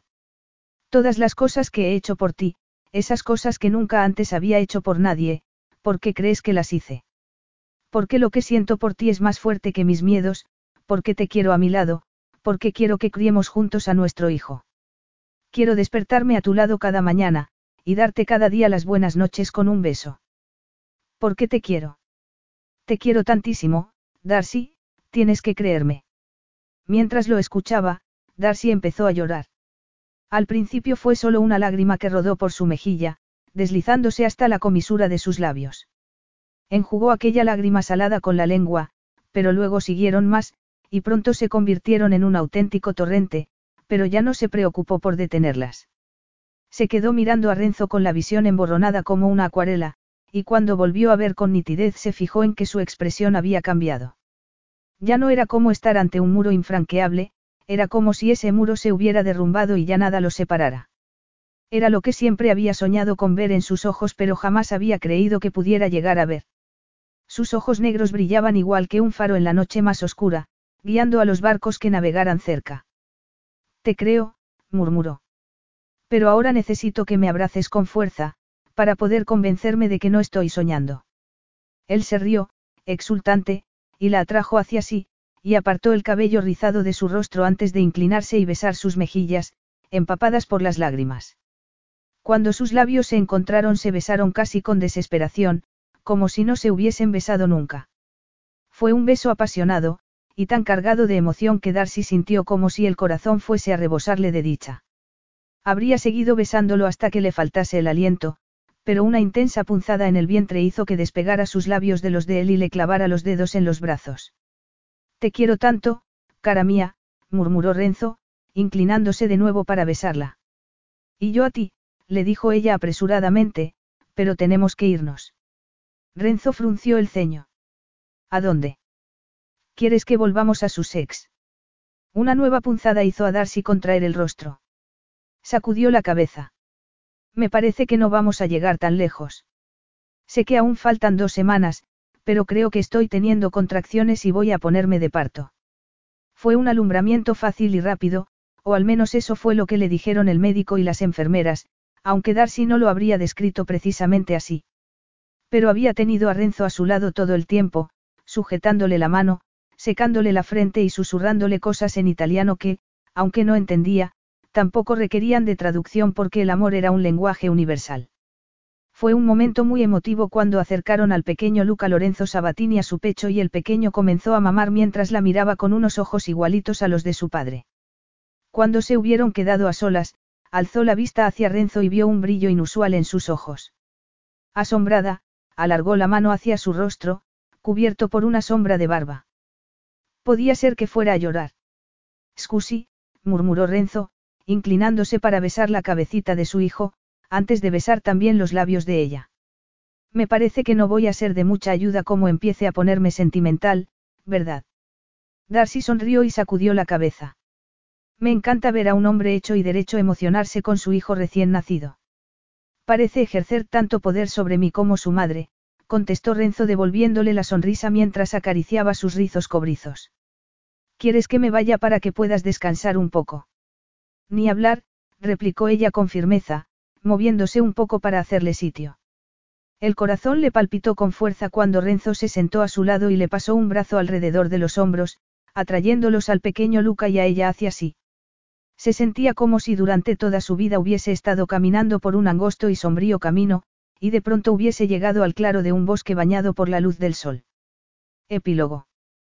Tras quitarse los zapatos y dejarse caer en el sofá con un suspiro de satisfacción al final de un largo día, Darcy frunció el ceño cuando Renzo le tendió una caja plana y de forma cuadrada recubierta de cuero. ¿Qué es esto? Le preguntó. Renzo enarcó las cejas. No se supone que los regalos deben ser una sorpresa. Pero es que no es mi cumpleaños. No, pero es el de Luca. Darcy levantó la vista de la caja, y le sonrió. Le costaba creer que su pequeño acabase de cumplir un año. Un año a lo largo del cual había cautivado a todos los que lo conocían con su dulzura y su curiosidad. Habían organizado una pequeña fiesta con globos, banderines de colores y una tarta, y habían invitado a varios amigos y vecinos con sus hijos. Ahora que sabía que tenía el amor de su marido y que se había liberado de la vergüenza que había arrastrado todos esos años por el pasado, Darcy había empezado a abrirse a la gente y a hacer amistades en el vecindario y también en la Toscana, donde iban siempre que podían a pasar unos días. Tener amigos de verdad, aunque su mejor amigo sería siempre su esposo, era algo que la hacía muy feliz. Ábrelo, la instó Renzo. Cuando abrió la caja, se encontró con un impresionante collar de esmeraldas. Confundida, alzó los ojos hacia Renzo. Justo después de que naciera su hijo, Renzo había ido a ver a Drake Bradley y lo había persuadido para que le dijera dónde había empeñado el collar de diamantes que había robado. Había logrado grabar su confesión a escondidas con el móvil, y le dio la opción de llevarlo ante un juez que lo enviaría derecho a la cárcel, o que se comprometiese a reformarse y cambiar de vida. Le ofreció un puesto de desescombrador, y Drake no solo aceptó, sino que lo sorprendió al demostrar que era capaz de trabajar bien y ganarse el sueldo. Desde entonces había tratado a Renzo con la misma lealtad que un perro apaleado mostraría hacia el hombre que lo había recogido de las calles. Al recuperar el collar de diamantes, Renzo lo había llevado a casa, y después de relatarle todo lo ocurrido, le había dicho. Me imagino que no querrás volver a ponerte este collar, no. Ella había sacudido la cabeza. No, demasiados malos recuerdos, le había respondido ella. Al día siguiente, Renzo lo había entregado a una asociación benéfica para que lo subastaran de nuevo. Y desde entonces Darcy no había vuelto a acordarse de aquello. Pero, Renzo, murmuró, ¿por qué me has comprado esto? Es demasiado para mí. No, no lo es, replicó él con firmeza. Ni aunque te hubiera comprado todo lo que tenían en la joyería habría sido demasiado para ti. Te quiero, Darcy, te quiero por todo lo que me has enseñado y por toda la felicidad que me has dado. Tú me has convertido en el hombre que soy, un hombre mucho mejor que el que era antes de conocerte, le dijo. Luego esbozó una sonrisa y añadió, además, las esmeraldas van muy bien con tus ojos. Ella sonrió emocionada, y se le escaparon un par de lágrimas, pero él se la secó con el pulgar. Darcy dejó sobre la mesita la caja con el collar de esmeraldas, que para ella en el fondo no eran más que piedras. Lo que para ella era de un valor incalculable era el amor de su marido y de su hijo.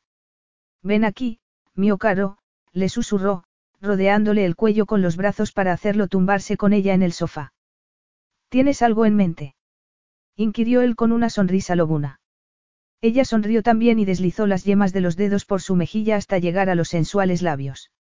Voy a demostrarte cuánto te quiero. Fin.